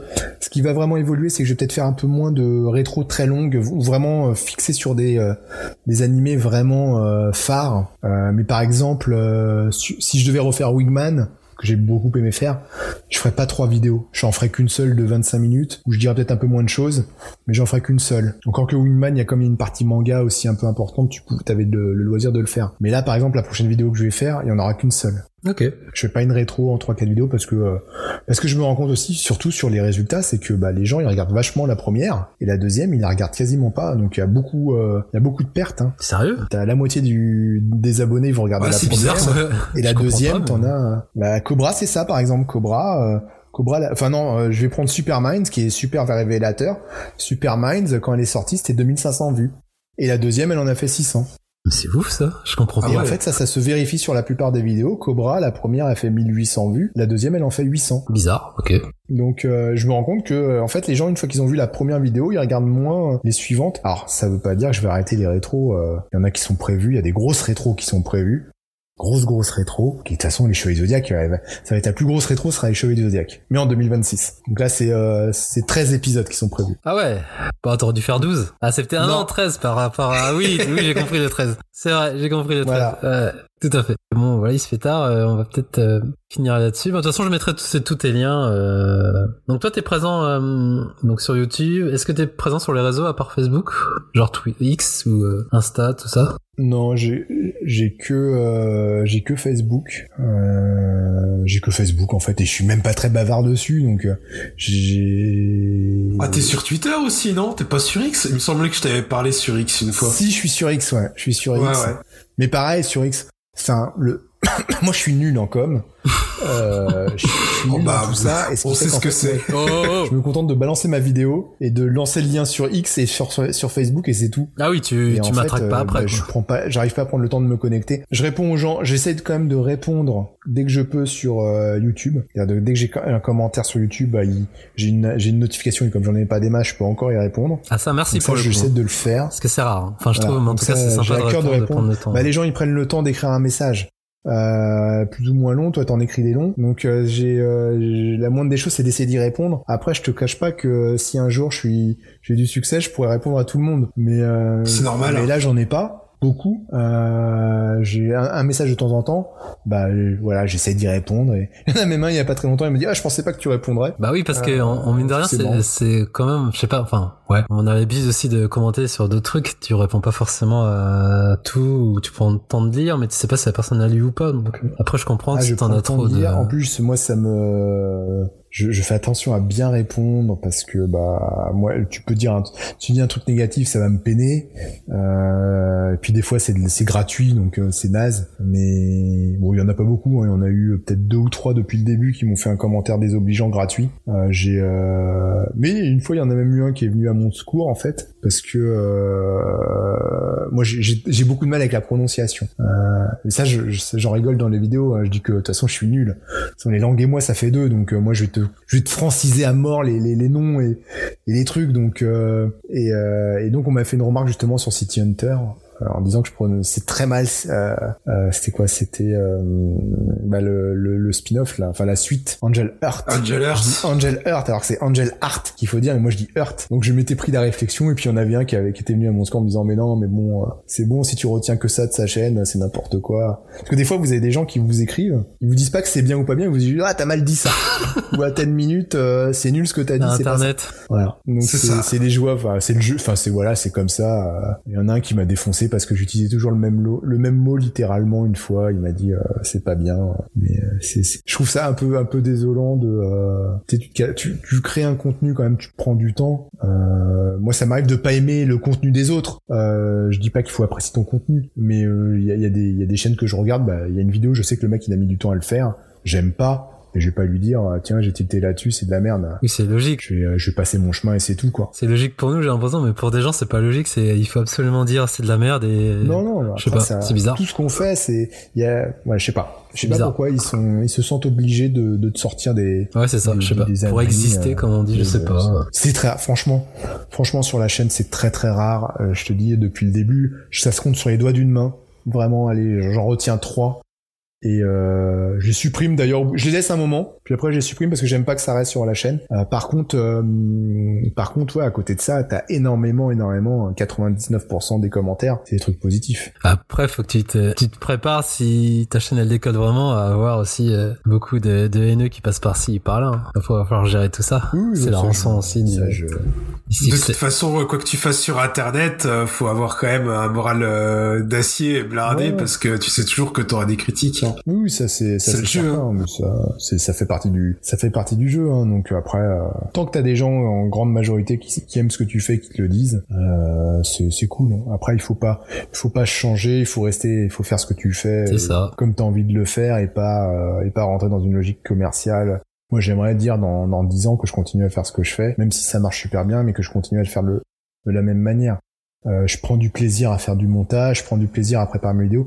J'ai pas envie non plus demain, même si ça marchait super bien, de plus faire ce que je fais. Je fais tout tout seul moi-même. Donc il y a rien qui est fait par quelqu'un. Ah ouais. Tout ce que je fais, tout ce que vous voyez euh, dans les vidéos, c'est 100% moi quoi. Alors bien sûr les extraits que je prends à droite à gauche, ça c'est pas moi. Mais tout, toute la préparation de la vidéo, c'est moi. Et demain, je me vois pas confier la réalisation à quelqu'un, la prise de son à quelqu'un d'autre, enfin, de, de, d'industrialiser le truc. J'aime trop l'ensemble, en fait.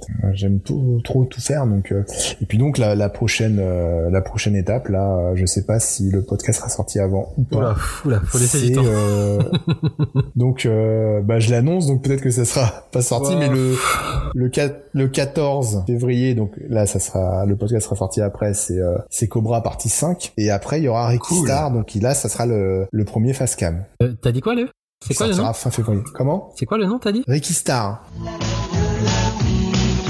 Goku Shoji Ikiman. Euh, si tu aimes Kinnikuman, eh ben tu vas aimer Ricky Star. Euh, tu trouves l'intégralité sur YouTube. Et euh, en fait, c'est un manga qui est sorti euh, en 86. Enfin, une animé, un animé qui est sorti en 86, mais qui a pas été euh, diffusé chez nous. En fait, il est sorti en cassette Ah oui, je vois. au, au début des années 90 et il est sorti sur manga ensuite au début des années 2000. Donc on l'a pas connu dans notre enfance sauf pour ceux qui ont eu les les euh, comment dire les, les cassettes. Mais moi je m'en rappelle quand il est sorti sur manga. Et, et je l'ai fait parce qu'en fait tu me parles, tu me disais tout à l'heure comment tu trouves les idées machin.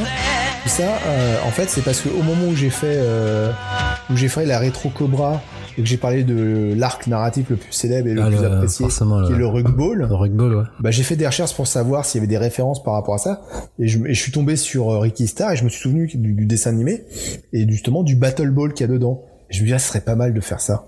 Ah, je l'ai fait. Excellent. Et, euh, Et c'est vachement intéressant parce que dedans, en plus, vous allez voir le lien qu'il y a avec euh, que je raconte avec euh, avec Senseiya. Justement, il y a un énorme lien dessus. Et j'en parle et, et vous allez voir, c'est assez flagrant le lien entre les deux les deux œuvres. Et donc, ça sera le premier facecam avec un montage avec moi à l'écran euh, euh, où on voit ma tronche. Donc euh, voilà, c'est un test pour voir si ça marche. Et si ça marche, bah je continuerai comme ça.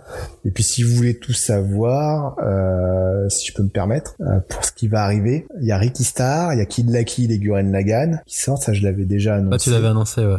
Il y a K2000, donc ça aussi je l'avais annoncé. Dans l'ordre encore, je ne sais pas. Euh, Il y a une vidéo spéciale que je vais faire sur le signe du zodiaque. Euh, D'ailleurs, c'est pour euh, pour vous qui aimez Level Max, j'avais fait la, une chronique sur le ton vrai signe du zodiaque dans Level Max.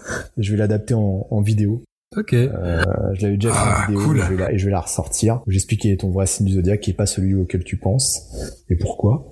Et puis après, il y aura euh, normalement en avril, si tout va bien, la chaîne est de nouveau remonétisée si j'ai réglé les problèmes. Et je vais enquiller avec euh, les Super Sentai.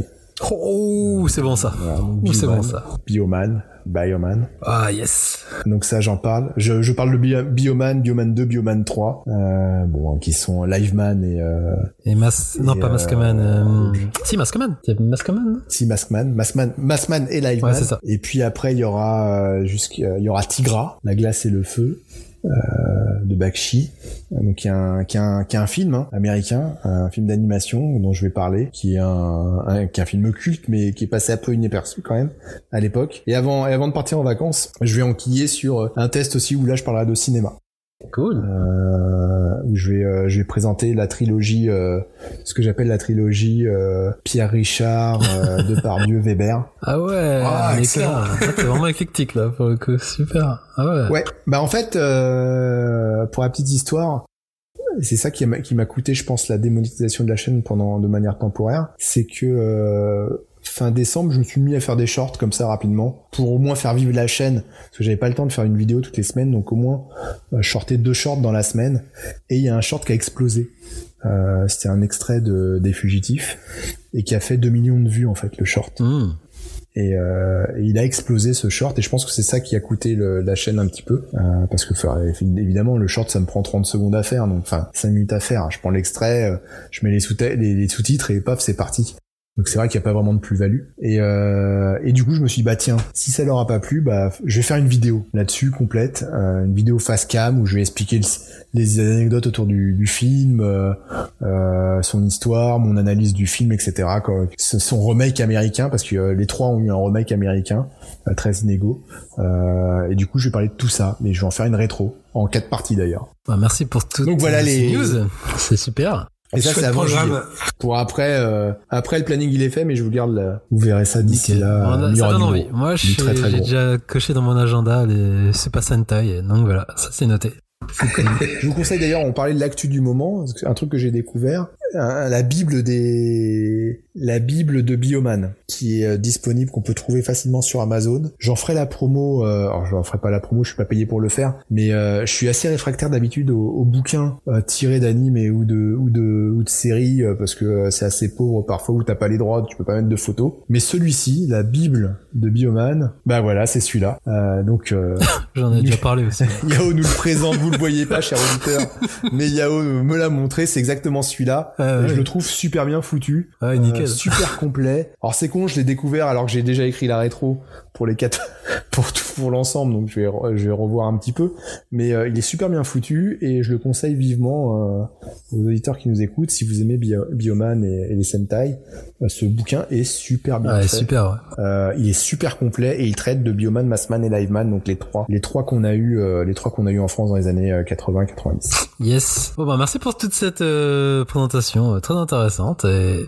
Merci Ouais, à toi. franchement, merci beaucoup. Bah, merci à vous de m'avoir invité. Et on va terminer avec les recos euh, rapidement parce que là, on va pas trop te retenir non plus. Justement, tu voulais nous dire des recos, enfin des, pas forcément des conseils, mais justement des quelque chose à éviter. C'est pas ça que tu voulais dire en termes de recos Ouais, alors la bonne reco c'était Bioman, mais c'est pas récent. Euh, la mauvaise reco, on va dire, le truc.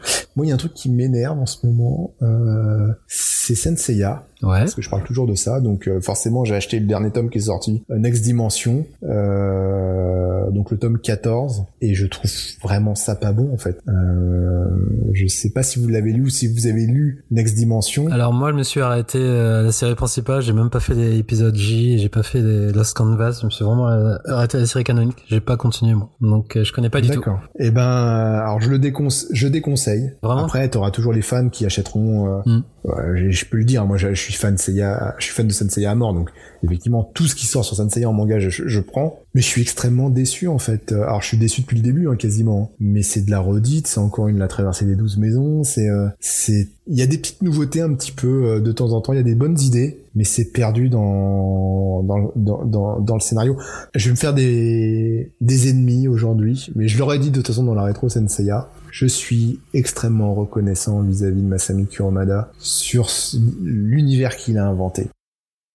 Mais il a un défaut qui est un peu celui de euh, de euh, ah merde j'ai oublié son nom du, du de l'auteur de de Ken Ah, Tetsuo Hara.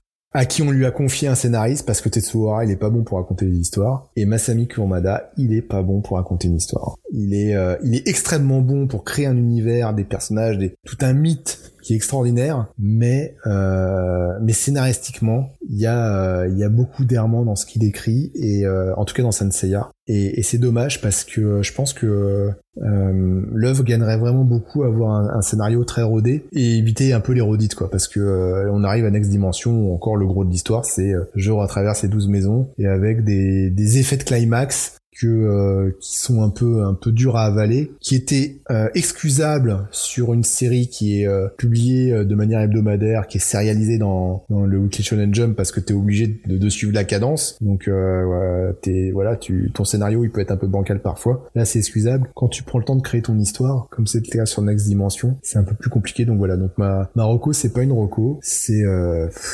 c'est c'est plutôt une déception de, de de ce qui sort autour autour de Next Dimension. Je sais qu'il y en a qui vont pas aimer ça, mais euh, Bah après, je suis Mais, pas dans, je suis navré. dans nos auditeurs, je suis pas sûr qu'il y ait des gros gros fans de Kurumada et de Sensei en général. Ouais, c'est vrai qu'on en a pas forcément beaucoup. C'est Ah bon, bah, deux mieux, qui, alors. qui aimons bien, mais Moi, j'ai parlé pour rien en fait. Bah non, mais c'est c'est intéressant parce que moi je me rapproche de, de ton avis parce que j'a- j'adore, euh, on va dire, les, les tomes d'origine, mais après le reste, euh, épisode G, j'ai pas été jusqu'au bout. Mais épisode G, le dessin est rédhibitoire déjà, donc. euh, tu- Ouais, voilà, mais pourtant j'ai quand même, euh, j'en ai quand même une, une paire, je dois en avoir euh, au moins 5-6, mais j'ai pas réussi à aller jusqu'au bout. Euh, Last Canvas, j'avais loupé parce que j'étais tellement dégoûté par épisode G que j'ai, euh, j'ai pas acheté le, le manga. Alors Mais ils avaient mieux. fait une adaptation. Ils avaient fait une adaptation en était animé sympa, et ouais. j'avais plutôt bien aimé, mais euh, ils ont jamais été jusqu'au bout. Ils ont alors pas euh, je fini connais les pas. deux, deux, trois derniers épisodes, ouais. Ouais, c'est ça. C'est dommage parce que euh, c'est peut-être le seul truc que je le meilleur de Senseiya. Voilà, exactement. Enfin, hormis le, le, le truc de base, mais euh, c'est euh, le meilleur spin-off, le meilleur, euh, la meilleure histoire hors Senseiya qui a été réalisée et avec des vrais personnages, avec un background. En plus, ils ont sorti, je les ai tous aussi, et ça, je le conseille. Sur Los Canvas, ils ont sorti aussi un tome par Chevalier d'Or après pour raconter une histoire précise sur un Chevalier d'Or. Et c'est, alors, c'est assez inégal hein, dans les histoires, mais euh, il y a, une vraie création. Et en plus, l'auteur, euh, je vais oublier son nom, mais tu sens qu'elle aime Senseiya, tu sens que elle a essayé de donner quelque chose du corps à cette histoire en essayant de se démarquer mais tout en respectant l'œuvre d'origine. Alors que pour moi, Kurimada, il respecte même pas sa propre œuvre en fait qu'il a créée. Euh, Il y a des trucs aberrants dans, dans Next Dimension, donc euh, à la limite, vaut mieux lire, euh, vaut mieux lire ce qui est sorti par euh, par Jérôme Alquier là, si vous voulez vraiment du, du truc, un travail de qualité vraiment sympathique, même s'il a aussi il a ses petits défauts. Les deux ouvrages qui sont sortis chez Kana et faits par Jérôme Alquier euh, au dessin notamment, euh, il y a un vrai travail de de- d'amoureux de, Senseiya qui est derrière. Il y a des super bonnes idées. Euh, Il y, a, y, a, y a des trucs contestables, mais c'est un vrai boulot de qualité. Il y a deux tomes qui sont sortis. Le dernier sorti en fin d'année dernière. Et celui-là, ouais, ça, ça je le conseille. euh, c'est vraiment bien foutu. C'est vraiment ce que je préfère dans les dérivés, parce que moi je m'étais vraiment fâché avec la licence, surtout qu'à chaque fois qu'il y a des nouveaux animés, je les regarde. Et euh, je crois qu'il y a un, un des derniers en date, c'était le, le spin-off euh, Shoujo. J'ai absolument, Ouais, J'ai absolument rien contre les, les shoujo, bien au contraire, mais euh, là, ce qui m'énervait, c'est que ça, ça contredisait la, la licence qui veut que, enfin, à moins que je connais pas tout le lore de Sanseiya, que les chevaliers euh, fé- féminins, euh, féminines euh, doivent porter un masque. Et là, en fait, bah non, c'est juste le chevalier du petit cheval ou je sais plus. Enfin, c'est que des choses comme ça qui se passent, on va dire, en parallèle de l'arc du sanctuaire, si je me rappelle bien. c'est ça. Et euh, je trouvais ça vraiment ridicule, quoi. Ça avait aucun sens. Et c'était juste pour faire un spin-off euh, féminin de, de Sanseiya, quoi. Il y avait pas d'autre intérêt, quoi. C'est ça. Alors je les ai tous, je les ai pas lus parce que j'ai décroché au bout du troisième, mais en tant que collectionneur complétiste j'ai tout pris. Mais oui j'accroche pas, euh, j'aime pas, c'est un peu ce que fait Alki quand même euh, sur ses BD, mais j'aime pas l'idée de d'essayer de, de procéder d'une ellipse narrative pour essayer de de- d'enfoncer des une autre histoire, euh, parce qu'effectivement Santiago ça se passe pendant la période euh, du sanctuaire en fait. Mm. Et, en fait et, et déjà là tu donnes un gros coup d'épée à l'œuvre originale euh, parce qu'effectivement les femmes chevaliers elles ont un masque euh, donc déjà ça devrait même pas arriver comment euh, Jérôme Alquier dans sa deuxième BD il en parle les femmes chevaliers qui ont un masque parce qu'il y en a une dedans et elle va l'enlever et il explique pourquoi et il joue là-dessus. Même dans Omega, il respecte le principe du masque. Senseiya Omega que j'aime pas. Il y a des bonnes idées, cela dit. Mais il respecte le, le principe du masque jusqu'à ce que l'héroïne euh, qui porte un masque dit non, moi je suis une femme forte. Il y a plus de raison dans une nouvelle génération qu'on porte des masques et elle retire. Mais là, dans Senseiya Show, ça se passe à l'époque du, du Senseiya original. Il n'y a pas de raison qu'elle n'ait pas de masque en fait, parce que tout, tout, tout en ont une. Donc voilà, c'est euh, c'est dommage parce que euh, ça sert à rien ce genre de, de truc. Ça sert à rien. Vu que t'es un fan appa- apparemment, mais si t'aimes pas, je suppose que tu vas pas acheter la suite de Next Dimension, mais... Bah si, je je vais.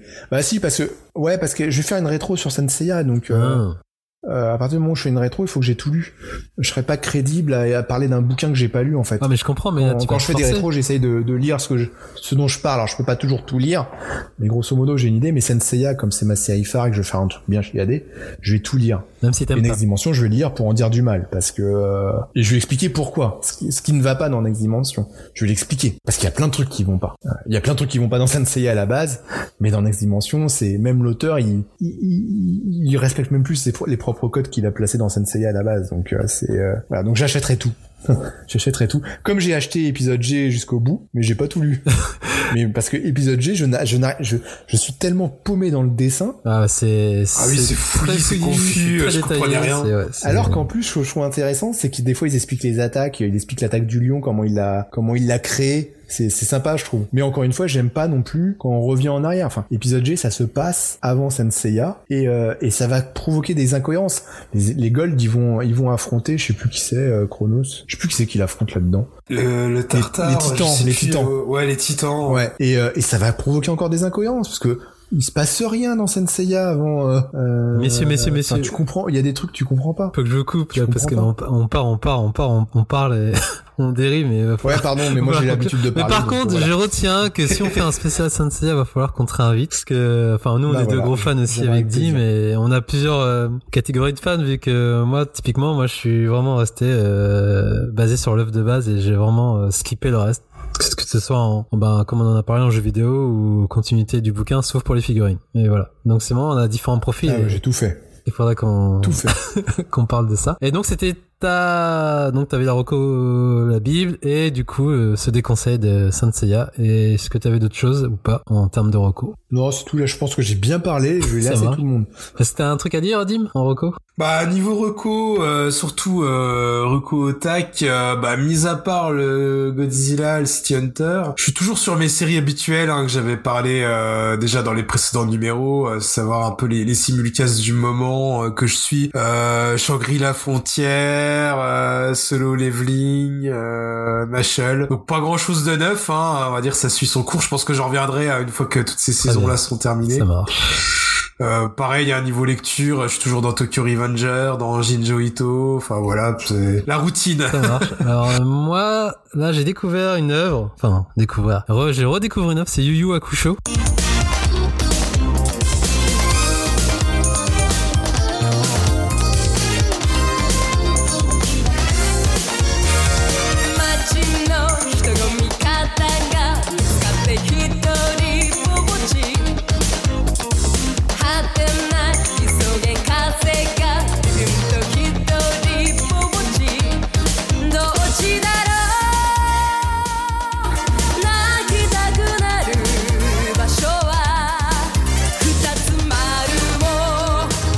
pas le manga, l'anime.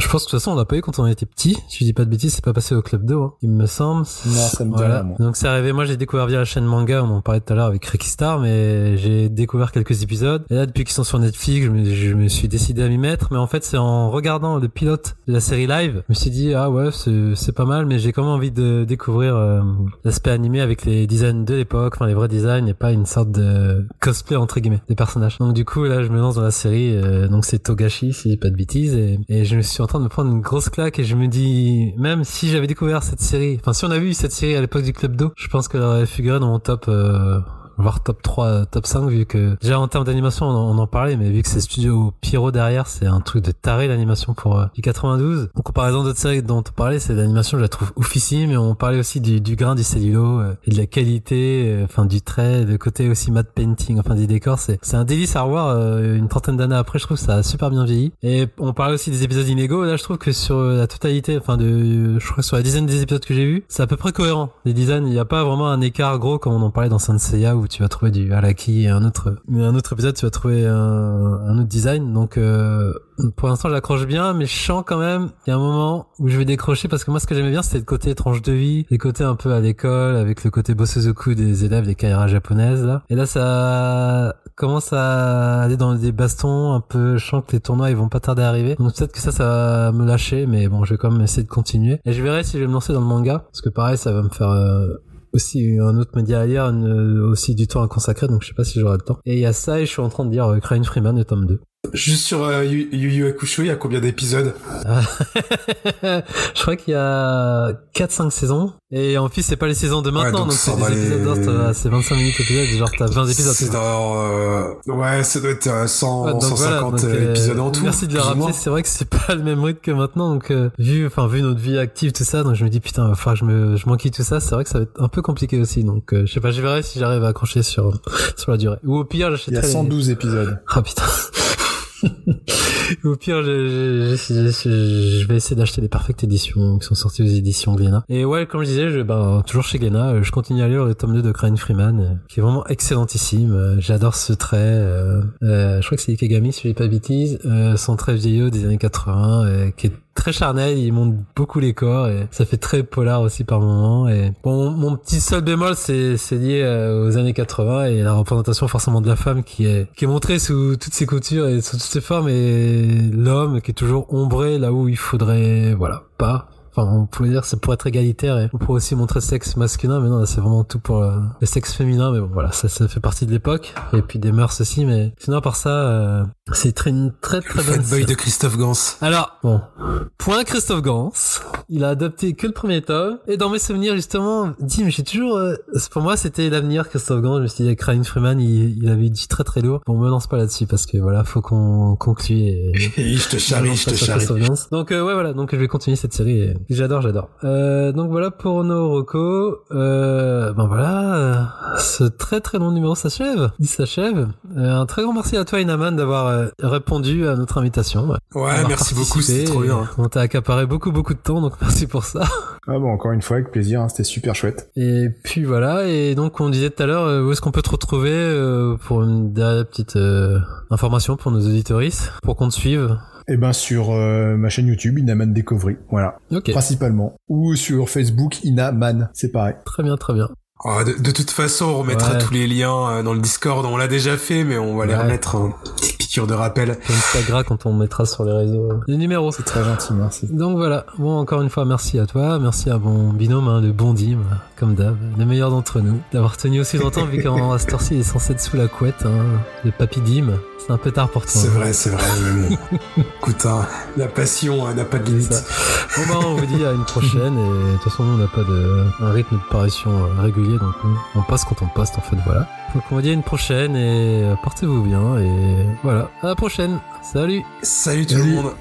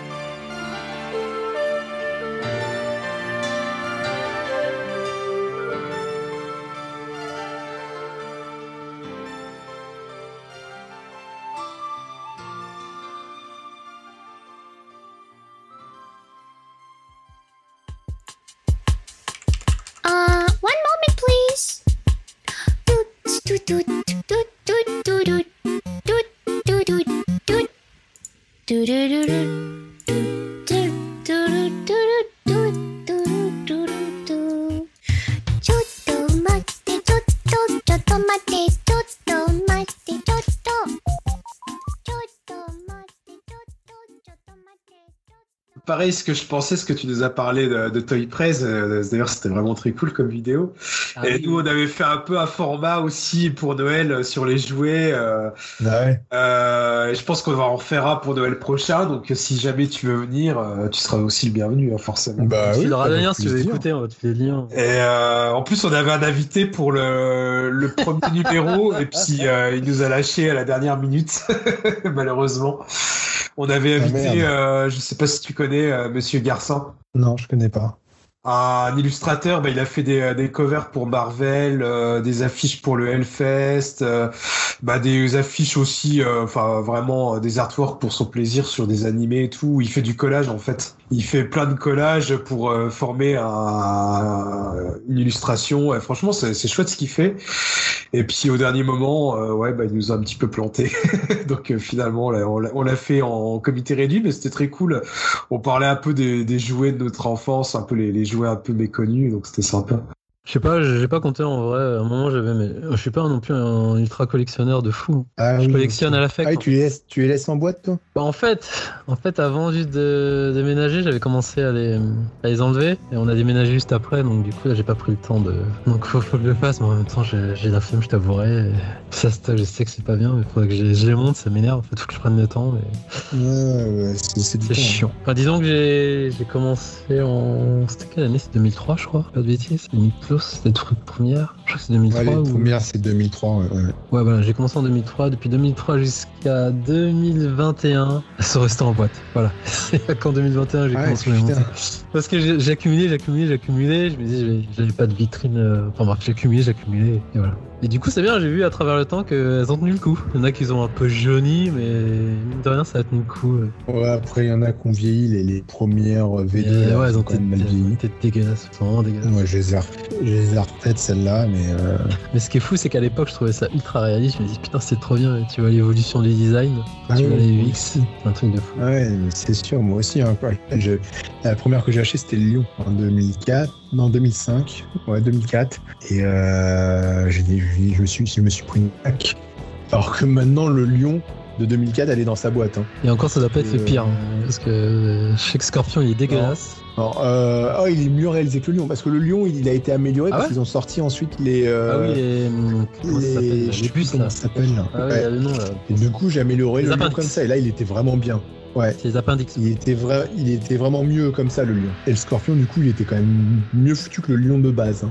Mais après, euh, j'ai pas pu le faire pour tout. Hein. Ouais, bah tu vois, pour dire les appendices que j'ai mis de côté, j'ai vraiment pas acheté ce genre de truc. Moi, en fait, j'ai acheté jusqu'à jusqu'à quelques Poséidon, non, Hades. J'ai mis de côté Sevilla, je sais pas si tu dois connaître euh, une chaîne YouTube qui fait du, euh, du montage de figurines. Je crois que c'est The CNS, je sais pas si tu connais. Ouais, je connais. Ouais. Voilà, bah Ouais, c'est c'est- deux vidéo. hein, qui font ça. C'est Et Mit Greta, plus son nom. Emily Trater. Euh, Lui, je Ah le bah, suis. ça. Lui. Et moi, je suis The CNS, et c'est via ces vidéos, il faisait une, j'ai vu une- justement une vidéo sur Siegfried, ça m'a donné envie de, de me remettre dedans, en fait. Parce que j'avais lâché, moi, j'étais pas du tout dans les X, j'avais lâché, j'avais mis de côté, j'ai vu que, ouais, il ressortait des gammes, et du coup, j'ai, euh, Bah, moi, j'avais lâché quoi. aussi. J'avais pas les EX. J'avais lâché.